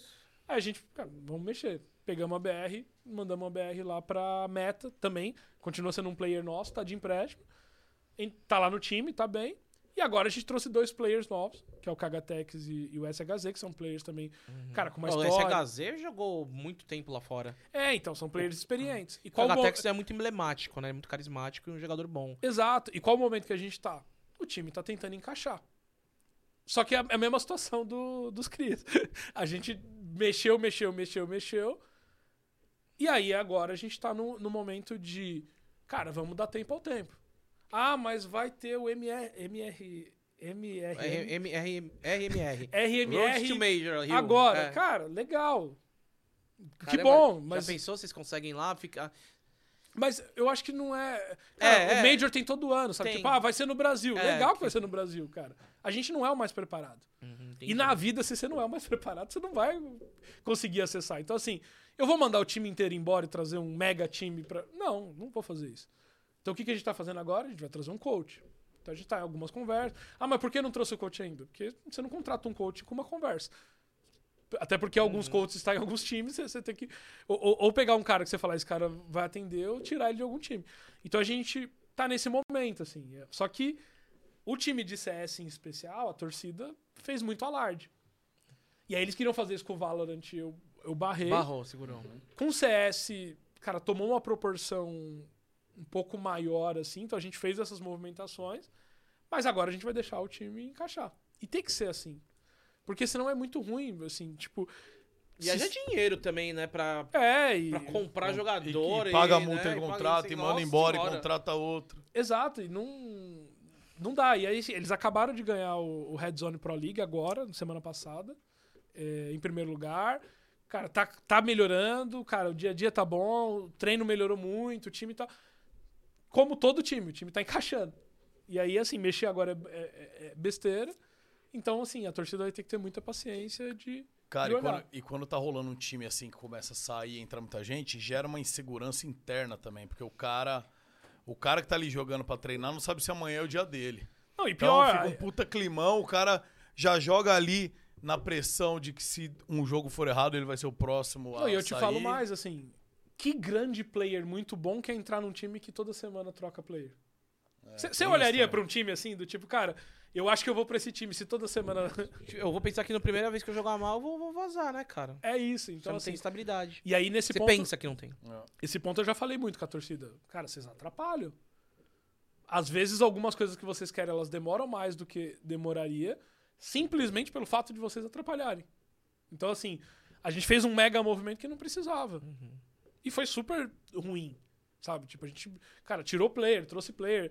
Cara, o ABR ficou um mês no time. É, doideira. Um mês. Tipo, pô, Não dá não, fazer nada. em um e mês. aí, assim, o que que acontece? Aí o ABR foi pra meta, tá- ganhou da gente. Aí, ah, o problema não era o ABR. Cara, é lógico que o problema não era o ABR. E não é os players, é o tempo. Então, assim, acho que esse ponto do, do fator de tempo é algo muito importante. E, e às vezes a galera não entende. E tem uma questão também, assim, que. Que às vezes a torcida se conecta muito com o player e aí, assim, faz uma vista grossa, porque aquele player. Sim, sim. Eu gosto Aquele daquele passa um player. pano. Esse aí eu vou passar um pano. né? Às Exato, vezes ele não tá e- performando muito bem, mas a galera passa um pano. Mas o cara é legal, o cara, o cara faz live e, e- e- é divertido. Então eu acho que esse ponto, assim. E aí eu, nesse aspecto, agora eu tenho comprado algumas brigas. Falando, cara, não, não vamos fazer de qualquer jeito. É o que eu falei, eu, eu não acho que vai dar resultado. Uhum. E se o que a gente quer é resultado. E, cara, assim, vamos lá, seria muito legal Los Grandes no Major do Rio. Seria. Tem possibilidade? Tem. E se não acontecer, cara, a gente vai no Continua Major do outro ano. É. Opa, Ô, acessou aí? Eu tô sendo hackeado ao vivo aí, meu. Nossa senhora, a Siri ouve tudo. Que loucura, velho. Então, se não for no Major do Rio, vai ser no Major de algum lugar do mundo. Mas assim, a gente não vai fazer as coisas de uma forma bagunçada. Acho que esse é o ponto principal. E, tipo, o cenário competitivo de 20 anos não vai desfazer no ano que vem. Então, a gente quer fazer um trabalho consistente e, e trabalho consistente leva tempo. E, e o torcedor tem que ter paciência. Ó, uma pergunta futura. Ah, hoje você vê a movimentação das organizações, vocês também como organização. Que jogos as organizações estão namorando para eventualmente entrar? Então, assim, a gente já sabe os cenários que estão consolidados aí, Sim. Valorant, LoL, Free Fire, etc, etc. Você sente que tem alguns jogos que a galera tá namorando, a própria luz, ou há uma movimentação para falar, mano, quem sabe vamos entrar aí no cenário de jogo X, jogo Y? Cara, eu acho que de recente, assim, de jogo novo, acho que é um pouco do, do Rocket League, que tá. Acho que ele tá muito forte no mercado norte-americano. Então, assim, lá nos Estados Unidos, todo mundo falando dele, todo mundo jogando. Tem um. A Epic tá fazendo um trabalho muito legal, assim, o número de campeonatos é muito grande. Então, aqui no Brasil, por exemplo, os caras estão fazendo 7, 8 regionais por ano, tem é, é, dois Major, um Mundial. é- cara, é um negócio- é uma estrutura muito grande. Então, acho que se- esse seria o número um, assim. Dos outros, eu acho que a gente tá em bons jogos. Acho que, tipo, Rainbow Six é um jogo legal, sabe? Tem um cenário é, é competitivo. O Gato gosta muito de Dota. O mercado norte-americano também, Dota é muito forte, embora não é Mas novo. vamos lá. Tipo, se, se, se tratando de dinheiro, se você monta um time lá e vai pra um The International e fica em quinto lugar, é muitos milhões de reais, né? Sim. Por causa que é, é o jogo que mais premia, né? O Dota. É muito, muito Só que a galera aqui no Brasil não consome muito. É, então, aí é, um- é uma questão de... Hoje, assim, se eu fosse falar pro ano que vem, um bom cenário seria talvez o Rocket League. É um jogo que tá legal. Aqui, acho que do Brasil, de organização mesmo, acho que só a Fúria que tá, que tá navegando. E, a, cara, a Fúria tá indo muito bem, inclusive, no, no jogo. Então, assim, é legal. Esse é um poder legal, assim, né? Que se a gente entra num jogo, a gente tem um poder de movimentar ali o cenário. Aham, sabe? sim, é Tipo, verdade. É o que, o- é, é o que o Gordox falou, assim. Do CS. O, o CS tava ali meio abandonado. A gente veio, É. gerou uma movimentação. Gera um Agora, buzz, né? aí o fluxo, o cara olha, fala, pô, tá gerando movimentação, vou pra lá também. Aí começa a gerar ali um. Então daqui a pouco, tipo assim, provavelmente o CS volta ali pra um momento novo. Porque a gente pega a torcida da Los Grandes. Inicialmente não assistia CS, né? a gente traz É, a galera não- pra. A galera fala aí, ó, aqui o time novo de Counter-Strike e tal. Daí a galera Exato. que de repente nem conhece, conhece. É bem bacana. Cara, e o Rocket. League é um jogo muito divertido, só que é muito difícil, cara. É, eu comecei a assistir. Ah, então vai jogar Dota. mecânica. Dota também é. Não, mas Rocket League é muito difícil. É, eu comecei a assistir umas lives muito de, de. Rocket League. e- Mas é, mas é legal. E ele é até mais simples, né? O time é menor, Ah, são ele é três simples. É, pro, pro telespectador, ele en- entender o jogo é melhor, mas eu não sei. Se tá tanto tempo aqui e ainda não caiu no gosto do brasileiro, mano. Quem carregava muito nas costas o Rocket League no Brasil era o iShow, né? Sim. O iShow era acho que, um dos melhores. O iShow e outro que comia o jogo de arrebentar era o Alanzoca, velho. Acho que eram os dois melhores, um dos dois melhores jogadores do Brasil era o iShow e o Alanzoca, mas eles jogavam muito, cara. Sim. Não sei como é, É, que tá agora o cenário competitivo. Mas eu acho que eles estão né? investindo muito no cenário competitivo. Aqui Não, no Brasil, Então, assim. então, Então, eu, tipo, tô- eu sempre acompanho um então, pouco. i- isso foi legal, assim, por Eles exemplo. fazem uma transmissão em, em- totalmente em CGI, cara, né? É verdade, lá você vai você, é que a galera não sabe, mas você vai, você assiste e você acha, nossa, que cenário louco, e é no chroma key, cara. Sim. Que doido. Não, É. e a, a Epic procurou a gente pra. Pô, a gente queria apresentar o que a gente tá fazendo no cenário. Então, assim, o cenário tá muito bem desenhado. Uhum. Em número de eventos, em formato. Eu acho que é questão de tempo. Mas eu olharia, assim, eu acho que. Na tese, eles falam, cara, é um jogo que tem tudo a ver com o Brasil, carro, futebol. Acho que tem uma tese legal, assim. É, mas É, mas tem que ganhar. Eu, eu acho que assim, tem uma coisa assim, tipo. Acho que o Free Fire trouxe grandes números pra dentro do cenário é, competitivo. eu acho que o Free Fire deixa mal acostumado tudo, né, cara? Não, mas eu acho que foi bom porque o público que veio do Free Fire, na maior parte das vezes, não era um público que acompanhava competitivo em geral. É, agora eles viraram uma galera e, de e é um cara que hoje, por exemplo, assim, o, o Free Fire ele é democrático, então assim, muitas das pessoas assistem hoje pelo celular Uhum. e não consumia esse tipo de conteúdo. Então trouxe um público novo. É, e agora as organizações como a Los Grandes, como a Loud, a gente tem um poder de trazer esse público pra falar, olha, olha pra tudo, né? Vamos olhar além do Free Fire, Aham. Então eu acho que tipo pode ser que tenha uma oportunidade de consolidar, mas assim, é um cenário mais específico, é o que você falou, mas ao mesmo tempo, e aí eu eu não sei como, acho que assim tem tem várias métricas, né? Mas eu acho que faz sentido pra, pra Epic, porque o foco deles talvez não é tanto ter audiência no competitivo, e sim novos players. Uhum. Então o cenário competitivo ele vem muito mais pra, tipo, cara, criar uma competição de Cara, fato. é que jogar, des- é que fazer um cenário competitivo você acaba trazendo um jogador casual, mano. O cara fala, mano, eu não tenho tempo pra chegar nesse nível. Mas, mano, vou me divertir aqui, Vou velho. jogar, Vou jogar, vou jogar, vou acompanhar. Que eu acho que é muito do objetivo, né? Então, quando você fala de um jogo pra PC, é, assim, ele já movimenta muita mais É. grana, né? Porque, Uhum. no geral, o player, o cara que joga pelo computador, ele tem um computador. Quem tem, Tem um ter, computador é. hoje... É caro. Por mais que melhorou muito, assim, não é todo mundo que tem um computador. Quem tem um computador no Brasil, uma conexão de internet de alta velocidade, é um cara que tem alguns privilégios a mais e, Verdade. e tem condição de gastar no game e tal. E isso o Free Fire democratizou. Do tipo, cara, você não precisa ter um computador na tua casa pra jogar um jogo e nem pra assistir, nem pra torcer por um time. Mas ainda tem vários steps. Eu acho que, aí é uma opinião muito pessoal minha, acho que muita gente que teve oportunidade eh, no cenário do Free Fire, é o que eu falei mais no começo, negligenciou isso. Então foi um pouco irresponsável nas decisões e, e aí isso, isso barra muito investimento. Uhum. Então eu vejo muito player, muito é, influenciador que perdeu muita oportunidade porque tratou a oportunidade da, da performance. sabe? O cara saiu do zero, mudou a vida, mas assim, não devolveu pro jogo isso é, é, num formato que deveria. Mas ele democratizou. Sabe? Ele deu muita oportunidade, talvez mais oportunidade que todos os outros jogos, num período de tempo muito curto. Mas agora tá começando a, a ir pra uma linha de normalidade. Talvez assim, não vai É. ter super números e tal. Que nem era em 2018, por exemplo. né? Mas você acha que agora essa. essa... Não é, que a- não, não é que o Free Fire tá acabando nem nada, mas os números estão baixando. Você acha que tem muito a ver também por conta da, da Garena não, não aceitar os emuladores, que maior, ma- tipo, é um, um cenário que muita gente acompanha também. E daí eles falam assim, ah, eles acabaram com a kill com a fila lá de falar, ah, quem tá jogando no emulador joga só contra emulador e tal. Não sei, assim, eu, eu não tenho certeza. Eu Aham. acho que. Eu acho que pra Garena, no geral, o cenário de emulador é um problema muito pequeno, assim. Do tipo, cara, os o cara tem um jogo é, de celular que tem um bilhão de usuários e que eles precisam administrar isso. Eu acho que eles estão olhando, sei lá, pra 500, 600 mil pessoas que jogam pelo computador. é, é, Isso versus um bilhão de usuários, tipo. É, mas talvez essa galera aí que joga no. Essas 500, 60 mil pessoas é a galera que pode comprar muito.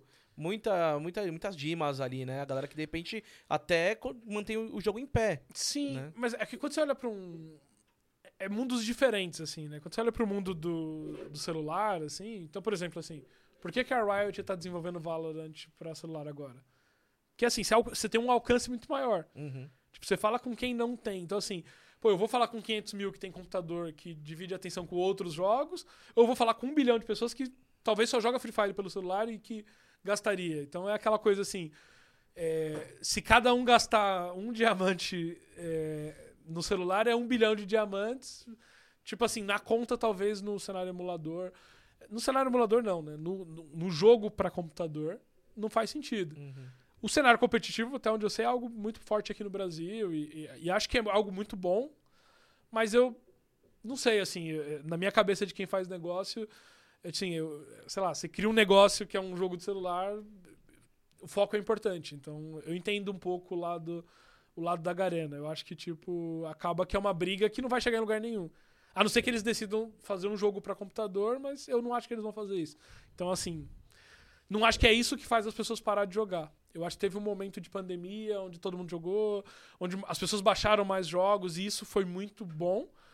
Mas não é pra sempre, as pessoas estão cansadas, as pessoas querem ter contatos mais eh, reais, sair um pouco do digital. O digital cansou um pouco no geral. Então, tem muita gente que falou, cara, legal, joguei, gostei, mas não quero jogar mais Free Fire. Puta, cansei disso, eu quero fazer outras coisas. Então, acho que mudou um pouco o perfil, assim. a- isso não só com o Free Fire, né? O YouTube. Então, assim, ah, Sim. caiu visualização. Não caiu visualização no game, caiu visualização de tudo. As pessoas estão consumindo menos conteúdo, as pessoas estão consumindo um pouco menos digital. Acho que a pandemia deixou um legado, principalmente eh, questão psicológica, assim, muito ruim. Porque você tem que ter equilíbrio na vida, sabe? Tipo, por que, que, a pessoa brinca que eu pedalei hoje? Cara, se você não tem equilíbrio na vida, você não tem nada, sabe? Então, assim, Você eu, pedalou mesmo? eu, pedalo, eu pedalo todo dia. Tipo, eu acordo, pedalo, cara. Mas em casa ou na bike mesmo? Não, na rua. é, Eu moro em Campinas, vou no- nos parques ali e tal. Mas eu acho que, assim, a pandemia trouxe um desequilíbrio muito grande. Então, eu, durante a pandemia, engordei 35 quilos. Eu vou pedalar hoje por sua causa, mas na academia de, do meu prédio. Boa. Me mandou um vídeo. Vou mandar. Vou marcar lá Mas assim, Instagram. eu engordei 35 quilos, porque eu só ficava em casa trabalhando, eu entrei numa neura de, cara, é- é, reunião, reunião, reunião, live, live, live, reunião, reunião, live, live, live. Chegou uma hora que eu falei, cara, eu não quero mais fazer live e, tipo, nem quero fazer mais reunião, assim, tipo, você começa a mudar um pouco a rotina. Então hoje eu, eu comecei a aprender a aproveitar melhor o, tipo, cara, se eu posso resolver com uma mensagem, por que, que eu vou fazer uma reunião? Então você começa a mudar um pouco o teu estilo de trabalho. Boa. E eu acho que as pessoas estão mudando um pouco o estilo, assim, do tipo. A galera jogou, jogou, jogou, jogou, jogou, jogou, jogou. Chegou uma hora que o cara falou, cara, eu não quero mais jogar isso aqui. Tipo, porque foi, foi descontrolado. Aí assistiu, assistiu o YouTube, assistiu 450 live. Cara, eu não quero mais assistir live. Eu quero viver um pouco. Então acho que a gente tá nesse momento, assim, de.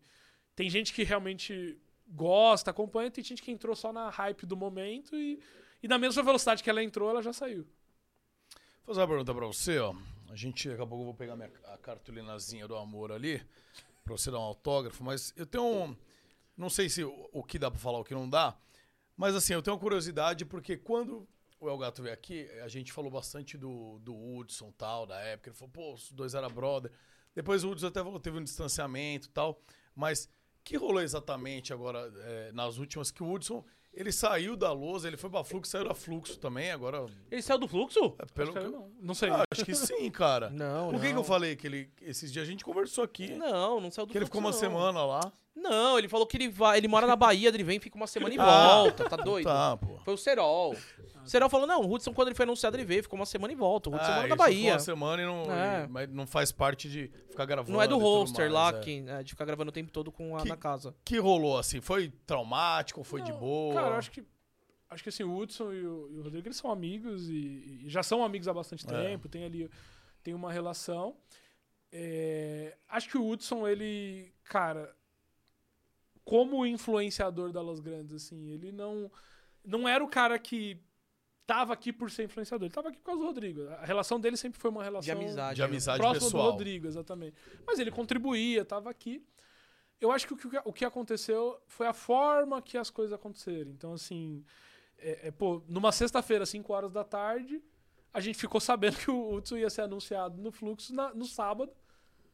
E é, já tava tudo gravado, as fotos já tinham sido feitas. Então, tipo, rolou uma questão do tipo assim, cara, você não tinha, você não tinha débito nenhum, você poderia só falar que tava saindo e tava de boa.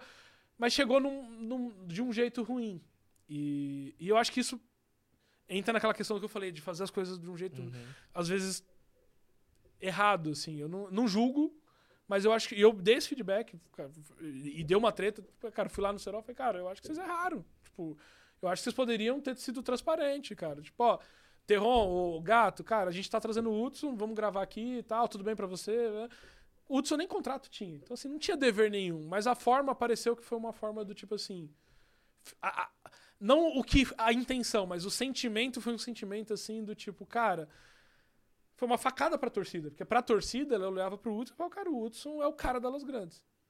Aí o que, que Ele tá gigante, né? também. é, é o- é o cara que tá aqui, sempre esteve aqui. Aí do nada, tipo, o cara é anunciado. Então, qu- quando a gente postou a despedida dele, postou, ah, obrigado, Hudson.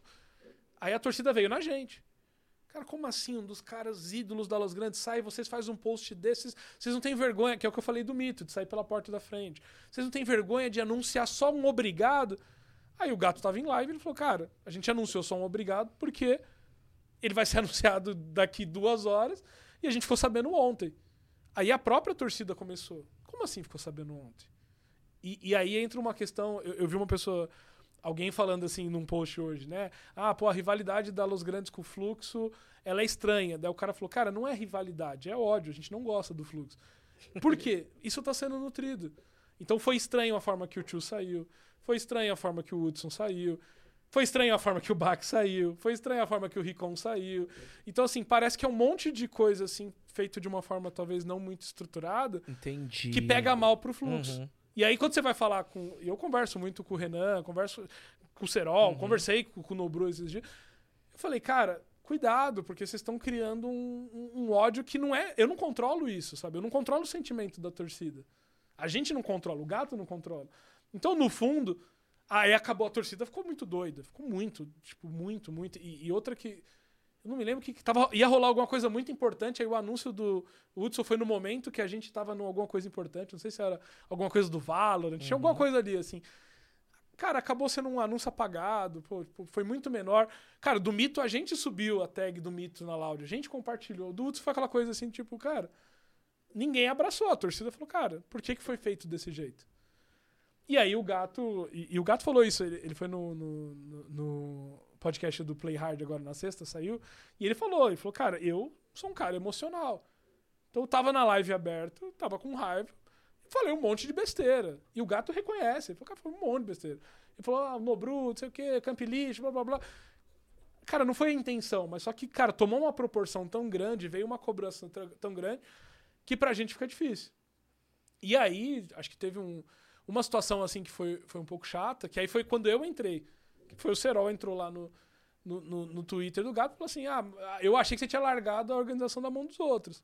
Eu achei que você nem tinha organização mais. Aí eu falei, ah, não, aí tá falando de mim. Aí eu fui lá e falei, Serol, cara, desculpa, eu sou sócio do Rodrigo. O Rodrigo não, não largou na mão de ninguém.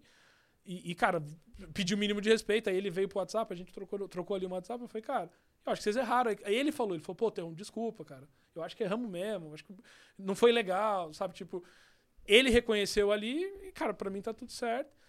E é- só que tomou uma proporção tão grande que quando teve essa situação do mito agora, aí virou uma coisa assim, tipo, cara. Sabe, tipo, pô, fica estranho. E aí eu dei esse feedback, assim, falei pra todo mundo. Saímos da, da, da, da Copa no Bru e dei esse feedback pra todo mundo. Falei, galera, tá difícil.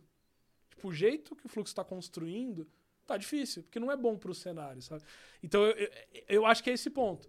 Não tenho nada pessoal com o Serol, com o Nobru, com o Renan. Pelo contrário, com o Matt. Tenho amigos lá, pessoas que eu, que eu, que eu, que eu gosto muito, mas não tá batendo o jeito de trabalhar, porque não é um jeito. É, é o que eu falei, assim, essa experiência que a gente teve com a Loud da saída do mito foi algo super legal. A gente, cara.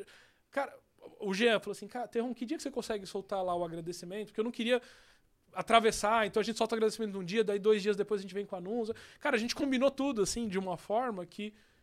Cara, foi super bonito, sabe? Foi legal, foi bom pro cenário. Respeitoso. Respeitoso, exatamente. E, e aí eu sinto, assim, então, tipo, E aí, quando teve essa situação do mito lá, pensa assim, ó, e aí esse é o ponto que pegou muito. Acho que a situação do Hudson foi uma, mas a situação mais grave é do mito. Cara, acordei um dia, tava nos Estados Unidos ainda. Acordei, não, é, foi de madrugada. Acho que o Serol mandou pro, um WhatsApp pro Racha falando: Cara, o mito quer vir pro fluxo. Aí o Racha com a live aberta lá, abriu o WhatsApp, Puta que. virou uma bagunça. Ei, racha, hein? Ô, rachadas! Não, e isso tomou uma proporção. Rachadas. Aí, aí, cara, tipo, a gente foi perguntar, o que, que aconteceu? Tal. Beleza, resolvemos. O mito queria sair, queria sair, saiu, beleza. Uhum. Só que tomou uma proporção muito ruim. E aí, quando eu fui, eu falei com o Serol, falei, Serol, cara, não gostei. E aí eu fui numa linha muito assim, eu falei, cara, isso, isso se chama governança de informação. Você recebeu uma informação de que um player meu quer ir aí, a gente é parceiro, o que eu espero de você? Que você entre em contato comigo e fala, Terron, ó, cara, o Mito perguntou. Que nem a Riot faz o negócio do poaching. É, né? tipo, cara, tudo bem se a gente falar com ele, Uhum. se, ele quiser vir mesmo, tem espaço, cara, tá tranquilo. Não manda pra um cara pra ele postar na live, porque isso, de novo, criou um sentimento na torcida, a torcida fica enfurecida, porque parece que é desorganização da nossa parte. Mas aí, aí você falou não mandar pra um cara pra postar na live. Mas aí, você acha que foi proposital ou realmente foi uma falha? Porque assim, se de repente, vai, tá aí o Gordox, eu mando uma mensagem pro Gordox falando, mano, você ficou sabendo? Aí é uma coisa pessoal, né? Eu tô primeiro consultando um brother meu antes de pensar em falar com você, talvez. É, que o Eu Serol e o Racha são bem amigos mesmo. É, tá. E aí, só que assim, eu não vou saber que eu. É, que eu tô na live lá. idiota do Primeiro o Racha, quem deixa o WhatsApp Vai- aberto na live? Na Twitch é ban. É Vai que ele tá, no, ele tá no YouTube. Vai abrir É. e mostrar a mensagem. eu concordo, né? eu concordo. E se acontecer alguma coisa aqui, provavelmente eu vou mandar um É, WhatsApp você vai avisar alguém. pro El Gato antes de. Mas né? eu acho que o formato, tipo, foi uma coisa meio.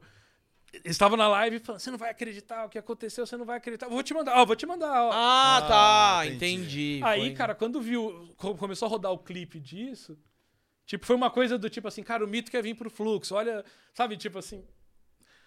Cantou Vitória e foi muito chato. Foi chato, foi ruim. Quando eu fui falar com a mãe do mito, cara, gerou um estresse, sabe? Tipo, porque ficou todo mundo exposto. Expôs o mito, expôs a Los Grandes, expôs o fluxo, expôs o racha, expôs o Serol. Então foi uma situação. E isso é governança de informação. Tem coisa que eu tenho que saber o momento certo e pra quem eu mando. Então, assim, uma informação desse nível. Cara, tipo, eu tinha que ter um cuidado com essa informação. E foi o que eu falei pro Serol. Falei, Serol, desculpa se foi pra você mandou pro teu amigo. Você não tomou cuidado com uma informação importante. E se a gente é parceiro, a gente tem que ser parceiro. Então, assim.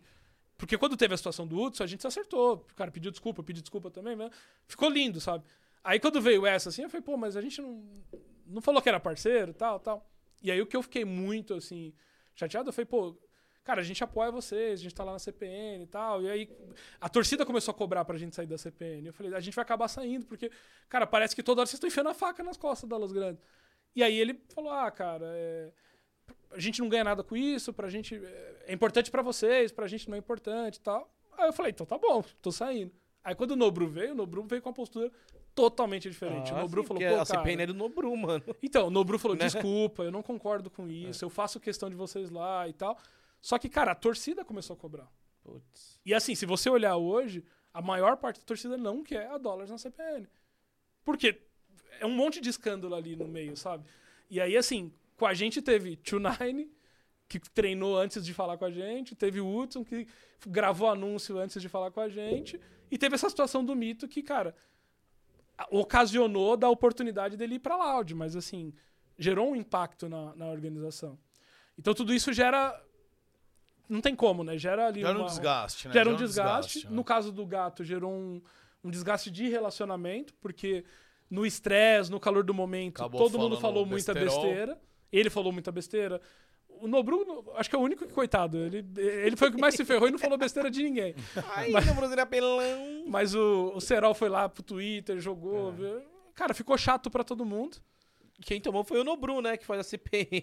Não, e coitado do É. Nobru, porque, eu, cara, eu, eu- eu- Pelo contrário, cara, Uhum. assim, ele foi muito humilde. Eu, eu, eu fiquei com, com, com dó, assim, porque eu falei, Uhum. puta, cara, o cara tá sendo mó legal.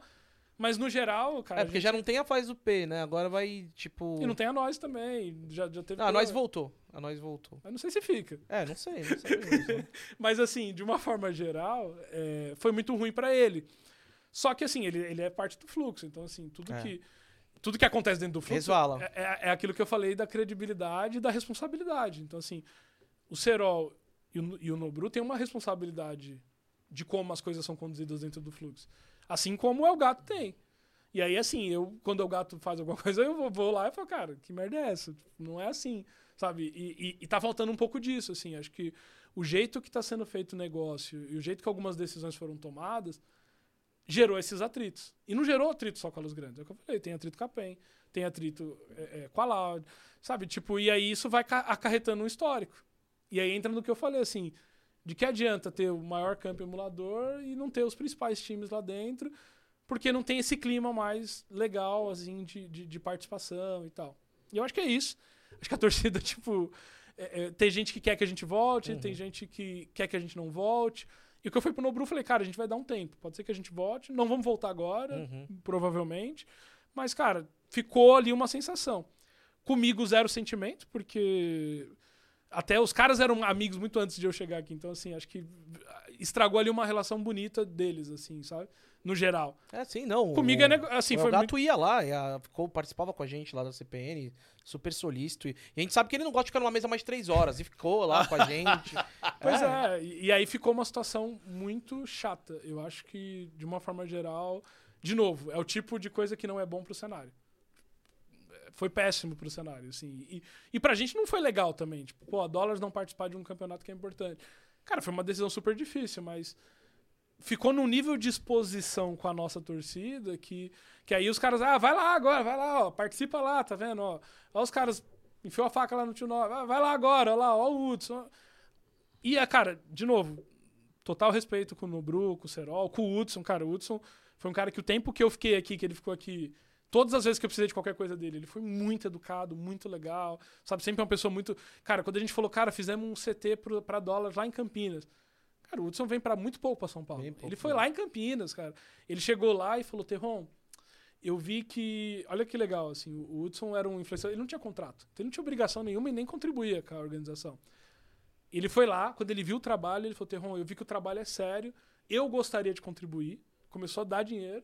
Quando ele foi no CT, ele falou assim: eu gostaria que tivesse um segundo monitor para os meninos aqui poder jogar melhor e tal, para fazer live é melhor, etc. Então o cara participou de uma forma e, e ninguém foi lá pedir para ele, cobrar que ele. legal. Ele velho. quis contribuir porque ele viu que estava sendo bem usado. Então, é uma situação super chata. Tanto que quando ele saiu, ele mandou o áudio pra mim agradecendo e tal.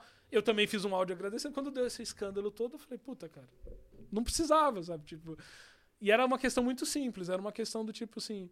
Cara, eu acho que eu tô indo, tudo bem por vocês tal. Posso gravar o anúncio lá e, e divulgar, sabe? Tipo. Mas pareceu que foi tudo meio escondido. Ah, Não, vamos fazer tudo escondido, ninguém sabe. Aí ficou um negócio assim do tipo assim, cara, por que, que fizeram isso?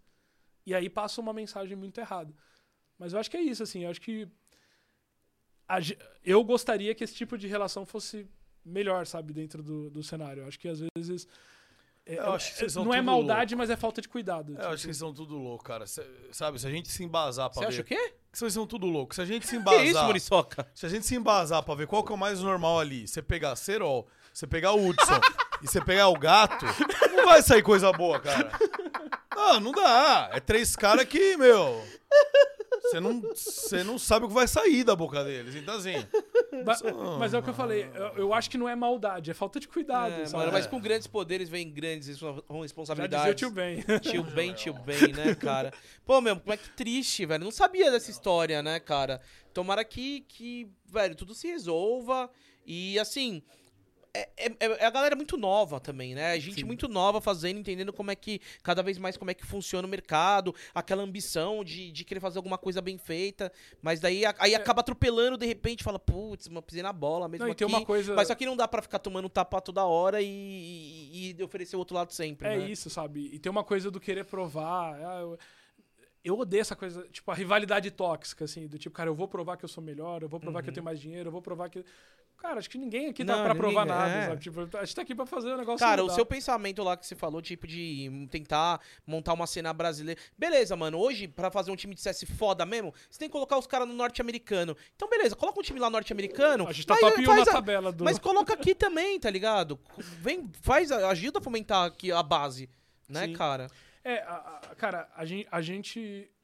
Ter que aprender a valorizar todo mundo que tá no cenário, Sim. sabe? Tipo, acho que a rivalidade a gente resolve no game, tipo. E aí o pessoal tá mandando aqui, a Dólar tá em primeiro lugar no, no campeonato. Agora? É, a, gente, a gente vai encerrar pra você assistir o final também, Terron. A gente queria muito agradecer. Aqui é o nosso NFT que a gente vai ganhar as custas de vocês que vem aqui. As assinaturas. Não, não, Não, vocês estão dando nada, você 10%. só- 10%.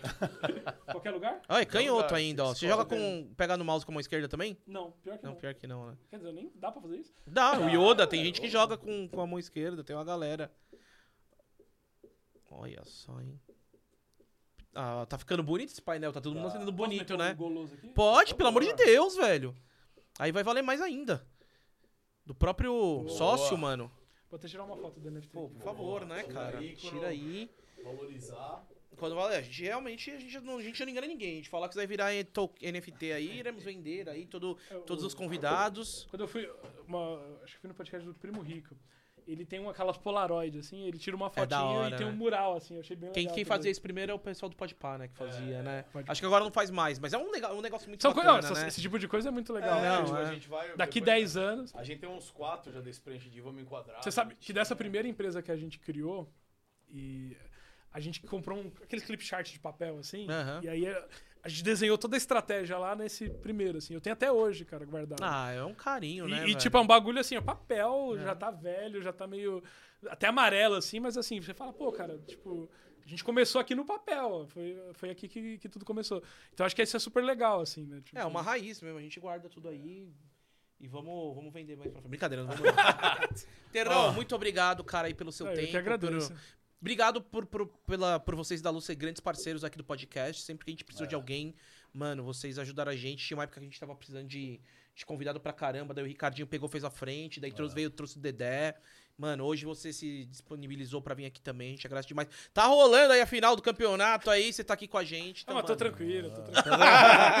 e ó, e vamos te encher o saco então essa semana pra ver se a gente consegue lá os meninos pra. Cara, quem você quiser, Pra- os meninos. na Já sexta-feira pensou botar você do lado do, do- da galera, do, do- de alguém lá do, do, do Complexo. complexo, É, vai falando estar o é- complexo, vai estar o É. terror, vai estar os meninos novos, né? O Six e o Jai que estão chegando Bacana, e tal. Legal. Se quiser colocar uma mesa bom. lá pra todo mundo, a gente faz. Legal, também. Da legal. hora, né? vamos fazer um especial, um especial Los Emulador. Legal. vai Tomara Especial vocês- dólares. É, é, É dólares, verdade, dólar. dólares. É que eu falo Los Dólares, eu sou bem chato. Sou o único narrador que fala de errado mesmo. Los dólares. Não, eu falo Los Dólares mesmo, velho. Eu ganhei Os caras. caras tá falando assim, agora vai começar o jogo de dominó.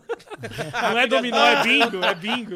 Galera, vai, vai rolar uma bingada agora. Uma Ó, o bingada. único velho da mesa é o Muca, não e a o prenda, vai ser pano de prato. Quem Patrocinado ganhar, ganha pela- pano de prato. E patrocinado pela Blaze. É isso aí. E é isso, não esquecendo também, rapaziada, você agora que vai desconectar aqui ou vai ver o jogo, depois, olha, entre lá no blaze.com, se inscreva usando GROSS, G-R-O-S, pra ganhar o dobro do que você colocar. Obrigado você que acompanhou, obrigado a todo mundo. E lembrando, amanhã, 19 horas, Krauk, que também já foi da Luz. Krauk, o Trapper estará aqui. Tem muita. Ó, E- tem conversa que ele mostrou o anel já no meu vídeo. É verdade. Amanhã vai ser falado sobre Não, isso. e- e o Krauk é um cara que ele é legal, porque ele saiu, mas assim, ele sempre interage com o Não, ele e curte, tal, né? Ele é né? da Não, hora. e ele fala besteira, vai ser pica amanhã, então temos encontro marcado às 7 da noite. Valeu, pessoal, também. Tamo Obrigado junto. a todo mundo aí. Até a próxima. É nóis, valeu. É nóis, valeu!